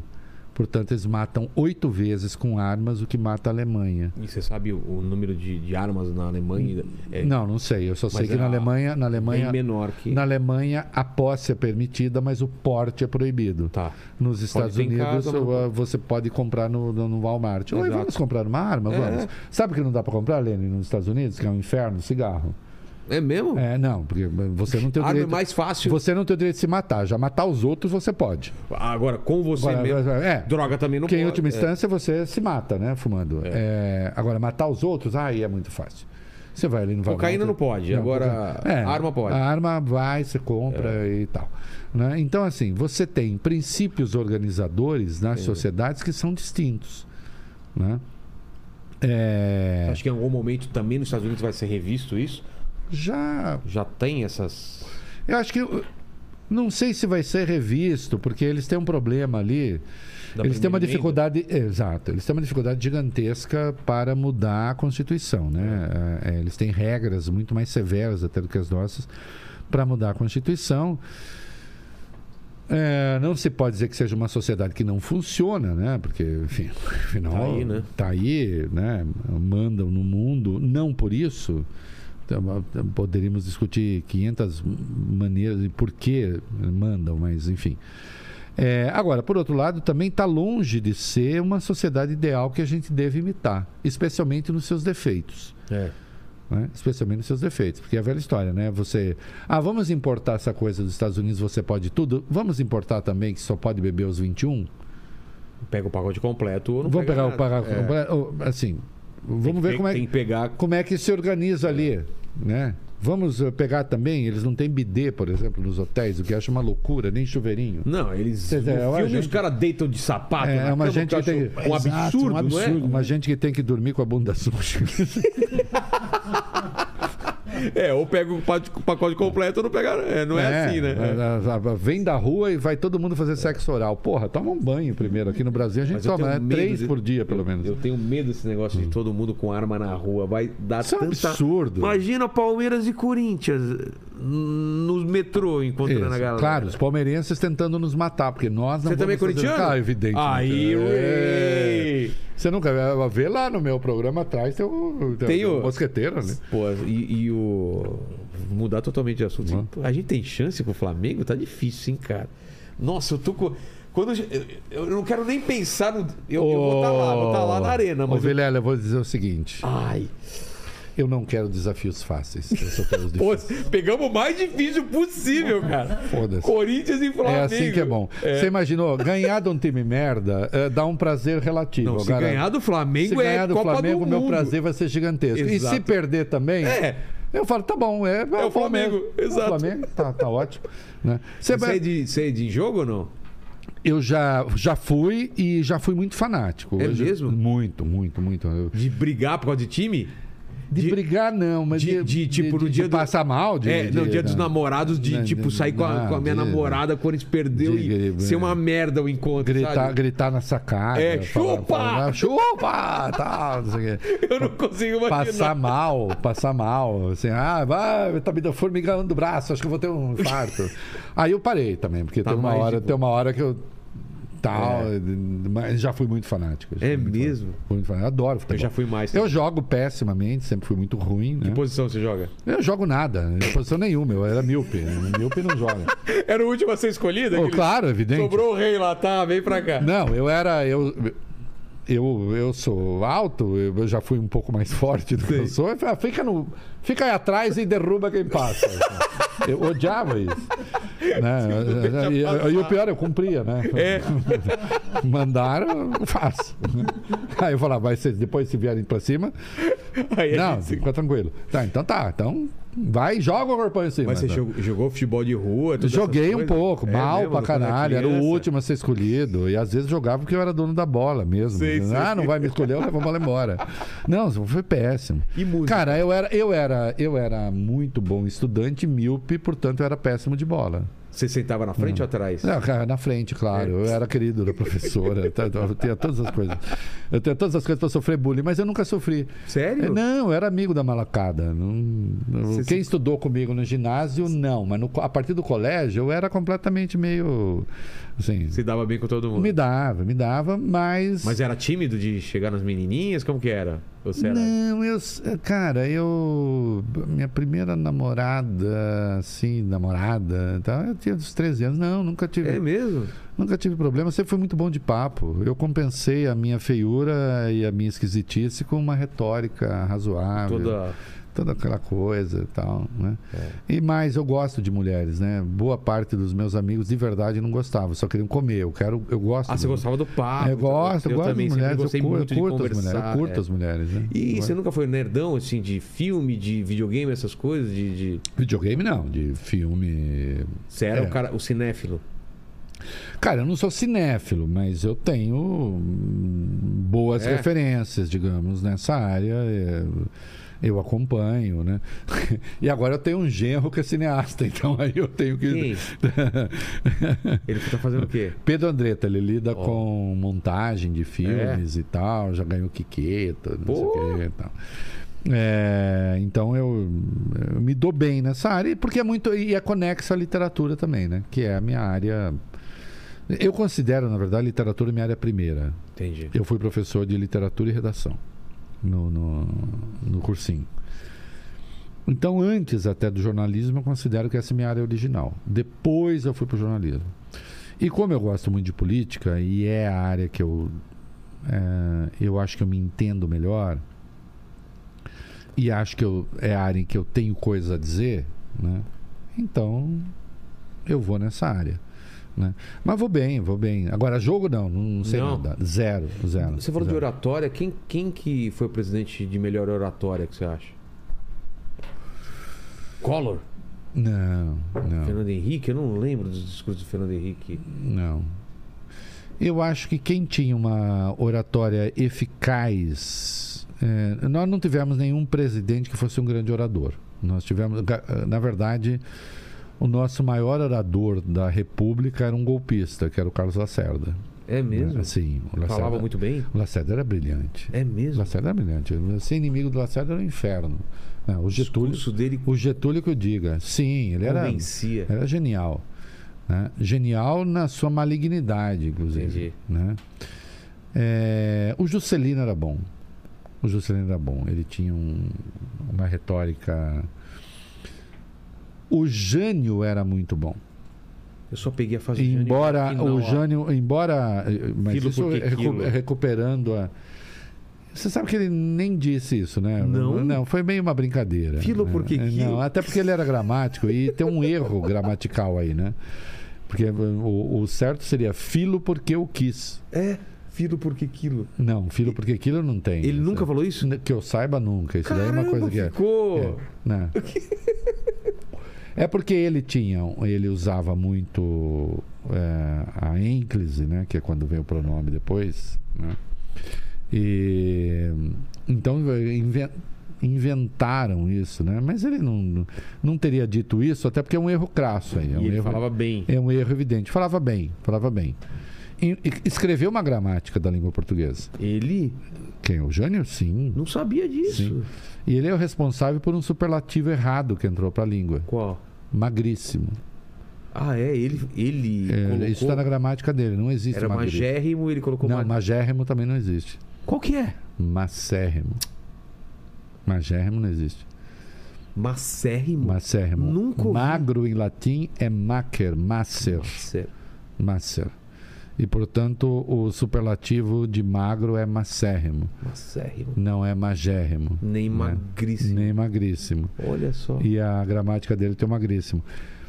Mas o filo porque aquilo virou meio uma piada, né? Total. É, Eu não tenho certeza se ele disse porque o senhor, é, porque o senhor bebeu, não sei o que, ele vai bebi porque era líquido. Porque assim. se fosse sólido, comê-lo Comê-lo-ia. Cara, é mesmo. Comê-lo-ia. Eu nem sei se isso aconteceu, mas Isso- o comê-lo. Fala, fala. Isso era uma propaganda política Isso. dele. Né? É mesmo? Um debate político que ele O comê-lo-ia, que é a mesóclise, né? Que É. a mesóclise é a construção mais complicada da língua portuguesa. Eu Que o tinha uma Temer amiga- gosta também. Tinha uma amiga americana, tadinha, morreu, é, é, e ela tentava entender português e tal. E a mesóclise é uma coisa incompreensível. Nossa, imagina tentar. Porque você faz. Por exemplo, é, se você quiser falar. Quer ver? Eu digo pra você, faloei. Faloei quer dizer o quê? Eu irei fazer. Irei fazer. É. Farei isso. É. Faloei. Faloei. Né? Nossa. né? Fazer isso haverei de. Então, faloei. a mesóclise é uma loucura. né? Total. É, mas que, enfim, tá na língua.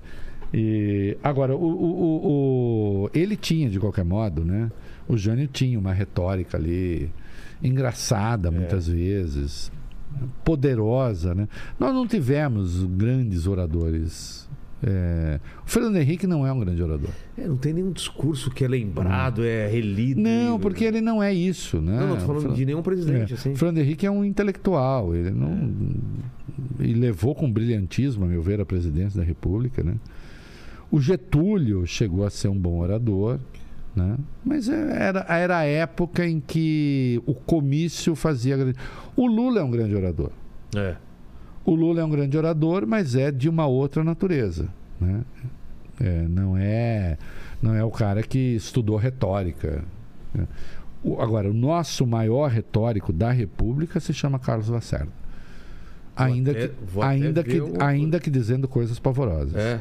Mas era um homem cultíssimo. Mas onde eu acho as coisas dele? Ah, Tem- você tem- acha? Tem, tem. Você acha, você acha em arquivos. A, a- Fundação Getúlio Vargas Tá. tem. Tem discursos eh, eh, excepcionais do Lacerda. E era um homem cultíssimo. né? Tradutor, enfim. Escrevia biografias. Você acha que para ser um. O, o- ideal do- de um presidente é ter um- uma cultura elevada ou não? Ele tem que ter o- essa Não. sensação do zeitgeist, do, do, do que tá rolando. Zeitgeist é a palavra fundamental. É. né? É, para quem não sabe, que o Vilela resolveu esbanjar o alemão dele aqui. Eu, gastei todo o meu alemão agora. que é o espírito do tempo, né? É, sim, entender o momento que você vive é fundamental. né? É, o Lula consegue entender isso muito bem. Entendeu agora. Não sei se ele vai ganhar a eleição ou não. Tá. Eu sei que a campanha é brilhante. É brilhante. É genial o que ele fez. É genial quando ele sai da cadeia, ele não ataca ninguém. Nem o Bolsonaro, hein? Se você olhar, Ele não Agora- fala. não contra o Bolsonaro. Agora na campanha tem aparecido uma coisa ou outra, Ah. claro, até porque ele é atacado de maneira. Até tem. Mas ele sai e isso eu acho notável. Isso eu acho notável. Porque não sou eu também, né? Eu sou, o, o, o Lene, eu sou mais vingativo. Bateu, levou. Me deixou preso 580 dias, eu não fiz porra nenhuma, não tem prova contra mim, babá, Primeiro- Mas- um microfoninho pra você. Babaca. Já vai. Eu posso, eu, eu sou muito frio para analisar as coisas. Analiso com frieza. Tá. Sou frio para analisar, sou frio. Eu lembro quando eu trabalhava na Folha, porque a época, às vezes, fechando o jornal, parecia um navio afundando, né? E eu sou calmo, assim. As É pessoas mesmo? falam, o mundo está acabando, eu falo, tá bom. Então, a hora que acabar, tudo bem, mas primeiro vamos editar então o fim do mundo. Senta você aqui, Cada um você faz- aqui, você aqui. O que você vai fazer? Como é que você vai contar o fim do mundo? A sua parte no fim do mundo é qual? Você que é da produção. Como é que você vai viabilizar para a gente cobrir direito o fim do mundo? Ah, mas vai acabar, Reinaldo. Foda-se, mas não. Tem que fazer o nosso trabalho. Eu sou muito frio nessas coisas de trabalho. Nessas questões que envolvem minha vida, minhas coisas, né? Eu sou um pouco mais quente, né? um pouco mais pimenta, Passional. um pouco mais passional. E ele foi genial, porque ele sai e ele vai olhar e falar assim: com quem eu posso contar? Como é que vai ser a coisa aqui? Faz o acordo com a Alckmin. Importantíssimo. Ah, o Alckmin, eu, eu lembro disso. Ah, o Alckmin não vai trazer voto. Não, o Alckmin não traz voto, o Alckmin traz estabilidade. É, eu pensei isso daí também. Eu Falei, te dou uma. não- Eu, eu te falo uma questão fundamental. Porque eu pensei, É. pô, será que Tem vai... gente, eh, tem Ram- gente que ainda. Randolph, talvez. gente, gente, estou tentando embebedar o Vilela. Tá? Já, já tá É, conseguindo. é, eu tô... Vilela, na hora que ele chegar lá, a mulher dele vai falar: Porra, Vilela! Eu vou dar só aquela cutucada assim no ombrinho dela. É. Fala, chegue, chegue. Aí os bolsonaristas vão falar assim: além de comunista, ainda bebe uísque. Quem é o vice do Bolsonaro? General Braga Neto. Que recado ele tá passando? Ele está passando o seguinte: o meu vice é pior do que eu. Se vocês tentarem me tirar... Que, que já funcionou com o Mourão. É. O Lula está dizendo para elite brasileira, porque qual- quem é que tem desconfiança do Lula? Não são os pobres. Elite. Eu Quem? posso chegar para qualquer pobre e falar: você desconfia que o Lula vai te fuder? Fuder quer dizer te prejudicar, quer dizer criar dificuldades, criar coisas adversas para você. É isso que quer dizer te fuder. Você acha que o Lula vai fazer? O pobre fala: não. A elite tá pensando, que a Lula elite, que vem a elite É. tem medo. Que Lula que vem? Aí o Lula está falando: se eu fizer muita merda, quem é que me sucede? Alckmin. Alckmin. E a elite fala: Ah, nesse eu confio. genial nesse ponto. Genial, é brilhante. Porque o Lula está dizendo: eu não tenho medo, eu não vou fazer merda. Se eu fizer merda, eu sei que vocês vão tentar me derrubar. E sei que vocês vão querer o meu vice no meu lugar. Exato. O Bolsonaro está dizendo: se vocês tentarem me derrubar, no meu lugar vem alguém pior do que eu. Porque você pode falar assim, mas você acha que o Braga Neto é pior que o Bolsonaro? Acho. É mesmo? Claro, porque ele é menos burro. Gente errada, menos burra, é mais perigosa. Gente errada, menos burra, é mais perigosa do que gente errada, meio burra. Sério? Claro. Um cara... Porque o men- não, o menos burro vai fazer com mais talento, né, ah, cara? tá. Tá. É. Mas você acha o o Bolsonaro burro? Ele é mais burro do que o Braga Neto. Burro, não. É, não é burro. Não, ninguém burro chega lá. Exato. Não, ninguém burro chega lá. Não, foi muito esperto. Foi muito esperto. Mas também tem, tem, um- tem um quantum de esperteza, tem uma quantidade de esperteza, é, a depender de onde você chega, que ela bate no teto também. Né? O Macir que está comigo. Macir, você está alimentado? Você, tá, Oi? você tá, não está com fome, não, meu filho? Não, tudo Tá bem mesmo? 100%. Gente, o Olha Macir, meu amigo. O Macir, meu amigo, meu motorista que veio comigo, porque eu não dirijo, não sei nem ligar carro. O cabelo dele tá todo muito- desarrumado, né? Tá, tá cabelo desarrumado. Era, É o vento. Puta, É o estão vento, né? sacaneando o Macir. Tá... Macir, vem cá, vem mostrar a cara. Vem cá, vem cá, vem cá. Vem cá, vem cá. Olha o cabelão dele Ah. aqui. Abaixa, Ah. aqui, Ah, Macir. Ó, tá todo arrumado. Puta. hein? o vento do Olha pra lá. Olha lá. Aqui, pra aquela câmera lá. Ah lá. Obrigado. Esse é o Macir Brown. Obrigado. né? Obrigado, obrigado, obrigado. Macir Brown sabido pra caramba. Macir Brown sabe de cada coisa, cara. É mesmo? Ele- ele- às vezes eu começo a falar umas coisas, eu falo, Macir, não tenho a menor ideia. E ele começa a me contar. E até às vezes fala assim, ah, desculpa, tá falando. Eu falei, "Pô, hoje mesmo eu falei, falei, para com isso, cara, me explica, não sei do que você É tá falando, mesmo? me Mas tipo o quê? Ah, sei lá, de, de mecânica, Ah, de, tá. de tudo, da, da vida. Sabe tudo. Ô, Lene, explica alguma coisa aí pra gente. Como tá esse chat aí? É, bom, a- teve várias perguntas aqui que a galera fez que meio que já foram respondidas, Tá. né? Aí tinha uma aqui na manga que eu ia fazer agora falando sobre. é, a- aqui, ó, Ray, tem, é, tem como apontar algo de bom no atual governo? Não consigo ver nada de bom, mas como você acabou de dizer, às vezes gosta de. É, Tem, se Deus quiser, acaba no dia 31 de É dezembro. Não, mas teve alguma coisa que você apontou como um- algum avanço, alguma coisa boa? Tenta lembrar, hein? Teve, eu apontei e elogiei até. É, o Bolsonaro não é, vetou. é, teve o pacote anticrime do Moro. Tá. O pacote anticrime do Moro era uma porcaria. Né? É, e aí a Câmara fez o seu próprio pacote anticrime. Né? O pacote anticrime do Moro tinha coisas como excludente de licitude, que é licença para matar preto e pobre. Essa- que é uma coisa, viu, Leni, que frequentemente, se não tomar cuidado, eles fazem muito. Vamos. Piscou, dormiu. Excludente de licitude. Mata preto e não precisa explicar para ninguém. Como que chama? Excludente de licitude. O que, que é? Que é a ação da polícia. A polícia matou Sei. num confronto. Tá. Você não precisa. O policial não precisa explicar nada. Ele está garantido. Ele estava no cumprimento do seu dever. Isso caiu. Isso caiu, isso estava no pacote do Moro. E tinha outras coisas ali muito ruins no pacote do Moro. A Câmara fez seu próprio pacote.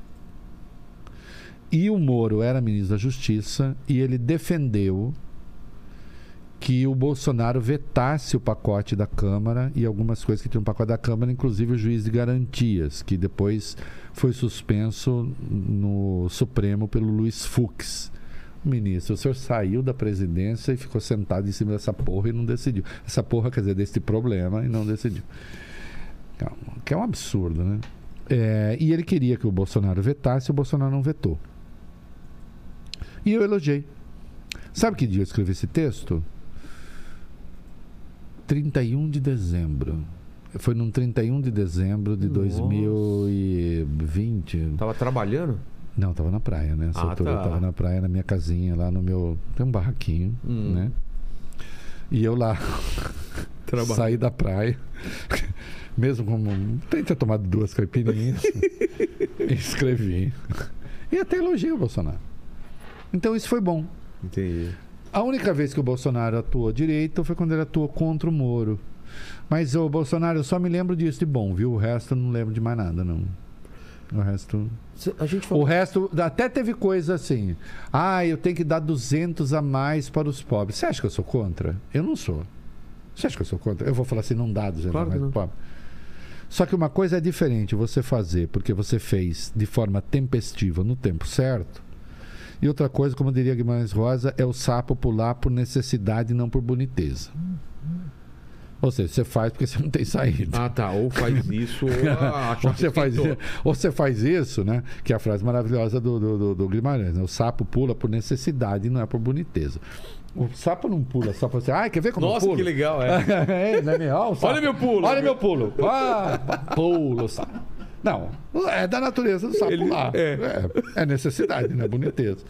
Ele fez porque eu vou tentar ganhar a Frase eleição. maravilhosa, vou usar pra minha vida isso, Sim, cara. não, mas, mas, claro, é maravilhoso, genial, como tudo que ele produzia. Não, o sapo pula por necessidade, não é por boniteza. É. Né? Por boniteza, nem eu pulo por boniteza. É. Ah, por boniteza eu fico parado. Né? Se o sapo não precisar, você não É saia como pulando. fazer hein? exercício. Você faz exercício por necessidade. Eu, Não. quando eu fazia, vou voltar a fazer, mas quando eu fazia era por necessidade. Por boniteza, nem fudendo, cara. Não, É, imagina. Por boniteza eu fico na minha casa. Só por da saúde. Tive que combinar com o meu personal. Eu fal- Eu falava, mesmo quando eu te mandar mensagem dizendo não vem, você vem. Tipo, palavra de. Palavra. Como que chama lá no, no, no- no pessoal que faz. Sado, né? Tem a palavra de segurança, né? É, Não, não, não. Tipo, não é a não, porque ele vinha. Continua. Eu, vou, re- eu vou retomar agora após pandemia, porque eu parei por causa da pandemia. A gente começa, É, viu? mas- Paquito, quando a gente começa a treinar? Segunda, né? Segunda Segunda-feira. vem, né? É, isso aí. Não era a segunda passada? Paquito, ele tá te Anteontem, tor- não, não, ele tá não. te torturando, Paquito? Não, o Paquito tá tentando me levar pra, pra academia. É. E aí eu, aí eu falava pro Fiapo, meu treinador, dizia assim: "E mesmo quando eu mandar mensagem, não venha, vem. Porque eu fazia às seis da manhã antes de dormir, né? Que eu durmo tarde. seis da manhã. Eu falava meu assim: Deus. é, não, pode vir. Você acorda cedo? Não, eu não fui dormir ainda. Eu vou Ah, dormir às 8. Ah, é? Eu durmo de entre 8 e 1. E aí, eu disse assim, mesmo quando eu falo não venha, você vem. Que aí o porteiro toca lá fala, "Então, Não tem que. Não seu tem jeito. professor tá aqui, fala, manda subir, né? É, fazer o quê? Meu Deus. Porque senão eu eu mandei 500 vezes, não venha. Não venha, não tenho tempo. Tô, tô cansado. Claro, cara, eu lembrava que ia ter que fazer alongamento. Tem coisa mais horrível do que eu- Nossa, que chato. Não dá vontade de matar o Esteira, alongador? chato. Não. E quando eu vou fazer alongamento, dá aquele choque na perna, tenho vontade de dar porrada nele. Eu, eu falei uma vez, nunca ninguém te deu uma porrada? Ele falou, uma vez. Falei, aconteceu Ei, o quê? Ele ei. falou, nunca mais eu dei aula pra ele. Eu falei, então tudo bem, você me ameaçou. tá?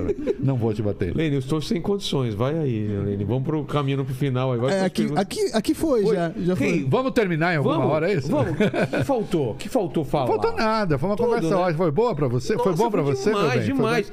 Convido você a É, mais vezes aqui. é. Vamos, vamos depois da eleição, ver o que vai acontecer, né? Boa, Você acha, boa. que- você acha que, pelo que você falou, não vai ser na prime- na- em primeiro turno? Acho que vai ter segundo turno.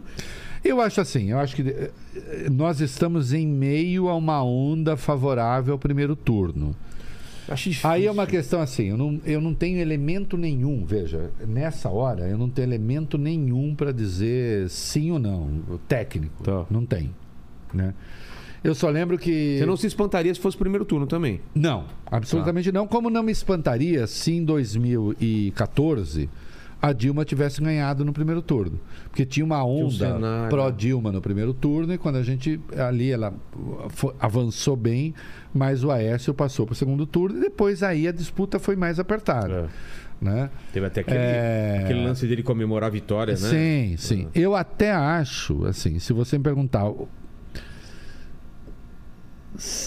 o- que é que você acha? Eu acho que o Lula sai bem à frente no primeiro turno, não acho que ganhe no primeiro turno, mas por, puro chute. Então, E não acho que a eleição vai ser tão simples assim. No é- segundo? É, não acho. também acho que não. Não acho.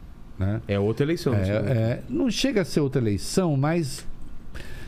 Cara, tem mais um mês de campanha, tem. É, Pode é acontecer fogo. algum fato Sei, novo, né? Entendeu? E mesmo que não aconteça, acontecem ondas de opinião e tal. Acho que a, te- a tendência é o Lula ganhar. Mas se não acontecer também, bolsonarista fala, ah, o Reinaldo falou que vai ganhar. Não, não disse. Eu acho que é tendência. Mas eu e toda a torcida. Eu e o Ciro Nogueira. Vai perguntar pro Ciro Nogueira se ele tá feliz. O ministro do Bolsonaro. Aquele que fala assim: muda semana que vem, muda semana que vem, muda semana que vem. Nunca mudou. Então, assim, não vai, eu não acho que vai ser tão tranquilo. Agora, é impossível ganhar no primeiro turno? Não acho. Tem, um, tem uma onda pro Lula gigantesca. E nem é impossível, em tendo segundo turno, o Bolsonaro ganhar. Não, não é impossível. Não existe um, uma e, como eu, e como eu sempre falo tudo que eu penso, acho que seria uma tragédia para o país. Acho que seria uma tragédia. É, até porque ele, ele já anunciou a crise. Ele já disse é, que ele vai tentar enquadrar o Supremo, que ele vai. Então, assim, é a garantia de que nós teremos conflitos. Entendi. né? Teremos problemas enormes na área da economia, especialmente ligados à questão ambiental. Teremos problemas enormes ligados ao nosso principal parceiro comercial, que é a China. China. Enfim, seria um desastre é, na área de segurança pública. né? Seria muito ruim se isso acontecesse. Independentemente de quem vai estar disputando com ele, muito provavelmente vai ser o Lula. Ah, então está defendendo o voto do Lula. Não, não estou. Você vai ter que conviver com isso. Não é assim que a vida toca. O fato de eu considerá-lo nefasto não quer dizer que eu considero necessariamente outro bom. Né? Agora, acho que o Lula fez uma arquitetura para a disputa que foi brilhante. No sentido de dizer assim: não sou um radical, não sou um extremista. E não é mesmo, ele não foi. Não foi quando teve lá, né? Atenção, o único cara. Existe o conceito do país que é grau de investimento. O que é o país que é grau de investimento, segundo as agências de classificação de risco? Tá. Você diz para o mundo: pode botar dinheiro lá que não vai ter calote. O Brasil só foi grau de investimento com o Lula. Não chegou a ser com o Fernando Henrique. Ah, é? Não, não chegou. Tudo bem, Fernando Tudo Henrique. bem, tava pegou- saindo da É, hiperinflação e tal. É. Não chegou a ser. Com o Lula chegou a ser. Perdeu com a Dilma e nunca mais recuperou. Então, assim, é, quando hoje cobra, vou escrever essa coluna na Folha. Estou dando spoiler aqui, mais um. Quando hoje cobram do Lula, ah, diga o que vai você vai fazer com a economia. Eu digo, o Lula nunca disse que o Brasil se tornaria grau de investimento com ele, o Brasil se tornou grau de investimento com ele. O Lula fez um arco de alianças enorme. Tem um vice que garante a estabilidade. Fez tudo certo. A aposta do Bolsonaro é a aposta ali no radicalismo deles, que eu acho equivocado. O que vai ser? Bom, o que vai ser vai ser o que o brasileiro votar. Eu não sei. Eu não sei. Né? Agora, obviamente, eu acho que tem um caminho que nos oferece algum futuro e tem um caminho que nos joga no impasse. Mas você preferia ter outra alternativa ao Lula? Cara, eu não preferia ter outra alternativa ao Lula. Eu sempre preferiria ter alternativas que fossem alternativas não não é, isso que chamam polarização. Eu não Ou gosto. isso ou isso? Eu não, claro, mas isso nunca é bom. Claro que não. Isso nunca é bom. Se você não votar nisso, Entendeu? é isso. Se você votar é, nisso, é isso. é, é. É. Agora, assim, a esse Lula que está aí, se assim, você tem a esse Lula que está aí as restrições que você teve a um Lula? Não. Não, porque esse Lula que está aí.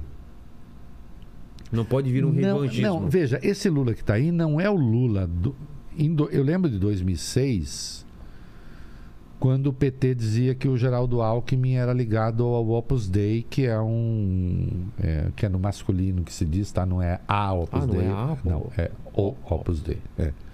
Opus Dei. É, porque é masculino, né? Na verdade é neutro e, portanto, se faz a concordância no masculino, no, no latim. Opus é uma palavra neutra. Em latim tem gênero neutro. É? né? Embora se comporte como palavra masculina. Tá. É, Em alguns casos, no plural não. Eu também sei disso, eu só estou especificando. É, Então, é... ah, ele é ligado à extrema direita religiosa. O Alckmin nunca foi do Opus Dei. Então, aquele PT de 2006 também não é esse que está aí. O Lula de 2006 também não é esse que está aí. É outro. né? Eu acho que aprendeu. Quando você chama o Alckmin para ser seu vice, é sinal de que você aprendeu. Quando o Alckmin aceita ser vice, é sinal de que ele também aprendeu. Eu fui professor. Eu tenho de apostar que as pessoas podem aprender coisas. Sim. O que me incomoda é gente que não aprende nada. Ah, você está querendo dizer, falar do Bolsonaro? Estou. Eu nunca falo, eu nunca, se diz na minha terra, eu nunca bato na cangalha para o burro entender. Eu sempre sou muito explícito. O Bolsonaro não aprende. Isso incomoda. Né? Para encerrar, numa conversa de tantas citações, tem um diplomata francês, o Talleyrand, tem uma frase genial. Eh, os Bourbons caíram né, em vários países da Europa, depois acabou havendo a restauração, inclusive na França, a restauração da monarquia. E os Bourbons, que eram monarcas em vários países da Europa, começaram a fazer as mesmas merdas que eles faziam antes. né? E o Talleyrand tem uma frase genial sobre eles. Olha aqui, olha Fala. olha que achado que é isso. Não aprenderam nada, nem esqueceram nada. Você quer uma pessoa pior do que aquela que não aprende nada e nem esquece nada? Não esquecendo nada, ela repete todos os defeitos que ela já tinha. E não aprendendo nada, ela não eh, melhora com a experiência. Entendi. né? É o pior dos cenários. É o pior dos cenários. E o Bolsonaro, para mim, é um exemplo daquele que não aprende nada depois de quatro anos. Ele continua a repetir as merdas que ele falava em 2018. Com a devida vênia. Merdas quer dizer os, me- as- os mesmos equívocos que eu só produzi em 2018, eu produzo agora. Então não aprende nada e nem esquece nada. Continua a repetir as mesmas coisas. Né? Eu acho que até onde acompanho, o Lula aprendeu, aprendeu coisas. Se não tivesse aprendido, não teria o Alckmin, seu adversário de 2006, como seu vice. Se não tivesse aprendido, estaria repetindo algumas coisas do ponto de vista das alianças que ele cometeu antes. Não, ele está buscando ampliar o máximo possível o leque. Né? Vamos ver, vamos ver que escolha Como que o Brasil vai fazer. o Centrão? Que é esse grande problema, pelo que eu entendi, que é quem domina. Não Quem tá sei como ele vai, não sei como ele vai negociar, mas a depender da base que ele tenha dos partidos que estão com ele na disputa, que podem formar uma base boa, mais PSD do Kassab que, que pode ser atraído, né? Na teoria, ele não precisaria. Não, não acho que não, não precisar do centrão, isso nunca vai acontecer. Então, Sempre se vai precisar. A questão é uma palavra mágica importantíssima para o pensamento político que se chama hegemonia. Quem é que hegemoniza a disputa? Quem é que hegemoniza o pacto de poder? Então, ou você eh, entrega a hegemonia como o Bolsonaro entregou para o Centrão, e portanto ele é refém daquela turma, e aquela turma faz o que bem entende, e o Arthur Lira hoje manda no orçamento. Já dissemos aqui em algum momento, nessas Sim. 18 horas que a gente está conversando. Uma hora e meia. Eu lembrei, eu lembrei de Guinho que veio aqui e disse assim: o Vilela me prendeu lá e não deixava eu sair. É. me deixou sair. Me deixou sair. Falou: agora você tá preso aqui. Tá preso aqui. Bandidinho. Tá Cara, preso. o Igor Guimarães. Ele é genial. É a, é a É. pessoa mais engraçada É. que eu conheço. Bandidinho, na- tá preso aqui. Eu, e é o Igor, ele também me prendeu aqui. O- Esse bandidinho me prendeu. Advogada Paloma. Bandido Paloma, Paloma, Paloma. Nem sei porque eu falei isso. Mas assim, é... claro que você vai ter que negociar. É.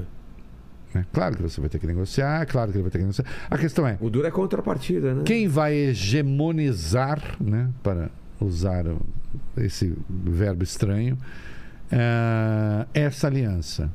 O Bolsonaro, em razão dos crimes que cometeu, de responsabilidade e crimes comuns, sobretudo na pandemia, E por causa do filho, dos filhos também ou não? ah, certo, É. filho, ali, enfim, Começou ali. nada é muito normal, né?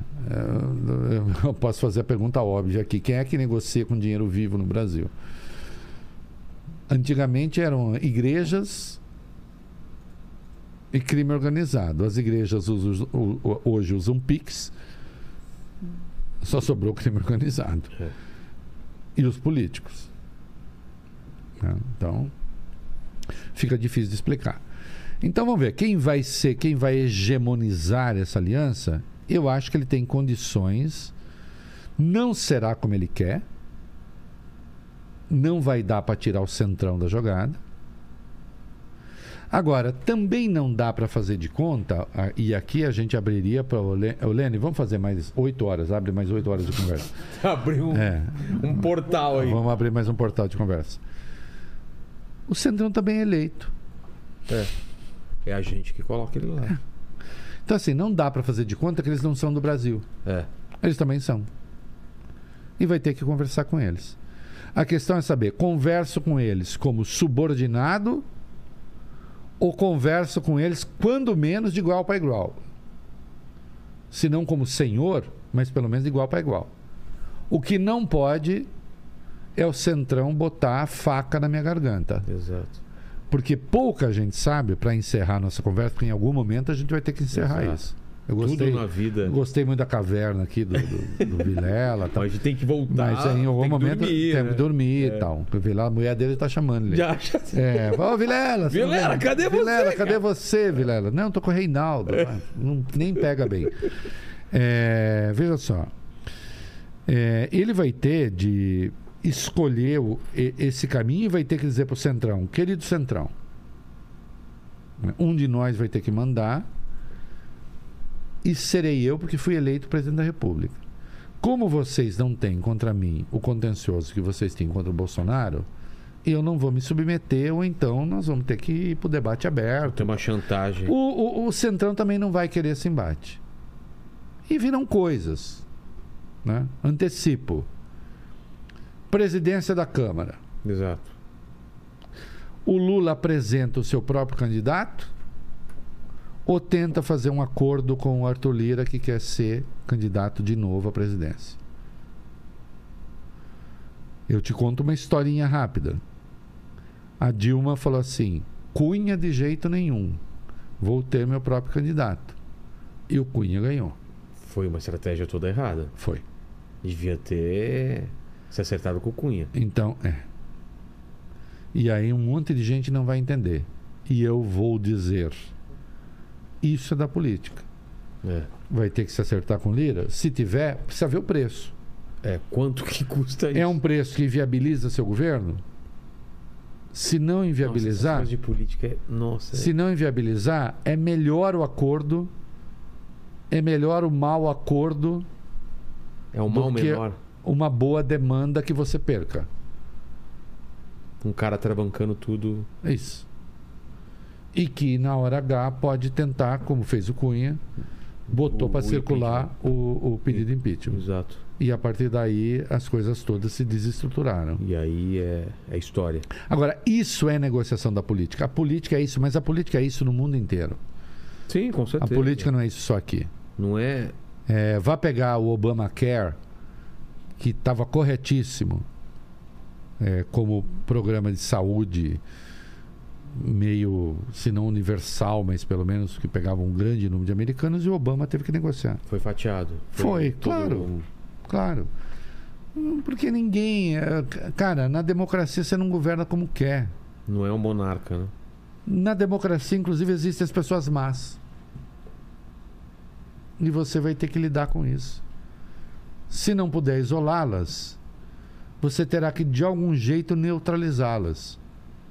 Nem que a neutralização implique, muitas vezes, trazer para perto de si, porque é melhor deixado como, do que deixar ali como força eh, sozinha, como um canhão atirando no conversa. Né? Entendi. E é por isso que eu não sou político, porque eu não faria isso. Nossa, é um pouco desanimador, mas é, a- é a realidade, né? Não tem. N- Não sei se é desanimador. eh, será que. Porque a gente, às vezes a gente fica com uma, uma visão muito romântica, né? Eu vou te- Não, vai, vamos. Eu vou te. ó, de novo, abre mais oito horas. Abre o É. portal aí. abre mais no portal. Nós temos bons amigos, você também tem, né? Sim, claro. Bons a amigos. Deus. Gente muito boa, gente que a gente adora. Tipo, aqui eu tenho o, Né? o Lene, de bom amigo. O Lene, né? E Eu já- tem o Paquito, que o Paquito eu já vi que está tentando é... me ferrar com o derrubar. É, né? ele tá derrubar tentando derrubar. Ele é o, O- ele é o Cunha aqui do, É, do é o Cunha. podcast. E eu sou a Dilma. Cara, nós temos amigos excelentes é, que, se a gente desse a eles o poder absoluto, ia ser uma merda. Sim, com certeza. E amigão, que você gosta e tal. Então eu te digo o seguinte: na nossa não, não confundir a nossa vida, em que a gente pode não fazer acordos e acabou, é o que eu quero, enfim. O que é o que eu faço da minha vida? Claro. Você se afasta, Eu você não evita... quero. Eu até brinquei hoje aqui, não cumprimento, não gosto É. de você. Pronto, acabou. Né? Política não tem esse direito. Tem pedágio. Ainda bem, talvez. Talvez. Porque isso, isso, isso faz com que ninguém tenha. Na política, ninguém deve ter o poder absoluto. Com certeza.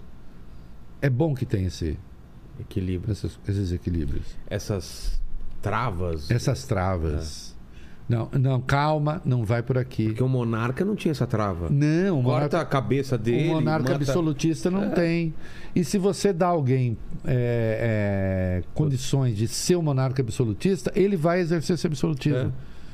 E isso não será bom. Ele não vai ser razoável. O fato de, na nossa vida, não precisarmos fazer concessões, melhor. Quanto menos concessões você puder fazer na sua vida privada, tanto. Algumas, até você, você pensar bem, algumas você até faz.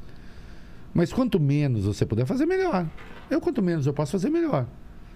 Agora, na vida pública, eu reconheço. Agora, eu não serviria eu para ser político. Né? E para encerrar mesmo, quer dizer, é, nós estamos falando aqui, tem teoria isso.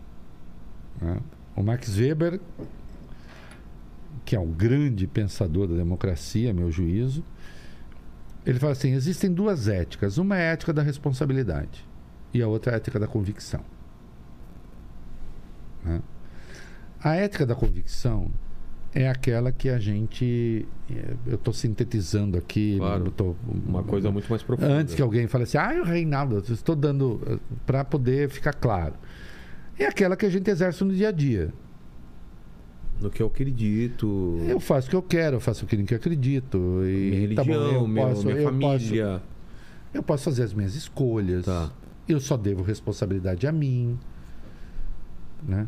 E Essa é mesmo do- assim, às vezes, você fala, se eu fizer isso, eu vou ter muito prejuízo, então eu posso aqui. Falar assim, não é muito responsável fazer isso, embora a minha vontade fosse essa. Entendi.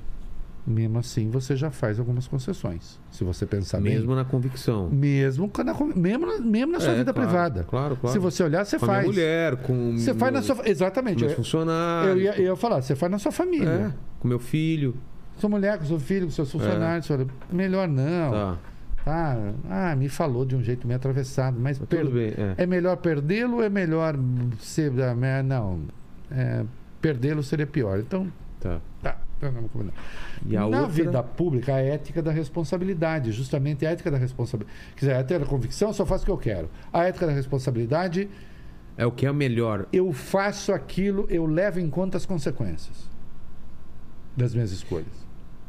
Mas na convicção também você mede isso, mas você às vezes passa por cima. Mas às vezes, o problema é que na ética da convicção você faz coisas que é, o, o- o- as consequências, em última instância, diz respeito só a você. Ah, entendi. Aqui O não. homem público, a ética principal do indivíduo é a ética da convicção. A ética principal do homem público é a ética da responsabilidade. Tá. Ele pode nem querer. Numa guerra, por exemplo, o cara vai ter que tomar uma decisão. Consta, é, consta, isso você acha nos livros de história, mas não está 100% comprovado, que o Churchill ficou sabendo que ia ter uma cidade que ia ser bombardeada, só que se ele mandasse preventivamente forças para lá, iam descobrir que eles tinham quebrado os códigos dos nazistas. Putz, então ele condenou a cidade por um bem maior. Você salva 15 mil vidas ou você tenta ganhar a guerra? Milhões. É, cara, que decisão. Entendi. Entende? É, o homem público está sujeito a essas coisas. Imagine lutando uma guerra. É. Então é isso. Se eu mando, vão descobrir, quebrou nossos códigos. E portanto, se eu não mando, eu deixo morrer. E no entanto, eu vou estar salvando outros tantos milhões. Tô finalizando uma guerra que pode durar mais Então, anos. assim, é, o homem público é obrigado a conviver com esses dilemas. Entendi. Agora, isso é uma situação extrema. Vamos pegar no dia a dia da política. Políticos votam muitas vezes em coisas que eles não querem votar. Porque precisa votar em nome do partido, porque precisa votar, melhor votar isso. Ou para conseguir isso, ele precisa votar nisso. Te dou um exemplo claro. Vamos pegar o Supremo. Tá. Isso aqui não vai acabar nunca, né? Mas uma hora acaba. Relaxa, relaxa. Eu, tô, eu tô calibrado aqui, eu tô de boa. É, te dou um exemplo. A PEC do- dos benefícios sociais é ilegal. Essa PEC que dá- deu a grana para os taxistas, que deu Ah, a tá. grana para os caminhoneiros, que dá né, os 200 a mais. Ela é ilegal. Ela fere a lei de responsabilidade fiscal. Ela fere a lei eleitoral, que ela dá benefícios em período eleitoral, não pode. E, portanto, se o Supremo quisesse dizer é inconstitucional, Ok, ele tá dentro do. estaria certíssimo. Só que se o Supremo fizesse isso, ele o Supremo teria de arcar com o peso de impedir 200 a mais para os pobres, o benefício para os caminhoneiros e o benefício para os eh, taxistas. Você pode imaginar o que a sociedade estaria pensando do Supremo? O Exato. Bolsonaro estaria eleito no primeiro turno. Eu tentei dar e não quiseram. O Supremo aí, tá vendo? Não falei para vocês? É. Aí o Supremo agasalhou. Ética da responsabilidade. Eu arco com o peso Nossa. É, PEC do SMS, que barateou os combustíveis. Não só, não foi só isso que barateou, também o petróleo caiu tal, mas eh, o ICMS teve um peso importante. Ferrou com os estados. Se continuar assim, os estados quebram. Não vai poder, não, vão poder, não, não pode continuar assim. Mas por enquanto continua. É ilegal. Fere o pacto federativo. É inconstitucional. Imaginou o Supremo falar não pode? A gasolina vai subir 3 reais por litro. Ou dois. Tá, inflação lá pra cima, todo mundo perde poder aquisitivo e. Eu não consigo viver nesse mundo.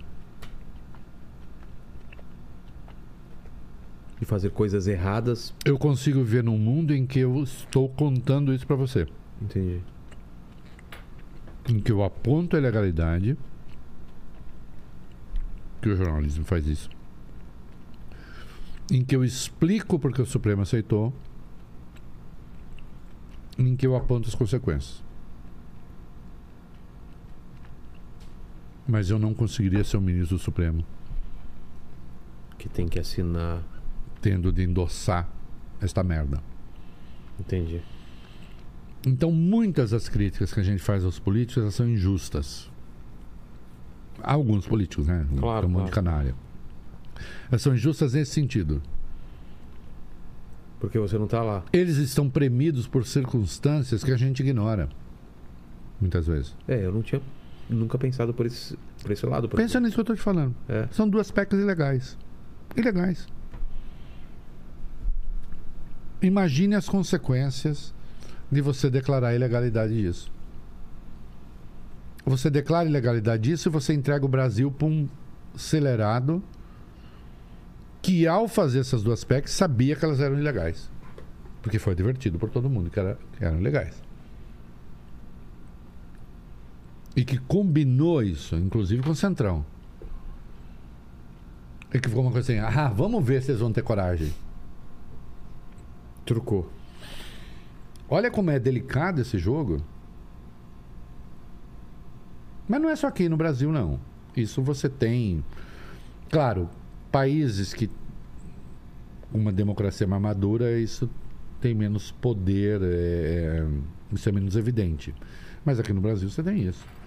E, portanto, eu não poderia ser político jamais. Ah, rei, se candidata. Eu? Imagina. É uma chantagem, né? Imagina, é uma crise Uma em cima de outra. E é uma coisa calculada, né? Claro. Totalmente calculada. Absolutamente calculada. Absolutamente calculada.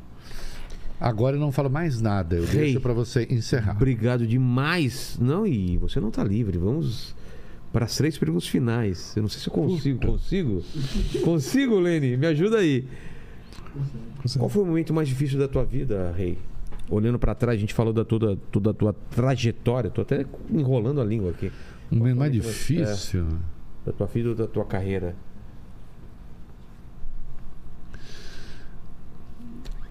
Veja só, o, ah, quando vazaram aquela minha conversa com a André ah, Neves, na minha profissão, foi muito difícil. Até porque a conversa não tinha nada demais, a conversa é pública, tá em todo canto. Falando mal do, do, do chefe. É, assim, ah, eu, ah, falou assim: ah, você viu a matéria que saiu na. E à época eu era colunista da Veja. Você viu a matéria que saiu na Veja? Tal? É, Ela era minha fonte. É. Eu disse: vi, é uma merda, porque não tem nada, nenhuma evidência. E atenção, até hoje, aquela conta que disseram que existia nunca apareceu. Não. E não. Não. E portanto estava certo. Agora, vazaram, ficou parecendo que eu tinha alguma negociação com a André e não sei o quê. Foi difícil, foi difícil, mas também eu É, quanto mais passa o tempo, você olha pra É, trás. mas eu também saí da. Aí eu saí dos empregos que eu tava, arrumei emprego imediatamente depois e. E parte da coisa que tinha contra mim dizia ainda respeito a Lava Jato, justamente, porque é de Ah, Lava é? Jato que você está falando, né? Essa história, a- a- o sigilo ter sido quebrado pela Lava Jato. E eu demonstrei que a Lava Jato, desculpem, eu provei tudo que eu queria provar sobre a Lava Jato. Infelizmente, mas. Entendeu? É. É. Infelizmente. Infelizmente, porque o Brasil pagou um preço É. altíssimo. Não? Foi difícil. Foi difícil, foi difícil. Tá bem. Não é nada assim. Mas na, na hora que você viveu. Na hora é ruim, claro. Na hora é ruim, porque fica um monte de gente falando coisas sobre você. Né? É, Ilações. né? ilações, de suspeição de não sei o que, como se eu tivesse recebido grana, de não sei, não teve nada disso, a conversa é pública. E eu tinha falado o que com o André? Eu tinha falado sobre poesia. Ah, é? Além disso, tem duas, tem duas coisas da conversa. Eu falei, você viu essa matéria? Vi, é a conversa menor. Isso é uma bosta, não tem prova nenhuma, né? Tá, tá, é. E aí ficamos falando sobre o Cláudio Manuel da Costa, que é um poeta Ah, é? mineiro. É, é mineiro. Eu gosto de literatura. Foi isso. Exato. Hum. Segunda pergunta é o seguinte: iremos morrer um dia, Reinaldo. Espero que demore muito tempo, mas esse programa vai ficar para sempre Hum. na internet. Deixa aqui pro pessoal que voltar daqui 297 anos e querer saber quais seriam suas últimas palavras, seu epitáfio.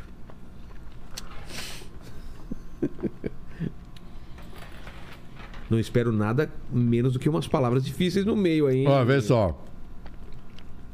Eu vou ser cremado, portanto. É mesmo? É, é, cinzas jogadas ao mar. Né? Eu tenho uma piada que é assim: Hum. tem um cara que era tão chato que ele falou que queria ser cremado e a cinza ser jogada nos olhos das outras pessoas. assim, lá pra- sabe? Ainda incomodar depois de morto ainda. Eu quero minha cinza ser jogada no, no rosto das pessoas. Vai ser cremado então? Vou ser cremado. É... Epitáfio. Gozado que você. Eu até perguntei para ele, ele falou, vai ter, eu não pensei mais. Tem um poema do Bocage, Bocage, o poeta português, que é genial. O Bocage era um poeta lírico maravilhoso, mas ele fez alguns poemas de putaria.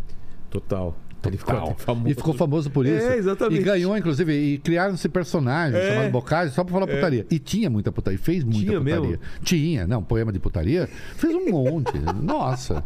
E Mas- pra época ainda. Maravilhosos, É. geniais, né?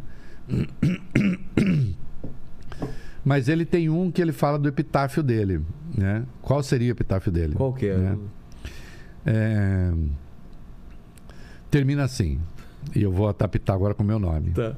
Aqui jaz Reinaldo, o putanheiro. Passou vida folgada e milagrosa. Comeu, bebeu, fodeu, sem ter dinheiro. Que maravilhoso, né, cara? É genial. E ele começa o poema assim: Lá quando em mim perder a humanidade, mais um daqueles que não fazem falta. E ele tá falando da- própria morte. sei, né? sei. E ele fala assim: Não quero padre, não quero nada, não vem me cantar subvênites em voz alta, que tá no poema, né? Ele falou: Eu quero gente da malta, eu quero gente da vagabunda. Porque o, o Malta Boca- é, é vagabundo. Tá, tá, os vagabundos. Porque o Bocage era muito isso, putanheiro mesmo. Puta aí. Eu falei assim, então, quando eu morrer, eu quero só putanheiro no meu túmulo. e aí, ele falou, e o epitáfio? É esse. Aqui jaz Bocage, o putanheiro, passou vida folgada e milagrosa, comeu, bebeu, fodeu sem ter dinheiro. Se um Que dia eu tivesse uma lápide, eu ia querer essa pra mim, que eu acho, eu acho Maravilhosa, espetacular. Porque, assim, maravilhosa.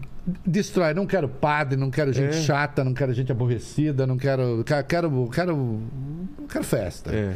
Entendeu? E é isso. E o Bocage tá ali. né? E a terceira pergunta é: tem algum questionamento? Divide com a gente.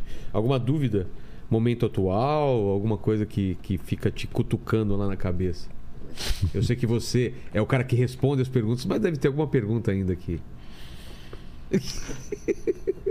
Quem veio primeiro, o ovo ou a galinha?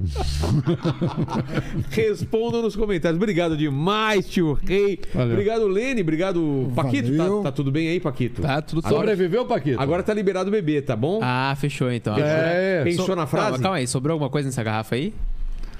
sobrou ainda. Cara, pouco, mas sobrou. É, Olha, então a gente bebeu, hein? A gente não, você, né? Eu... ô, ô, Paquito, poucas vezes eu bebi tanto. Fala aí. É verdade, cara. Verdade. Não, e hoje Esse você- papo foi o que eu mais E hoje bebi. você aguentou, cara, porque hoje Você você não enrolou, não enrolou a Deixa eu língua, ver um não. pouquinho pra você. Lene, palavras finais, que eu não estou... É que finalmente Olha. ele. É, o uísque, eu te falei, né? O de É. cevada, de malte é bem melhor, né? Não? Não, esse é muito bom. Espetacular, né? Nossa. palavras finais, Lene. Curta esse vídeo, se inscreva no, no canal, torne-se membro, coma jujuba. E se vocês não tiverem a frase, hoje eu tenho. Qual que é a frase? É estupefaciência. Exatamente. Quero ver quem consegue escrever isso. Se você chegou até o final desse vídeo, escreva... Estupefa... Estupefaciência. Isso. Tá certo? Estu... Ou Ah, estupefaciente. Estupefaciente. Como você achar que deve. Obrigado demais, tio Rei. Obrigado a vocês. E durmam bem, tá bom? Foi bom. Vou acordar minha mulher e falar: hoje tem. Oi, tchau.